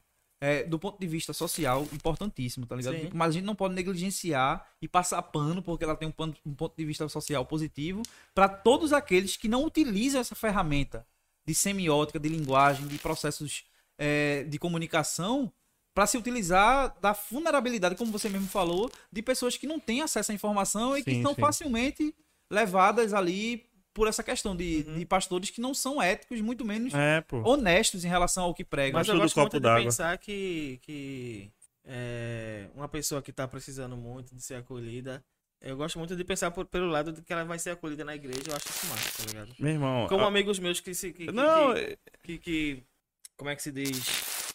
Se tornaram cristãos e tal, por, um- por momentos difíceis, eu acho massa que ele encontrou a resposta dele, eu acho foda isso. Melhor do que estar sozinho no mundo e ser, né? Muito, mano, muito. Inclusive, Então, eu, existe importância, é claro. inclusive antes de Claudio falar, tipo, eu fiz quase seis meses, ou foi oito meses de. Fui protestante durante esse tempo. É, fui batizado numa igreja protestante, sabe? Tipo, confesso que hoje eu reconheço que foi muito mais por amizade, tipo, Uhum. não porque eu cria de fato naquilo, porque eu entendi aquilo, sabe? Tipo, é, foi muito mais porque meus amigos também estavam indo, sabe? Tipo, confesso isso, eu tinha 18 anos, sabe? Tipo, e assim, Se batizou junto comigo. Foi. É, minha mazela saiu, foi. E assim, tipo, hoje eu reconheço que, por exemplo, pra mim, não é um ambiente que eu queira frequentar mais. Mas assim, reconheço e respeito. Quando é pra ir numa igreja, eu gosto de ir, tá ligado? Tipo, curtir um som, curtir a palavra do cara, tipo, sobretudo quando são igrejas é, mais progressistas mesmo, assim, que trabalham com, com, a, com a ideologia de, de acolhimento real, de papel social, que hoje em dia. Como eu falei, eles precisaram passar por uma renovação para que eles continuassem existindo, assim como vão passar por outras, para É. que os novos tempos consigam eu não sei se igrejas vão entrar até no TikTok, enfim, coisas desse tipo. Não, Já tá, oxe, já de geral, É filho. doido, é. Ah, Ou seja, você vê por onde eu tô falando, né? Tipo, o, qual é a minha ressalva em relação a isso? É o seguinte, é tipo, é, se eu, eu, eu tenho os dados que Claudio trouxe aqui, que é o seguinte, pô, chove de igreja no, nos ambientes mais vulneráveis, que são as comunidades, que são, é, enfim, é, a gente sabe que existem favelas no Brasil todo e se você for pra, parar para perceber, existem igrejas lá. Mas se você também for parar para perceber, as igrejas são baseadas na linha de pensamento da prosperidade, tá ligado? Que é a teologia da prosperidade, que é aquela galera que pra eu conseguir fazer parte de uma igreja dessa, em algum momento eu vou ter que doar meu carro, que eu vou ter que doar minha casa, que eu vou ter que doar minha vida, minha alma. E tipo, porra, uma igreja dessa, na minha opinião, não era pra existir, bicho. Inclusive, o próprio governo é, brasileiro, por ser um estado laico, que eu defendo pra caralho muito isso, é, na minha opinião, deveria, inclusive, tratar essas igrejas com mais rigor. Saca? Tipo, igreja, por exemplo, hoje em dia não paga imposto, pô. Aí o Socorro É, veio e é. disse, porra, meu irmão, essa igreja sempre foi um modelo de negócio, sempre foi. É. Aí o que eu combato é o seguinte: são essas ideologias que trabalham com as igrejas é, desses modelos neopentecostais ou pentecostais, eu não sei como é que é muito, mas tipo, que trabalham sugando o povo ao invés de estarem ali por- pela razão, por exemplo, do próprio Social, evangelho, é, sabe? do- Tipo, do próprio é, acolhimento, Não, pô, do amor, falar de Cristo, caridade. tem que falar do amor de Cristo, que é a única coisa que é real ali, pô. Eu vou fazer uma E, e eles aí fazem- falou de tudo, da ele- igreja é. de amor, pô. É, pô. É muito bom. No final das coisas, o que, o que impera é o amor. É, O exatamente. fato de você acolher seu irmão é tudo amor. Amor, Mas pô. você encontra muito mais em centro espírita, em terreiro, É. em terreiro é, de Umbanda de matriz africana do que em certos locais, tá ligado? Exato. E quando eu saí da- dessa igreja, é, só, eu percebi muito isso, pô. Que minha igreja não era aquela tá bolha. Não, que eu. Minha igreja não era bolha, pô, sabe? Tipo, minha igreja são as praças, tá ligado? São os Sim, parques, irmão. são as praias, é minha família, Que são não- meus amigos, Então. são a própria comunidade evangélica ou cristã católica, tá ligado? Tipo, todo mundo faz parte de uma igreja que, na minha concepção, é o mundo em harmonia, sabe? Tipo, agora se a gente for entrar nesse papo também. É negócio pra 4 horas da manhã. É, e assim, tipo, E eu não, eu não tenho nem repertório pra falar E qual- isso. e então que- eu fico calado. e- Caralho, porra- Acho que minha tá embargada já. tá não, pô. E por que porra a gente entrou nesse papo de. Tu não tá nem igreja, ouvindo né? ainda. Por que a gente entrou no papo de igreja? Me Não diz aí. sei, não sei. Foi falar da linguagem. Ah, lembrei. Foi os pastores que o Socorro citou, que, além de ser antiéticos, corruptos, nojentos, safados e ladrões, utilizam-se da, palavra do Senhor. Da... Eu usei esses adjetivos mesmo. Não, eu usei tudinho agora pra Boa. você. Aí, tipo, esqueci, são então. pastores como esse que é, prejudicam a própria imagem daqueles que estão fazendo algo positivo, Aham. algo que estão seguindo é, as possibilidades que o evangelho traz de conexão, de reflexão, de O que renovação. estraga Cristo é o fã de, de Cristo, não é Cristo, não. Exato, meu irmão. E tipo, o fã clube, voltando- o fã clube é pesado. Exato. E voltando ao ponto que a gente estava tratando aqui sobre empreendedorismo, marca, design, ilustração, pererei, parará, pererei, parará. O que é que a gente aprende com isso? Que a gente, como um profissional também, dentro da, da igreja do design, dentro da igreja da educação, dentro da igreja da- das artes plásticas, dessas comunidades que se criam baseado nesses temas, se a gente começa a usar a semiótica para se utilizar de linguagens e de criar simbologias na cabeça dessa, dessas galeras mais vulneráveis, só pra, somente para atender no- nossas perspectivas e nossos desejos, a gente, além de a gente estar sendo antiético, corrupto, É ladrão, safado, sem caralho. vergonha, a gente tá fazendo o mesmo que esses pastores fazem, mano. Sim. Só que a gente tá trabalhando aqui com design, com comunicação, com marketing e tal. Sim. E o que a gente vê hoje em dia, eu, eu particularmente já, já tô de saco cheio de abrir a porra do meu Instagram, YouTube e, e anúncios. Você quer ganhar dinheiro com marketing digital? É. Não sei o que, faça 500 reais por dia. Não, e aquele que o cara mostra o carro, e não chato, sei o né? que, você dentro do carro. Meu irmão, isso Ficou chato, né? já tá chato, tá ligado? Isso, isso, Mas tá isso- caindo isso, pô, tá isso caindo. reflete muito naquilo que você queria, que eu, você queria que eu fizesse um curso, né, de, de desenho e tal. Saca, é nesse ambiente que eu não me vejo, tá ligado? Eu prefiro fazer um curso aqui, eu gosto, tu me cobra quanto pra eu alugar essa tua sala aqui, duas vezes por semana eu trazer cinco alunos pra cá. Preferia mil vezes do que fiz fazer um curso online, É tá porque tem umas paradas que o online não não vamos, se não cabe. vamos relativizar, né? Mas Não, aí, tem umas aí, paradas. Aí é em questão de Eu falo pra o sua quanto vai atender, o quanto não. vai atingir, Ah, o então. quanto você vai ganhar depois. Realmente, no, no Veja digital só. você vai ganhar muito mais. Veja só, é o seguinte. Porém, é o seguinte, não vamos relativizar. Não passei pano pra igreja nenhuma, porque para essas igrejas que tem 10, 20, 30 que estão fazendo um trabalho honesto, sim. tem milhares de outras fazendo trabalho desonesto. Não passa pano pra essas milhares não. São tudo safados, são tudo sem vergonha e, tá e merecia, merecia muitas vezes um tabefe na cara e uma expulsão dessa comunidade. Muitos são assim, a gente sabe. Mas é, mas é. Assim como grande maioria dos caras que estão no marketing, grande maioria dos caras que estão no design, grande maioria dos caras que estão gerenciando marcas por aí, grande maioria dos CEOs que estão por aí. Todo lugar tem um oportunista. Todo lugar tem, meu irmão. O que a gente não pode É fazer, o que a gente não pode fazer é Relativi- relativizar. E o que seria isso, por exemplo, no, no, No que a gente tá curso. falando aqui agora no curso? É que, pô, pra você ver, pessoas capazes, pessoas qualificadas, pessoas idôneas, honestas, humildes, tranquilas, é, capacitadas, que eu já falei, tipo, se sentem é, intimidadas por um mercado que é altamente Competitivo. competitivo não, que é altamente leonino, saca? Tipo. não, do ponto de vista pejorativo. Que é tipo, leonino é ser. Vaidoso. Não, é, é, é ser feroz, tá ligado? Tipo. Leonino do, do animal, da, do, instinto. é. É, tipo assim, pô, tem tantos caras aí querendo fazer dinheiro em cima da minha fragilidade, da tua fragilidade. Que quando um cara quer fazer algo honesto, ele pensa duas vezes, pô, eu quero estar mesmo nesse ambiente ou não. Pois É. é. Mas na verdade, o que é que o digital é, mano? Posso estar errado? Posso. Quem tiver aí, me corrija. Quem tiver em algum lugar, mande uma mensagem aí se eu tiver errado. Beleza, pô. Eu, eu, eu sou apto a mudar e quero Sim, mudar sim. quando eu estiver errado. Mas hoje eu vejo o seguinte: se um cara tem capacidade de entrar no mundo digital, antes ele precisa ter a capacidade de ser humilde o suficiente de passar pelo processo físico. Uhum. Sabe, tipo, pô, se eu tenho uma escola hoje que tem oito alunos, 10 alunos por mês, e eu atendo essa galera com excelência, eu posso entrar no digital para que eu atinja mais pessoas desse é ponto de coisa. vista. E aí eu não cheguei ainda não, né? Vai que eu, eu dê o primeiro passo e faça uma, uma parada física e veja a necessidade, aí já é outro cenário. É, Entendeu? mas eu, eu vou lhe dizer Eu o que. falo do cenário atual, assim, tipo, já pular etapa assim é foda, tá ligado? Não, mas não é pular etapa. É o que eu tô lhe dizendo. Tipo, o que é que eu aprendo com isso que eu acabei de dizer? O que vem antes disso. E o que é que vem antes disso? Pô, o que vem antes disso não significa que para eu ter um curso no digital, eu preciso ter um curso físico anteriormente. Não, pô, não é isso não. Eu tô falando o seguinte, se eu tenho a capacidade de gerar um impacto, e por mais que eu não tenha um curso no, no físico ainda, eu posso entrar no digital sim, mesmo sem ter o curso no físico. Compreende o que eu tô dizendo? Aham. O que, eu- o que eu quero dizer é o seguinte, pô, se antes de entrar no mundo digital, você entra com o intuito de realmente solucionar um problema, uma demanda desse menor mercado viável, que seria de uma, duas, três, quatro, cinco, cem pessoas, se eu tenho esse- essa capacidade de impactar essas 100 pessoas, eu posso já entrar no digital sim. Eu não preciso ter uma escola de dois, três anos, quatro, cinco anos Não, não. para poder ir pro digital. Eu posso entrar sim. Agora, tem muita gente que confunde a incapacidade prévia de, de não se ter um impacto e entrar no digital para impactar pessoas que no, no, fu- no fundo não vão ser impactadas, vão ser enganadas. Sim, sim. É. Saca? É, É, isso que eu é. tô dizendo. Mas tem galera que é pau, pô. Entra a questão de dinheiro, não sei o que que. são que- essas pessoas. É.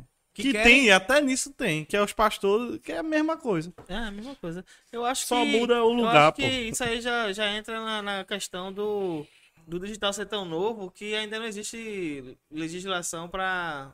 É, então. Pra é, é- olhar pra e é isso, até tá difícil de, até de pensar como seria Né? uma, uma legislação que pudesse Regular isso, né? regular Mas, isso. mas, porra, tem o Mac, meu irmão. O, Então, o mas, Mac meu aquele irmão, e dá o certificado É, acabou-se. então, eu, eu pensei nisso, porque até um, um cara que a gente conhece que é Panda lançou um curso agora online que é reconhecido reconhecido pelo pelo Mac. E assim, Talvez, não sei, daqui pra frente, se vai rolar uma parada desse nível aí, se a galera começar a criar um marketing disso, né? Tipo, ah, reconhecido pelo Mac, reconhecido pelo Mac. Que é bom por um lado, é, é bom por um lado, mas talvez, sei lá. Não, porque quando a gente fica muito burocrático, talvez. Sim, porra, mas, É mas eu pau, acho que já é pô, uma isso aí. evolução criada depois da pandemia também, tá ligado? O lance de estudar de casa e tal. Quer queira que É, não, então. o, que, o que aconteceu de aula remota é. É, Tipo, então, faculdade, mas medicina mesmo. é, Não, não tem como. Tem, uma- é, Porra, mas também. é, então, mas tem muito curso assim, Claudio, que. quando, Ah, diga. quando a gente fala, tipo, pô, alguns processos vão ter que se transformar, a gente não tá literalizando a coisa toda, não. eu sei. Tá ligado? Tipo, sei. tem coisa que jamais vai poder acontecer só no digital, pô. Assim tem como tem coisas que jamais vai poder acontecer Já, só já no tem físico. computador por aí fazendo arte sozinho, porra. Exato, meu irmão. Inteligência artificial, no caso. Tem agora, pô, um negócio que faz crie sua logomarca e não sei o que, não sei quantos passos. Aí O cara tá, tá, tá. Caralho, Pulou o processo Meu todo. amigo, eu fico morto, dá vontade de cortar os pulsos. Eu, fala, eu começava a pensar assim, cara, eu queria ver o. o, o- como é o. o, o brainstorm. Imagina se isso pega uma É uma parada. loucura, mano. É uma loucura, pô. É, E assim, é uma. É uma... Campo digital de informação muito Exato. E, psicodélica que você não entende porra nenhuma. e o que, é que a gente aprende com Como é isso? massa a gente ir no Free Pick, pegar um negócio, botar o nome embaixo. Aí é bom demais, pai. E o, e o que a gente aprende com isso? O Wesley no começo era. Free Free Piqueiro. Fripiqueiro. Não, eu sou free pequeno até hoje, pô. Agora eu me nego, meu irmão, às vezes. Hoje eu peguei ali porque era. Então, meu irmão, é uma dificuldade do, do design isso. Porque tem vezes que o cara é design e o cara não é ilustrador. E o cara ser ilustrador e design é massa, pô. O cara tem um free pick dentro dele. Cara, ah, eu quero fazer um sorvete aqui. O cara desenha, pô. Mas também não é assim, Isso- não. não, cara. eu sei, Por exemplo, Hoje aquilo ali. É, a sinalização da piscina. Aham. Aquilo ali são pictogramas, tá ligado? Então. Tu vai desenhar um negócio geralmente É meio que padronizado. Ah, exatamente. Aquilo ali não me dói fazer aquilo, tá ligado? Mas Uhum. se for fazer uma parada muito mais séria, meu irmão, É, então. eu é tenho que ser honesto comigo mesmo, porra. Claro, Eu mano, claro. E se for um Jamais cliente, eu mais colocaria ainda. no meu portfólio uma parada dessa, tá Lógico, ligado? lógico. Era disso que eu ia chegar. Por exemplo, até hoje eu utilizo coisas do Free que não tenho pena nem medo de dizer isso. Hoje eu Trabalho trabalho. pra ser usado, né? É, exato, e tipo, trabalho com uma das maiores empresas hoje do Brasil, tipo, de marketing digital, enfim, de uma série de outras coisas. E o que é que acontece? É, existem padrões que nós vamos precisar utilizar, seja lá um, um banco de imagens pago, do mais alto nível, e outros padrões de clientes que a gente vai usar um free pick e tá tudo bem. Sim, sim. O que acontece? É isso que nós É porque também tem, depende do design. design. Tem uns design Eu miseráveis. era meio conservador em relação ao, ao mercado de design. A gente já discutiu muito sobre isso, né? Voltando àquele papo lá da academia. E, e tu sempre falava assim que. que porra, só Mas tem cliente que, porra, tu vai fazer um trabalho do caralho, chegar pro cliente e ele falar assim, porra, gostei não. E isso acontece muito, tá ligado? Exato. Assim, a gente cabe também ao design, socorro. É ver onde entra ou não, tá ligado? Tipo, hoje, por, por exemplo, 90% do meu processo criativo, até mais, 95%, ou talvez 99%, eu não uso free pick. Mas quando tem que usar, não há ressalva, sabe? Tipo, de, de, Vai, usa de pegar um free pick e resolver uma É, coisa. e não É tem vezes uma que é um elemento que o cara quer. O cara te- desenhou na cabeça já, muitas vezes antes, e vai atrás. Mas como o Socorro falou, Como a gente não é ilustrador, Sim, bicho, mas eu. Mas muitas isso, vezes, não. Muitas vezes quando eu boto minha ilustração numa parada de brand mesmo, não funciona não. É complexo de pra caralho, pô. é, pô, é porque leva tempo e o mercado é diferente não é nem hoje. Isso, não é nem isso, Claudio. É porque eu acho que o clássico, é, sei lá, eu acho que o, o mercado segue por uma. Passou já da, da linha flat, né? Hoje em dia tá voltando pros degradês e tal. É, sim. Mas tem uma, uma, uma plasticidade muito diferente da ilustração, tá ligado? E eu não sou aquele ilustrador de vetor. Porque o É, ilustrador de tá, vetor. tá caindo mais o, o vetor em si, tá? É. A galera tá indo. Mas o ilustrador de vetor tem muito mais chance em brand do que isso. Eu não, eu vou lá e ilustro como se estivesse desenhando no papel, entendeu? Entendi. Então, quando você mescla uma, uma- um vetor com essa ilustração mais clássica, brother, pra casar isso é muito complexo. É, É, mas que- quando casa, pai. E tem que ter fica... experiência, na verdade, pra casar os dois, tá ligado? Assim como tem que ter experiência pra diferenciar uma coisa da outra. Não é vergonha nenhum design usar, é, por exemplo, PEC, Free Pick e outro, tantos outros sites. Não é vergonha. Agora, acontece o seguinte: esse cara vai querer passar a vida do- toda dele assim? É. Porque um cara que usa PEC, um cara que usa Free É. Um cara que usa como a principal base do processo criativo dele, ele tá fudido, porra. É, é Porque no final das contas o cara não vai, não vai entender de função, o cara não vai entender da experiência em si. Eu acho muito engraçado quando você, por exemplo, eu tô passando por uma dificuldade eletrônica em casa. Aí eu vou no YouTube, ah, como é que faz isso, não sei o quê. Aí eu vejo uns canais lá de uns caras que botam aquelas aberturas muito tecnológicas. que cara, explode, não o sei quê. o quê. E é Eu- dois, dois minutos de abertura, né? Claramente o cara pegou um template pronto. Ele não criou nada daquilo. Aí olha assim, caralho, porra. Genérico pra caralho, tá ligado? Seria muito mais original você fazer uma parada tosca. Simplesinho. Se o seu elemento No for tosco, faça o tosco, É, porra. É muito mais original. Mas o Toshi é difícil de fazer, viu? É. Também. É. Por exemplo, um canal que a gente gosta pra caralho, né? Que é o, o, o Via Infinda. Meu irmão, todo vídeo que o cara lança eu assisto. Mas vai ver a, a- edição de vídeo do É cara. tosco, é? Tô esquisito. Mas to- o tosco é difícil fazer É também, tosco pô. porque Porque o- ele é quando o cara quer ser tosco, é... É, quando o cara quer ser tosco, é difícil, porque Mas- quando o cara quer ser tosco, geralmente o cara já tá bem sofisticado. É. Mas quando o cara é tosco por uma questão de equipamento, de, de Aham. tempo, tá, e sabe, consegue... É, então, não tosco E de querer fazer bem, também, né? porque existe o tosco de o cara... Eliezer, assista aí. Eliezer, Eliezer é massa mesmo, Eliezer é massa. Ou tem o tosco que é tosco porque o cara tá tentando não fazer tosco, e tem o tosco que o cara tá tentando fazer tosco, e a gente percebe isso, pô. E quando é o... Pô. Quando é o tosco que o cara tá querendo não ser tosco, fica Pior, ruim. fica genérico. Fica. É. Eu prefiro o tosco Eu quero fazer isso aqui tosco. Vamos fazer. que o autor não, não sabe que é tosco. Pra ele, ele tá dando o Ah, máximo então. dele Também ali. fica massa. Isso é foda, porra. Eu gosto desse aí. É. Porque isso, inclusive, é, caracteriza outros processos de construção de marca, né? Por exemplo, o, o, o processo que, que Socó falou, que foi o de Eliezer, o que foi que torna, o que é que torna ele um canal atrativo, saca? Tipo, não é a tosquice ou Volta tosqueira. pra simplicidade, né? É, exato, não é a tosquice ou a tosqueira do cara da edição de vídeo. Ele tá, o que é que a gente aprende com a tosquice de Eliezer? O que vem antes. E o que é que vem antes? É toda uma vida que o cara tá expondo, pô. Toda uma experiência de viver um país e outro, andar de moto de um país pro outro, sabe? Tipo, experiências que ele troca nesse processo, nesse caminho. E, o, E- o e que tem a ver é o isso. cara nada é que ele parte de pressuposto de tipo, é, eu quero mostrar pra vocês como é viver na Europa. Então, pra você viver na Europa, a cada dia você tem que se alimentar. Você é um ser humano, você tem que se alimentar. Mas viver na Europa não quer dizer que você vai passar por, por- por paisagens chiques e gastar muito dinheiro, não. Aí o cara vai e faz lá, vai passar uma semana vivendo com um euro por dia. E ele vai e vive, tá ligado? Ele passa por essa prova e, e mostra pra todo mundo que, que a Europa não é aquele glamour todo. E que a vida é muito mais simples do que a gente imagina. Existe a vida de viajante, existe a vida do cara que quer turistar e do cara que quer viver a experiência do lugar, tá ligado? Que, que, na minha opinião, me parece ser muito mais interessante. Mas eu Muito vi a entrevista desse cara. Sabe o que ele disse? Ele disse que queria voltar pra turistar. Que ele já viveu a experiência, talvez, né? Mas ele queria ir como turista. Ele disse que é um corre do caramba. Com um euro todo dia, tá ligado? Sim, é um. mas ele- é porque não talvez ele já viveu. É, eu sei. Mas esse lance de Porque ele já viveu aí- isso. Total. Por exemplo, tem um vídeo dele que eu achei foda que foi lá no. no como é o nome daquele, daquele cartão postal lá do Peru? É, Machu Picchu. é Machu Picchu, que é alto pra caralho, né? É um rolê do cara pra chegar. Meu irmão, o vídeo dele ficou uma bosta, porque ele falou assim, meu irmão, não dá pra gravar nada aqui. Que é um ponto turístico lotado de turista. Tá ligado? Não tem como você fazer uma foto que não apareça ninguém de fundo. Então, assim, a melhor experiência é você. Meu irmão, toda viagem que eu fiz, eu trabalhei uma época com o teatro, com um grupo de teatro chamado Loucos e Oprimidos da Maciel. Vale a pena pesquisar aí, galera. Eles, eles fazem parte de um. É, um- é um teatro de rua que eles pegam poesias de, de poetas marginais.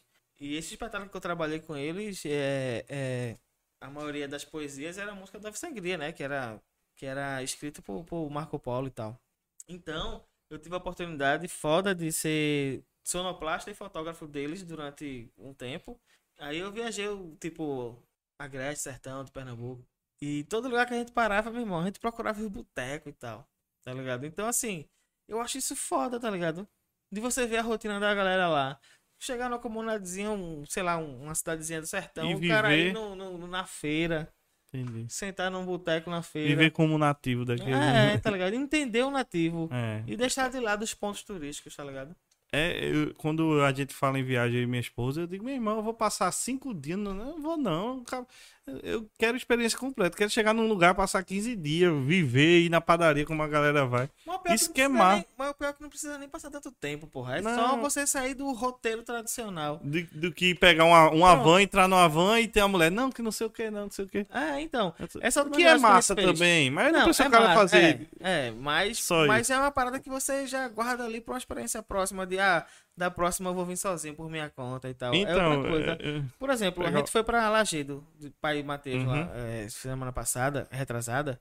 Eu, Mário e Diego, né? Que é nosso. a cúpula. A cúpula de rolês. É o Travel De Necklace. seis em seis meses, assim, já, essa foi a segunda, né? Então de seis, seis- de seis em seis meses a gente faz uma viagem e tal.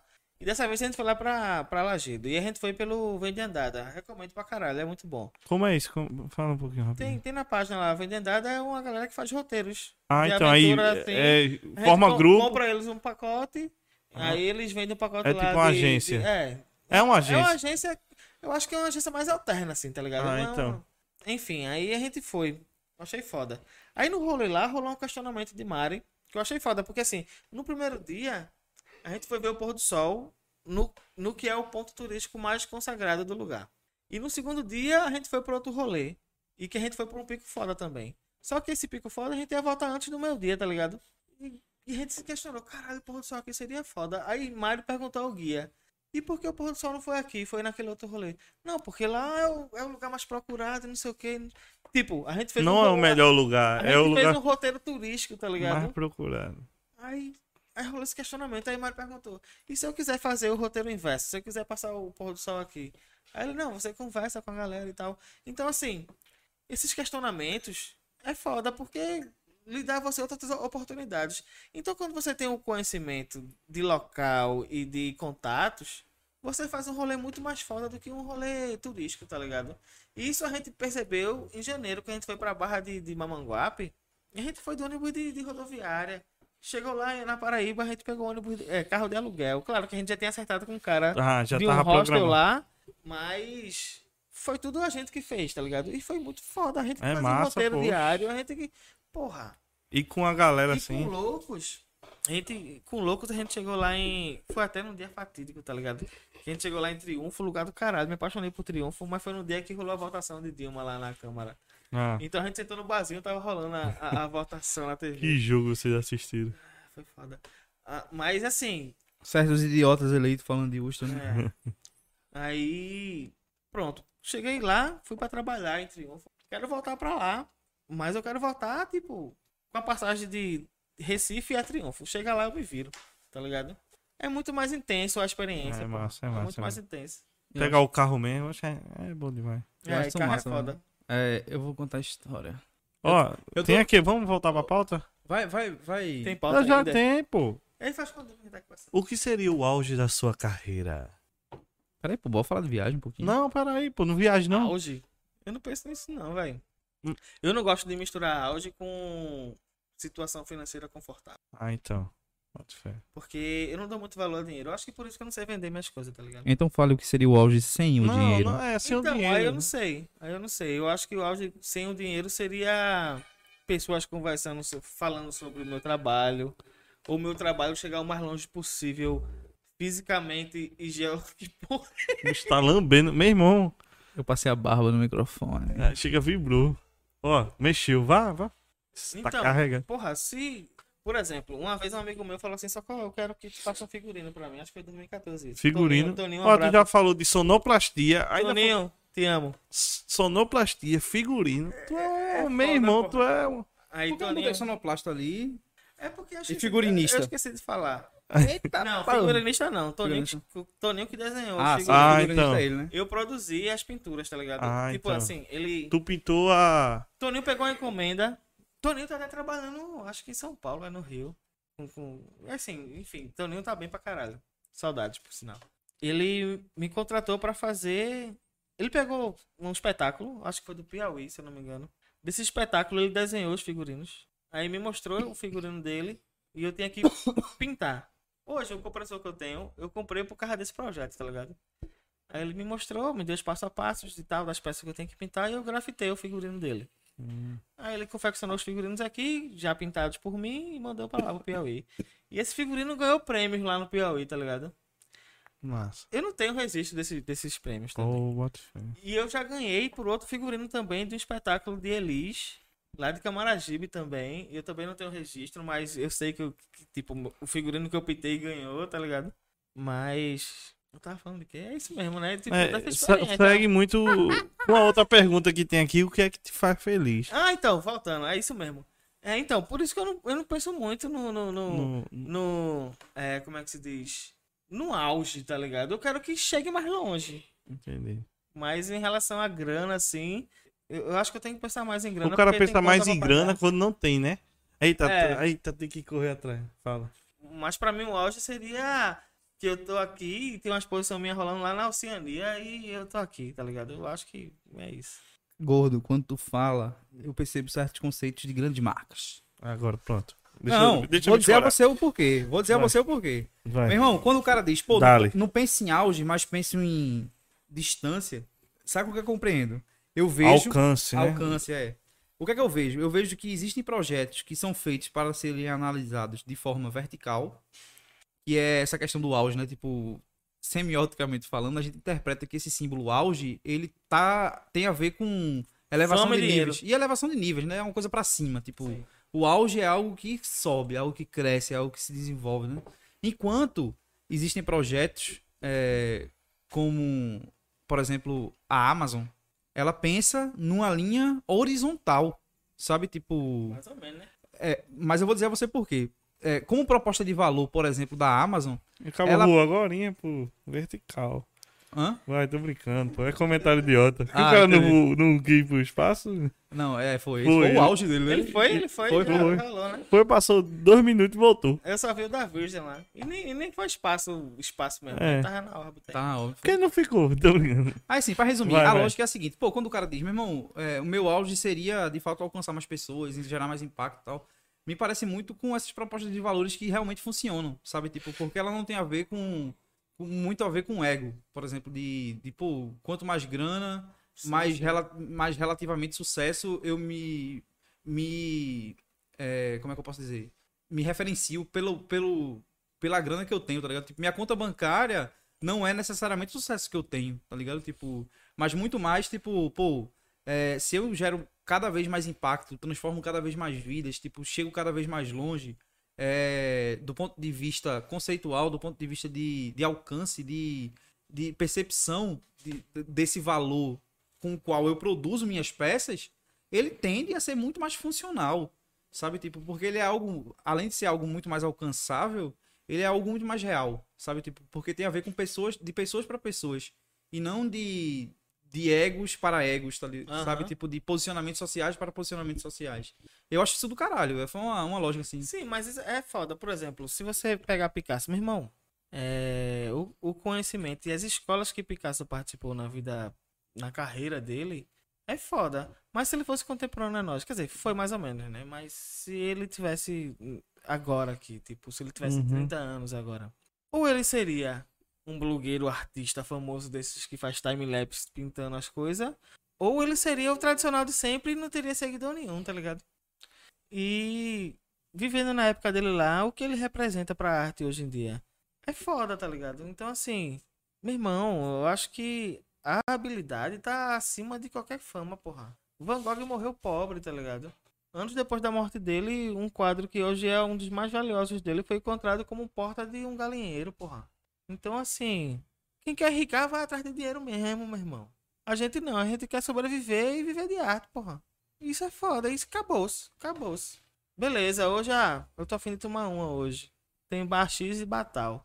Porra, eu compro uma cerveja ali no fiado e tomo lá em casa. É melhor. Eu só quero beber. Eu não quero aparecer pra ninguém, eu não quero pagar uma conta de um bar caro, tá ligado? É isso. E amanhã eu quero tá de ressaca. Vou curtir minha ressaca amanhã. À noite, sei lá, produzo de novo. Será que isso é uma característica dos artistas, mano? Ou tipo. Não sei. É, porque vê só, na minha cabeça, Cláudio e Socó, Dá aquela coca de novo aí, por favor. Oxe, acabou. acabou. Então foi triste. Ai, Gelo, cadê o gelo? Tem gelo ainda? eu acho que tem, vai, vai falando aí, Wesley. Assim, tipo, na minha cabeça, Obrigado, Cláudio. o que é que representa, por exemplo, esse tipo de fala, tá ligado? Esse tipo de fala representa que existem artistas que estão interessados em valor e outros que estão interessados estritamente em mercado. Não que uma coisa não possa encontrar a outra ali Sim, na metade sim. do caminho. E não, e não, eu não quero dizer também que eu não quero ter dinheiro. Porque se eu quiser conhecer a Europa hoje em dia, eu tenho que ter dinheiro pra viajar. tá Exato, com certeza. Então, assim, eu ainda quero conhecer a Europa. com certeza. Não, é, mano. Eu ainda quero entrar no dinheiro. Louvre e ver, a, e ver a Mona Lisa de frente. Eu ainda Exato. quero isso, tá ligado? Mas eu não coloco isso na ali na marquise dos desejos ou dos sonhos, tá ligado? Sim. Eu quero que isso seja uma coisa que eu possa um dia pagar e ir sem ter que, sei lá, dar a minha vida mais do que eu já dou, tá ligado? E tu tem algum sonho assim? Sonho? Sonho mesmo assim? Ah, meu sonho é. Eu É, já falo- Depois que eu comecei a pensar nesse conceito de que a vida é uma caminhada e que a experiência do, do viver o dia a dia, eu, eu parei com esse Tem conceito. alguns de sonho, tá objetivos, ligado? né? Algum desejo, mas É, eu acho que eu vivo, eu vivo tanto um dia depois do outro que esse lance de sonho parou, velho. Eu acho que realmente o sonho mesmo é, é, é que me reconheça pelo meu trabalho o mais longe possível. Eu acho que seria esse o sonho. Massa, massa. Eu acho isso massa também, assim. Isso me remete a certos cuidados que a gente tem que ter, tipo, na caminhada, tá ligado? Tipo, que a gente tem que ter quando eu falo, eu quero que também a galera que esteja assistindo, a gente que, esteja, que tá conversando aqui, tipo, interprete que é muito mais minha visão do que cagando regra, tá ligado? Tipo, dizendo, ah, os artistas têm que pensar assim, os designers têm que pensar assim. Não. Eu não tô aqui pra ensinar nada a ninguém. Eu tô falando minha opinião, porque eu acho que é um espaço aqui, o podcast é da gente, a gente fala o que a gente quiser, pensa, é criticado da forma que a gente for, sabe? Tipo, é elogiado da forma que a gente for. Nem a crítica, nem o elogio vai fazer diferença na minha vida, tá ligado? Tipo, Quando uma crítica ou um elogio começar a pagar meu boleto, minhas contas, aí eu começo a aceitar essas coisas. Mas, tipo, enquanto não paga, eu não tô nem aí. Real. E, tipo assim, é, o que a gente tem que ter cuidado em relação a, ao próprio processo da gente, seja ele criativo, no sentido de da gente como artista, é pra não cair em certas armadilhas, tá ligado? Tipo, e armadilhas essas são justamente esse, esse processo, na minha concepção de sucesso, tá ligado? Tipo, É, então. sabe, tipo, pô, é, o cara é bem sucedido porque o cara tem grana. Meu irmão, não é bem assim, tá ligado? Tipo, muita gente. Ah, mas hoje em dia é o que mais rola, né? é o que mais rola, só que pra gente a gente tem que ter cuidado. pô. famosos sem talento nenhum. Oxe, São famosos certeza. por causa de seguidores, da quantidade de seguidores. Exato, meu irmão. E assim, muitas vezes o cara E simples, o nesse irmão. universo, porra, quem é artista é revolucionário. Pelo menos no Brasil, né? Exato. Porque, querendo ou não, é uma classe que, inclusive, pelo governo atual, está sendo extremamente atacada, com recursos cada vez E menores. eu sou doente porque eu não, não, não, não faço mais trabalho contra isso, tá ligado? É, e assim, Eu assim, sinto muita falta um disso. dos papéis da gente como artista é o ativismo Ah, da é. própria classe, tá ligado? Tipo, da do próprio processo de, de falar sobre, de questionar sobre, de provocar sobre. E um dos cuidados Todo que- mundo sabe minha posição, mas eu poderia estar fazendo, sei lá, uma charge por semana. E não tô fazendo, tá ligado? Exato. Mas Porque aí meus corre fica... tá louco. É, meu É, irmão. Porque eu não trabalhei em 2020, 2021 tá foda. Exato. Tô reclamando não, eu tô agradecendo. É. Não, total, tá pô. maravilhoso. Mas assim, foda, porra. Exato. Eu poderia ser muito mais produtivo em relação ao que eu penso, a minha ideologia e, e é o que eu quero mostrar, tá ligado? Aproveitando, Mas às vezes a gente precisa dormir um pouquinho, três horas que seja. aproveitando falando dos Inclusive, eu vou corre. trabalhar amanhã, então bebendo hoje. O uísque tá só na metade. Aproveitando os corre do trabalhar amanhã, é, fala aí um pouquinho aí desse teu o projeto aí que tu tá aí na prefeitura aqui de Paulista. Ah, boa. É... Pronto, é... eu consegui trabalhar no- na, na Prefeitura de Paulista na, na Secretaria de, de Serviços Públicos, que hoje é Obras e Serviços Públicos. E lá a galera tem um trabalho de. Tem um projeto lá chamado Viva Praça, né? Que é revitalizar as praças e além de revitalizar, usar pro- é, é, produtos reciclados, tá ligado? E desses produtos, a maioria é- são pneus. Usa pneu para fazer os brinquedos da, da, da Uhum. criança. Então, assim, meu trabalho é. Ele é fragmentado da seguinte forma. Eu, eu pinto e grafito os, os brinquedos de pneus Agora tá foi ligado? aqui. Eu ornamento eles para ser montado na praça. Se tiver uma praça que tem algum paredão, alguma coisa, eu vou lá e grafito esse paredão, tá ligado? E fora isso, eu faço algumas artes visuais digitalmente.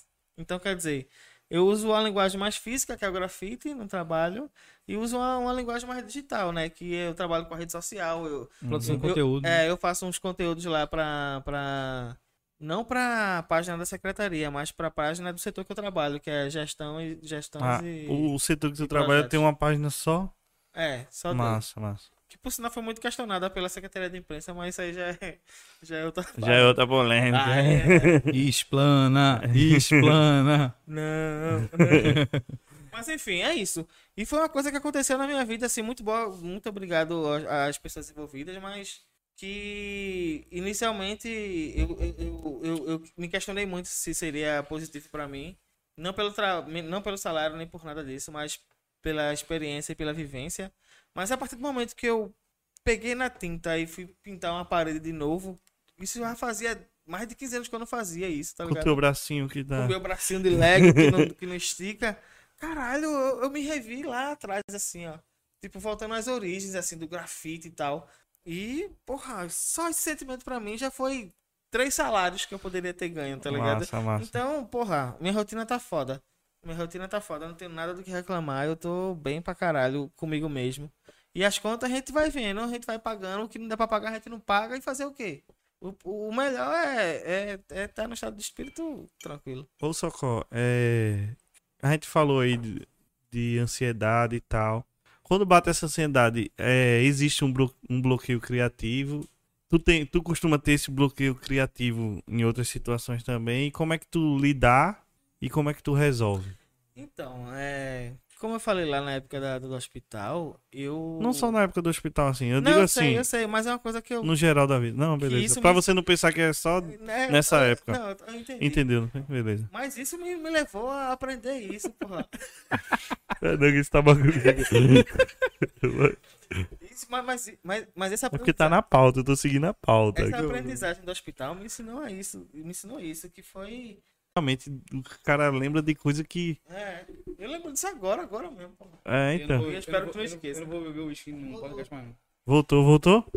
Calma, peraí. Vamos de- deixar voltar mais um pouquinho? Falta de verdade, né?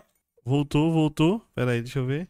Voltou, voltou, voltou. Voltamos, galerinha. Foi só uma breve queda. Live foi, Foi feita, feita pra pra dar dar errado. errado. Então, vamos lá. Vai, não esqueceu não. Aí diga. então, é, quando eu trabalhava nessa agência, era ali depois da João de Barros, depois do viaduto, eu largava tipo de 5, e- acho que era 5 e 50 para 6 horas. E eu sabia que existia um, no horário de pico ali um trânsito, né, ali em Olinda. Então eu tinha um. Eu entrava em pânico quando tava dentro do trânsito no ônibus fechado, tá ligado? Aí eu começava a mapear na minha cabeça qual era a parada mais próxima. Aí quando chegava ali no Tacaruna, do Tacaruna, a próxima parada vai ser, é, já vai ser lá no Varadouro, tá ligado? Então. E ficar parado no trânsito, dali até E o ali é a hora que sem ter trava. oportunidade de descer, pra mim era um sacrifício, porra. Quantas vezes eu já não desci ali no Tacaruna? Entrei no shopping, fui lá pra Cruz Cabugá, entrei na parada do BRT e fiquei lá esperando dar 8 horas até o fluxo baixar. Por causa da minha ansiedade. Bote fé, velho. Brother, eu entrava em pânico dentro do ônibus e não tinha quem me deixasse dentro do ônibus, tá ligado? E isso é pesado pra caralho, porra. Hoje em dia eu paro pra refletir assim, ó, caralho, e isso era o meu cotidiano ah, em 2017. Porra, mano. E todo dia tinha que pegar um ônibus, E todo, todo dia, dia tinha que pegar era essa labuta. E, e, e de manhã era o inverso, que era antes do viaduto do girador ali. Então. Quando pegava o BRT, a última parada era aquela do Atacadão, né? Depois do Atacadão. Depois É, dali é. era só no Varadouro e tinha aquele trânsito. Às vezes passava 40 minutos naquele trânsito. Se eu chegasse pro motorista Agoniado. e falasse assim, tem como abrir a porta aí pra eu descer? Não, só abre na parada. Deixa eu ver sair quebrando tudo ônibus. Aquele negocinho do, da janela que eu sempre tive vontade de puxar. né? Meu sonho era- Então, assim, é, eu acho que boa parte do, do- do- dos meus, das minhas buscas de qualidade de vida foi, por exemplo, faz 2017, Quatro anos. quatro anos que eu não, que eu não trabalho num lugar que eu tenho que pegar ônibus, tá ligado? Então, Tu eu acha que se tu voltar no ônibus, tu não, hoje em dia tá tranquilo. tá tranquilo, né? tranquilo. Não, tô só. Hoje em dia eu fico mais preocupado com relação a, a toques, assim, do que. Do que... Toques? Como assim? Toque por causa da pandemia, pô. Ah, então. Por exemplo, o ano passado. O a ano gente tem uma garra, passado. da porra aqui, né? Chega, já se agarra. É, né? então, o ano passado foi engraçado que o ano passado. o ano passado. a É tu que chega agarrando todo mundo, aí tá fazendo cara feio. Eu? O cara tá aqui trabalhando, quando vê um cheiro no cangote de um barbudo desse. É, roçando. É. Que história é essa? Ah, tá bom, tá bom. O ano passado, queimar, não. pandemia, aí rolou essa treta toda da pandemia, aqueles cuidados todos. Então a gente passou o ano todo sem sair de casa, né? Então, aí em novembro eu marquei um encontro com a galera do, que, do meu antigo trabalho, né? Com um amigo meu, Wilson, Wilson Freitas. Eu te amo, meu irmão. A gente marcou de se encontrar aí pro Recife Antigo, né? Já que, porra, deu uma caída aí nos números, bora, bora se encontrar, bora ir no Recife Antigo, bora. Aí é o seguinte, o Wilson mora em Olinda. E eu, tipo, moro aqui, né? Aí eu peguei um ônibus, aí eu falei, ô Wilson, eu tô em tal ônibus, pega esse mesmo ônibus. Aí no meio do caminho ele subiu no ônibus. Quando ele subiu no ônibus, ele começou. Aí a gente, tipo, conseguiu um lugar pra sentar. Aí ele sentou assim com a mão, tipo, a mão meio congelada, assim, tá ligado? Porra, é isso, meu irmão. meu irmão, eu entrei no ônibus, toquei em tudo. Eu só vou, eu só vou mexer minha mão quando chegar lá e tiver um álcool, uma pia pra eu limpar. Tipo, a gente criou Meu irmão, é horrível. A, mecanismos a cara higiene. pinica, pô. A Isso. cara, o rosto pinica assim, você fica. Quando, quando, eu vi, quando eu subi nesse Como ônibus assim? e tava lotado, Não. esse bicho tava voando. Não, é, Não, deixa- tô não, tô não. É, não, eu, Eu não digo. entendi pinicar o quê? Pinicar. Não, é tipo Porque assim. o sol vai caindo. Não, você quer você quer o, o rosto. Encostar. Quando você sabe que não pode encostar o rosto. Pinicar é dar vontade de coçar. Aquela, aquela, é, aquela Ah, entendi, pinica entendi. de. Parece até que é gringo. né? É. Aí ele fala tanta palavra bonita, pinica o miserável e trava. Vai entender. Então, aí, aí nesse dia foi muito engraçado. Porque eu também, quando eu entrei no ônibus e vi que o ônibus estava lotado, eu. Primeiro, é, eu peguei um ônibus na, na Pelópolis e tava lotado. Quando chegou na P15 eu desci, porque eu não ia passar mais meia hora no ônibus lotado. Porque pra mim já era impossível, assim, no meio da pandemia. Aí eu falei a Wilson que eu tava na, na, na P15 quando vinha um ônibus aham. mais vazio eu pegava. Aí eu peguei esse ônibus vazio e foi no Depois de entrou. duas horas, né? Aí a gente pra se encontrar lá no Delta, aquele Delta lá na beira Delta do Café. rio. Aham. Aí a gente desceu, aí o Wilson desceu assim, fazendo robô. A gente chegou no Delta, ele foi logo pro banheiro, tá ligado? Uhum. Lava a mão. Aí quando ele leva a mão, ele, agora sim, bicho, aí me deu um abraço, não sei o quê. Tipo, ah, a pandemia serviu pra que a gente revesse alguma- alguns fatos até higiênicos É, então. tá ligado? Total, pô. O hábito que a gente não tem de lavar a mão, de não sei o quê. É, eu tinha, né? Mas, tipo, piorou. Comia pizza com a mão, vê? Que hábito Feito eu ridículo. hoje aqui enrolando a pizza. Enrolando a pizza, que coisa. Não, o pior foi tu limpando os dentes. A câmera pegando tu aqui, tu limpando os dentes, olhando e.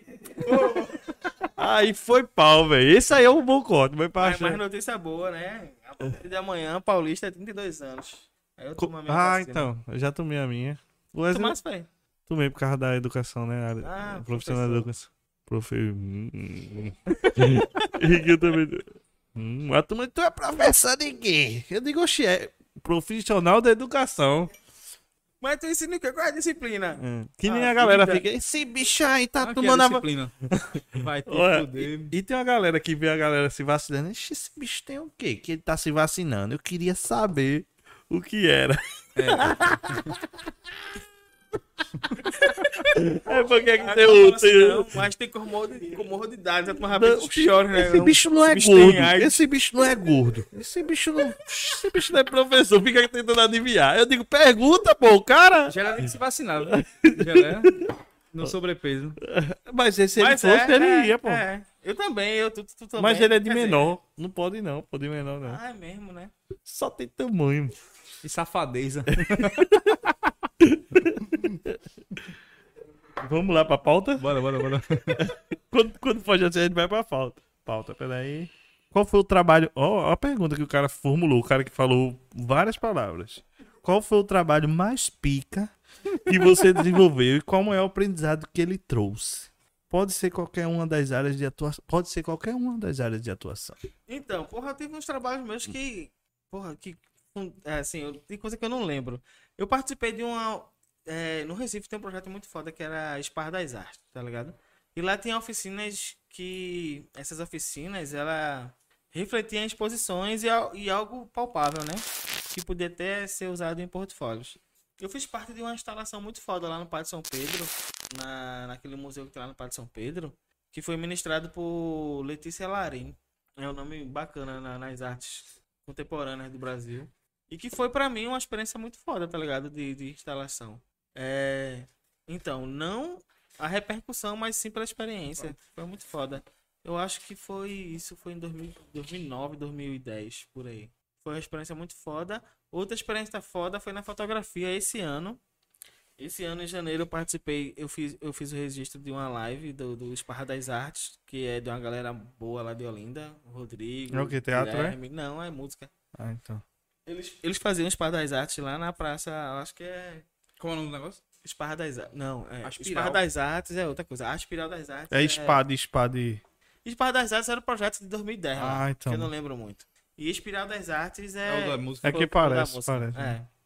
E eles faziam na. Eu acho que é a praça. Aquela, aquela lá de Casa Forte. Como é o nome daquela praça que tem um. É, Casa Forte? Sim, aquela Poço- que tem aquele- Posto panela. Acho que é o Poço da Panela. É. Eles faziam lá. Aí por causa da pandemia, aí veio a Almi Blanc, e eles conseguiram a Almi Blanc, e aí eles fizeram uma live, né? E essa live foram, acho que foram três dias de gravações, com, sei lá, 15 bandas.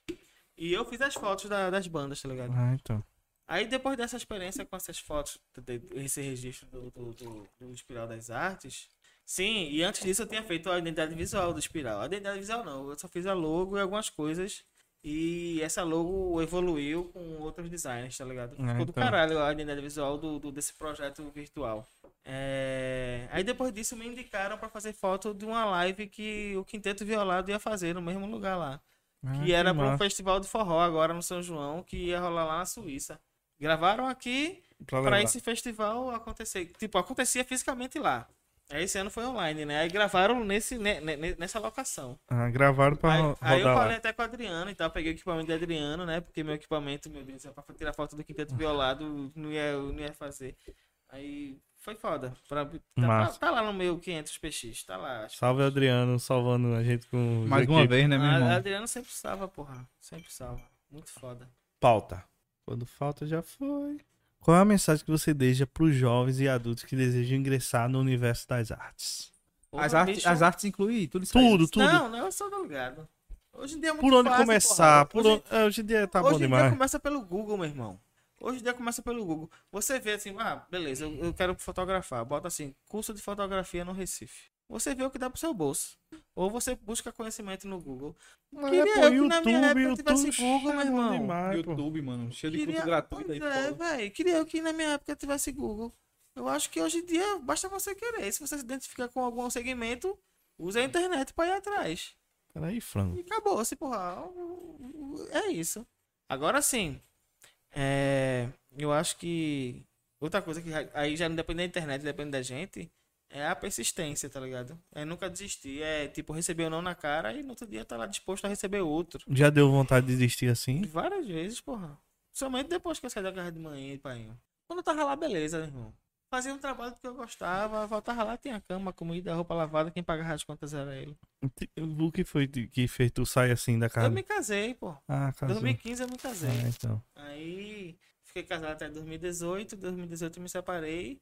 E quando eu me separei, eu botei na minha cabeça que se eu voltasse pra casa dos meus pais, eu ia me acomodar como uma adolescência, né? Aí Entendi. eu falei assim, ah, eu, eu vou viver sozinho, doido. Aí eu arrumei um lugar pra morar e tô morando só até hoje. E eu acho que se eu Você se voltasse casou em 2015 e se separou em 2016. 18. Se eu, se eu voltasse pra casa de pai e mãe, eu acho que eu seria um... Essa experiência da queda eu não teria. Primeiro. Mas Ia é dar uma isso. relaxada. Meu irmão, eu, eu lembrei do negócio. Não tem nada a ver, mas eu vou falar. E eu conversando com o Playline hoje, né? A gente casado, mais seis anos já, muito tempo junto. Aí eu di- dizendo a ela, eu digo, já pensou a gente separar? Se tu imagina a gente separado, aí tem esses papos. É, não, não, não me Não, todo imagino. casal tem, pô. Então, aí, aí eu disse assim, eu disse, tu ia voltar pra casa da tua mãe? Ela disse, voltar pra casa da minha mãe? Minha filha, meu filho ia ter o meu lugar. Eu ia comprar um apartamento pra mim, um carro. Eu digo, oxente, então tá nem vamos separar e voltar aparta... apartamento, carro. A gente Eu volta digo, "Oxe, tudo tu vai imobiliário. Tu vai enricar ou vai separar? Eu digo, que, que separação da Se poeta? separa de mentira. Ei, se separação for motivação assim, bora separar Eu digo, né? minha filha, tá vendo é vantagem. a gente volta. Isso vai separar vai ganhar Ah, mesmo se ela ver esse, esse nugget, se ela ver essa bata, tu tá fudido quando tu chegar em casa. E já corte que amanhã eu já boto no meu Instagram. Eu só falei por causa disso, eu tô esperando a deixa pra soltar. tô brincando, tô brincando, eu lembrei mesmo Ei, dessa... Socorro, com licença aí, com licença aí. É, vontade. Com licença, é pra falar, né? Não, pra você falar. Ah. Me conte aí quais, quais, quais estão sendo suas expectativas aí pra dia 31. Meu irmão, eu tô muito nervoso, porque eu sou um cara muito desorganizado, pô. Sim, vai ser onde isso? Vocês nem Não. me convidam nem porra nenhuma. É, o bicho ligou pra mim, ó. A turma de igreja, né? A galera e tal conhece. Aí tem Lucas, que ele sempre promove evento lá do jovem da igreja, vem a galera de fora. Aí eu, meu irmão, eu, eu já não tava. Eu não tava. Peraí, peraí, peraí, peraí. Pra situar a galera, a gente tá falando de stand-up comedy. É, né? isso. Pocket Show. Um pocket show. E esse querido. Eu fiz o primeiro, eu fiz o primeiro aqui com as amizades e tal. Deu super certo. No show dos amigos. No show dos amigos. Aí esse bicho, bicho, ó, tô querendo fazer uma programação aqui com o jovem e tal. Que tal tu vir fazer aqui teu show de stand-up? Aí eu disse, meu filho, eu dentro da tua igreja é palavrão por cima de palavrão. Mentira, né? Que eu falta um, mas não. Aí ele, não, calma. Eu vou separar um lugar. Vou separar um lugar. Eu, poxa vida. Ele disse, qual é o dia? Ele, tal data. Eu, pô, vou tá viajando, bicho. Se preocupe, já mudei a data pro dia 31, pra última semana. Eu, Pra meu você poder ir, né? esquivar. eu, E ele- eu digo agora, agora lascou, bicho. Sabe porque tu é bom, porra. Vai, eu disse. Aí ele disse: Não, não se preocupe, não. Que você vai ser o, o principal. Eu digo, já, aí minhas pernas já, eu já me caguei todinho. Ele disse, Você vai ter de 40 minutos a uma hora. Eu pronto, aí lascou. Eu disse, meu amigo, é 20 minutos no máximo. Aí pronto, aí tá marcado dia 31 ainda. Agora, dia 31 agora, sábado agora. É em cima daquele lugar de do vereador que parece comigo. Quem é que parece ele? Fabiano Paz. Queimação do cara. Eu fui na feira. mesmo. Eu fui uma vez na feira almoçar com. É ali Ei, da China, é? o am- Ei, Onde- agora onde estourou era tudo. o- Desculpa aí, pessoal. Estourou tudo. Ah, ali na floresta. Bicho, uma vez eu tava na feira com Wesley. Aí a mulher. Te conheço de algum lugar. É, tu é vereador, né? Esse bicho deu logo a gaitada. hein? Eu, pô, bicho, meu irmão. Ei. Meu irmão, que fuleiragem do caramba, pô. Já é um esquetezinho pro seu. Pro seu... Eu, eu já tô falando, tô falando isso por quê? Ele Já- vai estar lá assistindo teu Não, vai não. Aí vai ser lá nesse espaço. Mas parece que não pode muita gente, até pelo lugar. Parece que é limitado de 50 pessoas, é 10 reais e parece que vai ter umas esfirras lá e tal. Sei não, tô indo pra comer e, e contar piada. Boa, boa. Aí eu, meu irmão, sou muito desorganizado, pô. Eu já, eu fiz um grupo que, pra mim, que só sou eu mesmo. Aí eu fico mandando os áudios das piadas que eu vou gravando. Como é que é esse grupo aí, Mas o Bilu? pior é que muito comediante faz isso. Não, pô, só- eu sou ruim de escrever, de parar pra escrever. Não, eu tô perguntando do grupo, porque ele fez um grupo que é ele É, e e ele você mesmo. estruturar Não, as piadas, fazer então, o punch e Não, tal. eu- o que é que, o que é que eu faço? Eu, tipo, adiciono o Wes, né? Porque no grupo já pede alguém, né? Adicionei, é, Aí ele entra sair. e, e sai e É, fica isso só eu. Por isso você vive me adicionando e me retirando dos grupos. É, esse bicho, que é isso? Que é isso? Que é isso? Sai. que- Mais um. Aí eu tenho financeiro, não sei. Aí eu mando áudio contando a piada. Não, que não sei o que, que não sei o que. Aí fica tudo aqui. Aí depois eu vou pegar, mas é pau. E eu tô aprendendo a escrever e tal. E Boa. vamos lá. Porque eu tenho muita piada que é a galera, tá Mas ligado? como eu tava falando de arte aqui. Que eu falo da galera, eu você dou tem que ter nome. prática, você tem que. Meu irmão, você tem que fazer o bagulho. Que eu dou nome e tal. Aí eu peguei a sacada de que vou, vou testar se dá certo. Eu vou botar eu como na situação do cara que eu conto, tá ligado? Licença, agora eu quero no banheiro. Vai, Vai lá, vai agora. Que a entrevista agora é comigo. agora pronto, agora. Deu meia-noite. Meia-noite, deu meia-noite, pô. Tô fudido. Eita, tirasse a câmera do artista. Aí. Quem, quem é que tá online aí? Quem é o doido que ainda tá aí online? Dá Tem um salve online, aí, dá um salve, alguém. dá um salve. Tem alguém online? Ó, a turma tudo rindo. O gordinho gosta. Tem alguém online mesmo, velho? Tem, pô. Tem cinco pessoas, tá lotado, o moleque estourou. Ei, Peraí, peraí. Deixa eu agradecer essa. Corta pra 11, Rickson. Não, corta pra 11 não, a 11 tá aí. Não, não, corta pra 11 não, Rickson. Corta no geral. Corta pra 11 não. Eu tô com vontade de fazer xixi danado. Vocês bebem que só e não. Ei, corta no geral, corta no geral, Rickson. A galera trabalha, pô. Meu irmão, tá no geral? Galera, vocês que estão Ó, Nicole, Nicole, eu, acho que eu vou te pegar, hein? Vou aí na tua casa pegar a Nicole, que amanhã tem um ensaio fotográfico. Que eu tô, inclusive, ensinando Nicole a tirar foto. Porque aparece um bocado de serviço pra mim. De aniversário de não sei o que, a menina tem 14 anos. Pega a câmera, tira foto, ganha uns 300, 400 conto dela no eventozinho. Boa, meu amigo. E tá tudo certo. Eu quero agradecer a todos vocês aí que estão assistindo essas quase quatro horas já de podcast. Satisfação total. Não sei como vocês aguentam, mas eu quero agradecer de coração mesmo.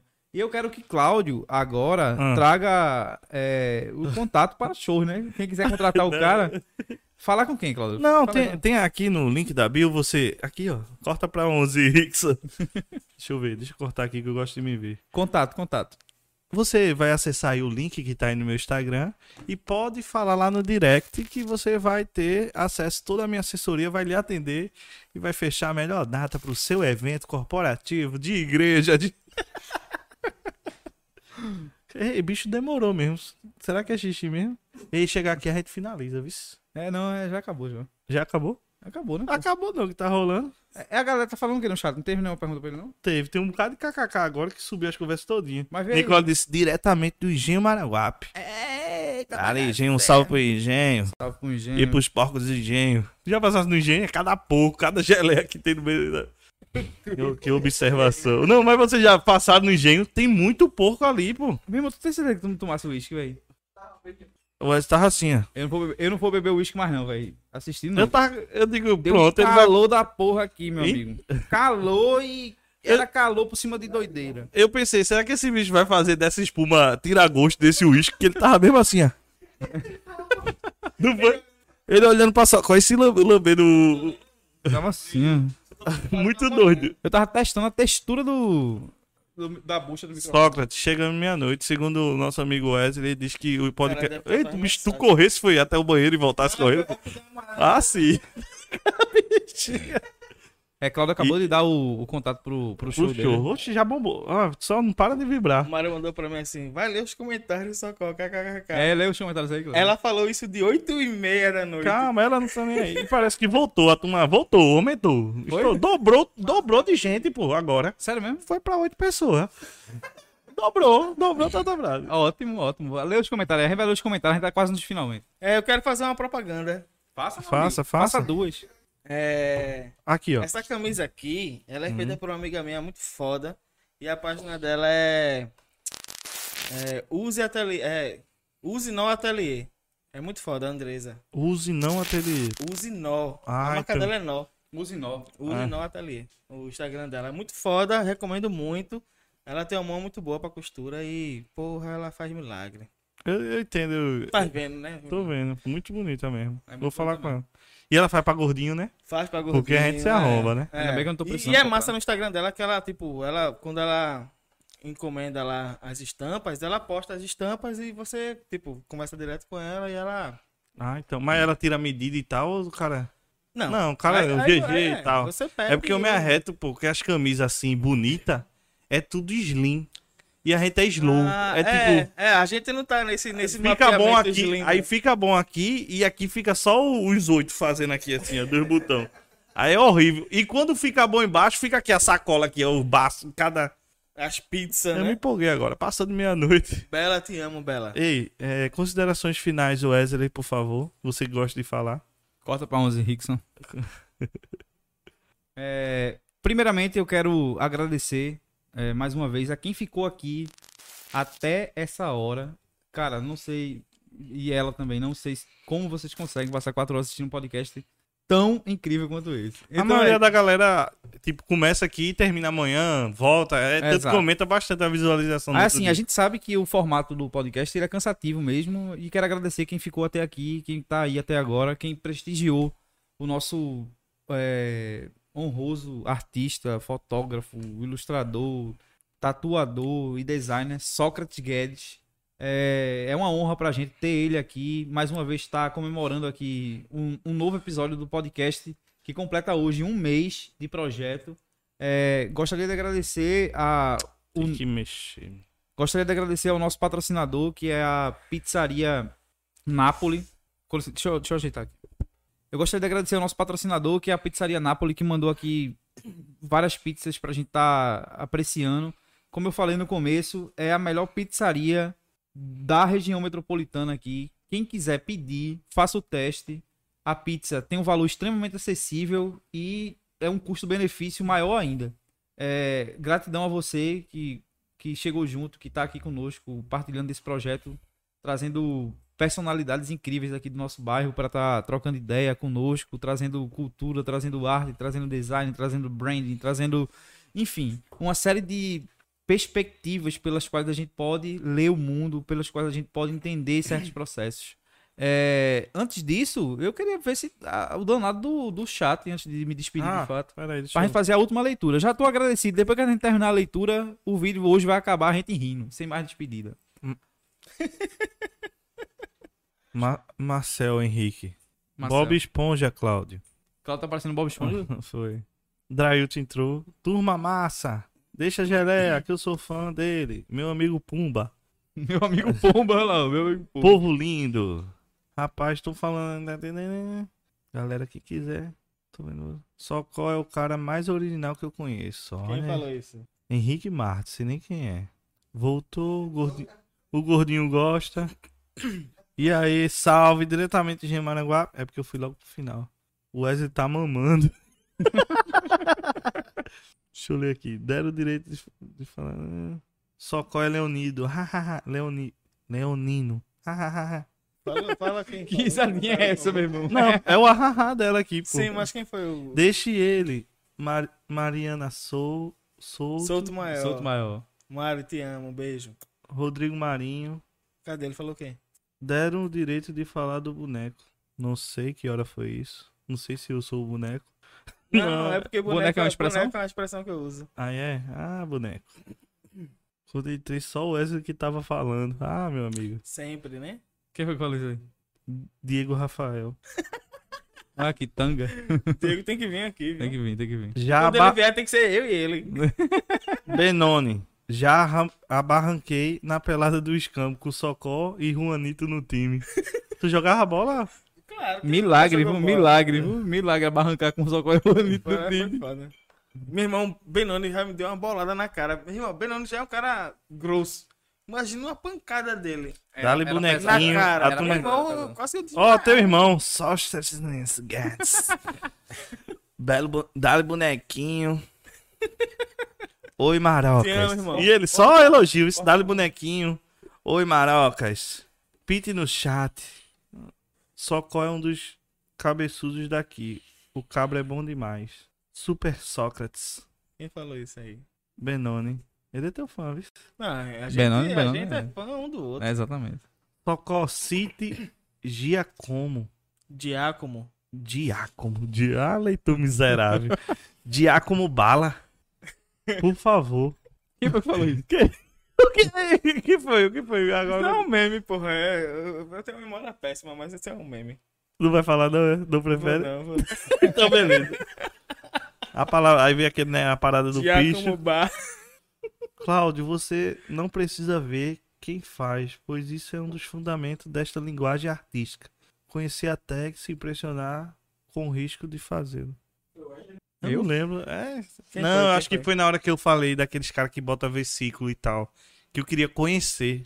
Ah, entendi. Mas, tipo, conhecer a pessoa pra tirar as dúvidas, as curiosidades. Meu irmão, o que é que tu usa? É cal? Como é e tal. Ah, a parte Eu técnica, não né? quero ser É, a preconceituoso, não, mas pra mim é fanatismo mesmo. É, foi. Só brabo demais. Bons tempos, as madrugadas varadas. O primeiro e o segundo. Quem? É, o primeiro e o segundo. O nome do canal? É, no nome do cara é. Quem é o primeiro e o segundo? Geno falando, Geno. Ele falou aqui. Geno falando. Ah, Geno, porra. Ah, então. Geno é foda. Geno, porra, Geno. Geno. Faz Salve, equipe. história aí. Foda. Salve, Geno, hein? Socó. Nunca me ouvi Geno. Esse é o problema. Socó, tamo junto. Amanda França. Tô muito feliz por essa iniciativa. Vamos fazer história. É, meu Menone. irmão. É isso mesmo. Tem que. A meu turma irmão, emule isso aqui. é Jo foda, pô. Josi Rodrigues. Wilson Freitas. Jus falou. falou o quê? Emule. E o Wilson? Que é o- Ah, então, o Wilson falou o quê? Emule também. Emule. A galera lembrou. Em Oi. mole, mano. Wilson, obrigado. O Wilson é meu professor de inglês, o cara que estudou comigo na Ah, então, você falou. O Wilson, você é foda, Massa, pô. massa. Amo demais. Dali Wilson. Salve Wilson. Salve, Wilson. Audi Cláudio, aquela resenha. Muito massa, atual o povo chegando. Benoni. Benoni falou, viu? É primo de Wesley. Ei, meu boneco, você tem que ver Benoni aqui. É, então. Vai, vai. Então, tá Aí, aí. aí vai ser conteúdo. Vai, pô, vai. Ramos Bezerra. Painho. Estamos aqui. Ah, garoto! Melhor marqueteiro da minha vida, Meu amigo, eu acho que esses cinco que tá lá é, é teu pai, tua mãe, Eu cada um no que não, celular. eu acho que não, que ele mandou mensagem pra mim de 9 horas da noite. Ó, tô na casa de fulano, tipo, Ah, tava nem assistindo. Vai ver depois. Benoni disse que era pra tu trazer uns quadros teu pra cá, pô, pra botar aqui. Na live Vai tal. rolar, né? vai rolar. Vou deixar aqui mesmo, né? Que Santos, Santos já tá fazendo um já. Vai rolar, eu tenho Que a gente já cansou eu- desses. Isso irmão, aqui. eu tenho que voltar a produzir, porra. Eu tô, eu tô com um quadro lá que eu tô pintando há faz dois meses já. E todo dia eu vou lá e faço um, um traço e saio. Faço um traço e saio. Meu irmão, tu mexe demais. Agora, agora acabou com a live. Agora saiu todo mundo. Ó, é. Cadu BR. Mauro? Uma interrogação, acho que quando tu falou, né? Chegai, que eu acho que é cheguei, né? Que ele botou chegai. Só que eu gosto de desenhar ódio. Queria uma palhinha arriscar ao vivo. Ficou devendo. Eita, é mesmo, né? Terapia. Hum. Ele é foda no olho. Marcel Rico. foi o autor? Mostra na tampa da pizza o que tu sabe. Quem falou, quem falou? Marcel. Bom, bicho. Ah, pronto, aí chegou. Pronto. Agora, quando a gente tiver a live muito, eu vou ter que ler tudinho, né? Não, tu para na metade do... Não, Ah, pega mais relevante, né? É. Não, mas, Mas acho que pra mim tudo foi relevante, achei foda. foi massa. É, é- mas é massa esse retorno da galera. Enquanto tiver menos de 100, beleza. Mas quando você estiver estourando aí com mais de 3 mil comentários, aí é foda. É, é impossível ler. Uma pergunta de Marcel. Vocês estão bêbados? Eu não tô mais, não. Eu parei O Wesley ficou bêbado, ficou bom, ficou bêbado e ficou bom. Foi. Agora, quando eu vi que ele tava bêbado mesmo, foi quando ele tava comendo a bucha do, do microfone. eu digo, pronto, lascou. Vai fazer. Eu não bebo mais, não. Eu não bebo mais, não. é por isso que eu não gosto de então beber. você quer pra, vai pra minha olha, casa. esse Não, Não, isso cara- vai ficar aqui. esses toma cara- de Não, é, é, pô. Olha- Eu não bebo em podcast. Domingo é meu aniversário, meu Tu irmão. não bebe. A gente tu- compra outro. Esse bicho não bebe, pô. Ele não, bebe, eu não. ele bebo, não eu bebe, bebo, não. Eu bebo. Tu diz que bebe, mas tu não bebe, não. Que tu nem aguenta e bebe. Não, vou É, tomar não, cerveja. não sei que invenção foi essa. Não, a invenção. Jack Daniels. Não, tem que beber, pô. Agora tem que beber no momento certo, no podcast beber. Eu fico Ei. doidão, pô. Pronto, pegue aí o vídeo agora. Você vai botar assim, ó. Cláudio Costa e o Wesley vaquejada. E assista. Por quê? Por quê? Quem agora foi agora? eu, agora foi. Pô, meu irmão. Vamos acabar? Por que esse negócio do, do, do Não, pelo menos pra dar a volta e pra tu ver que tu, que tu tomou uma, eu, eu tenho falando, mostrando tu. Não sabe Ah, beber. Não, mas ali tava bom de beber. Agora aqui, meu amigo, a gente. Podcast tem que entrevistar o cara, tem que Bora, falar. meu amigo. Hoje já é amanhã. Peraí que eu tô querendo bater o recorde aqui de, de minuto do. Já bateu? Então é isso aí, galera. Beber, foi. Socorro, satisfação. Agora que eu, que eu fiquei Quer deixar uma mensagem pra galera? Quer deixar uma mensagem pra galera? Aqui, ó, a mensagem de paz e união. Porra, eu acho que é, seja bem, faça o bem, busque é, conquistar suas metas sempre com empatia e humildade. E é isso. Se você tem alguma habilidade aí, explore ela ao máximo e seja feliz.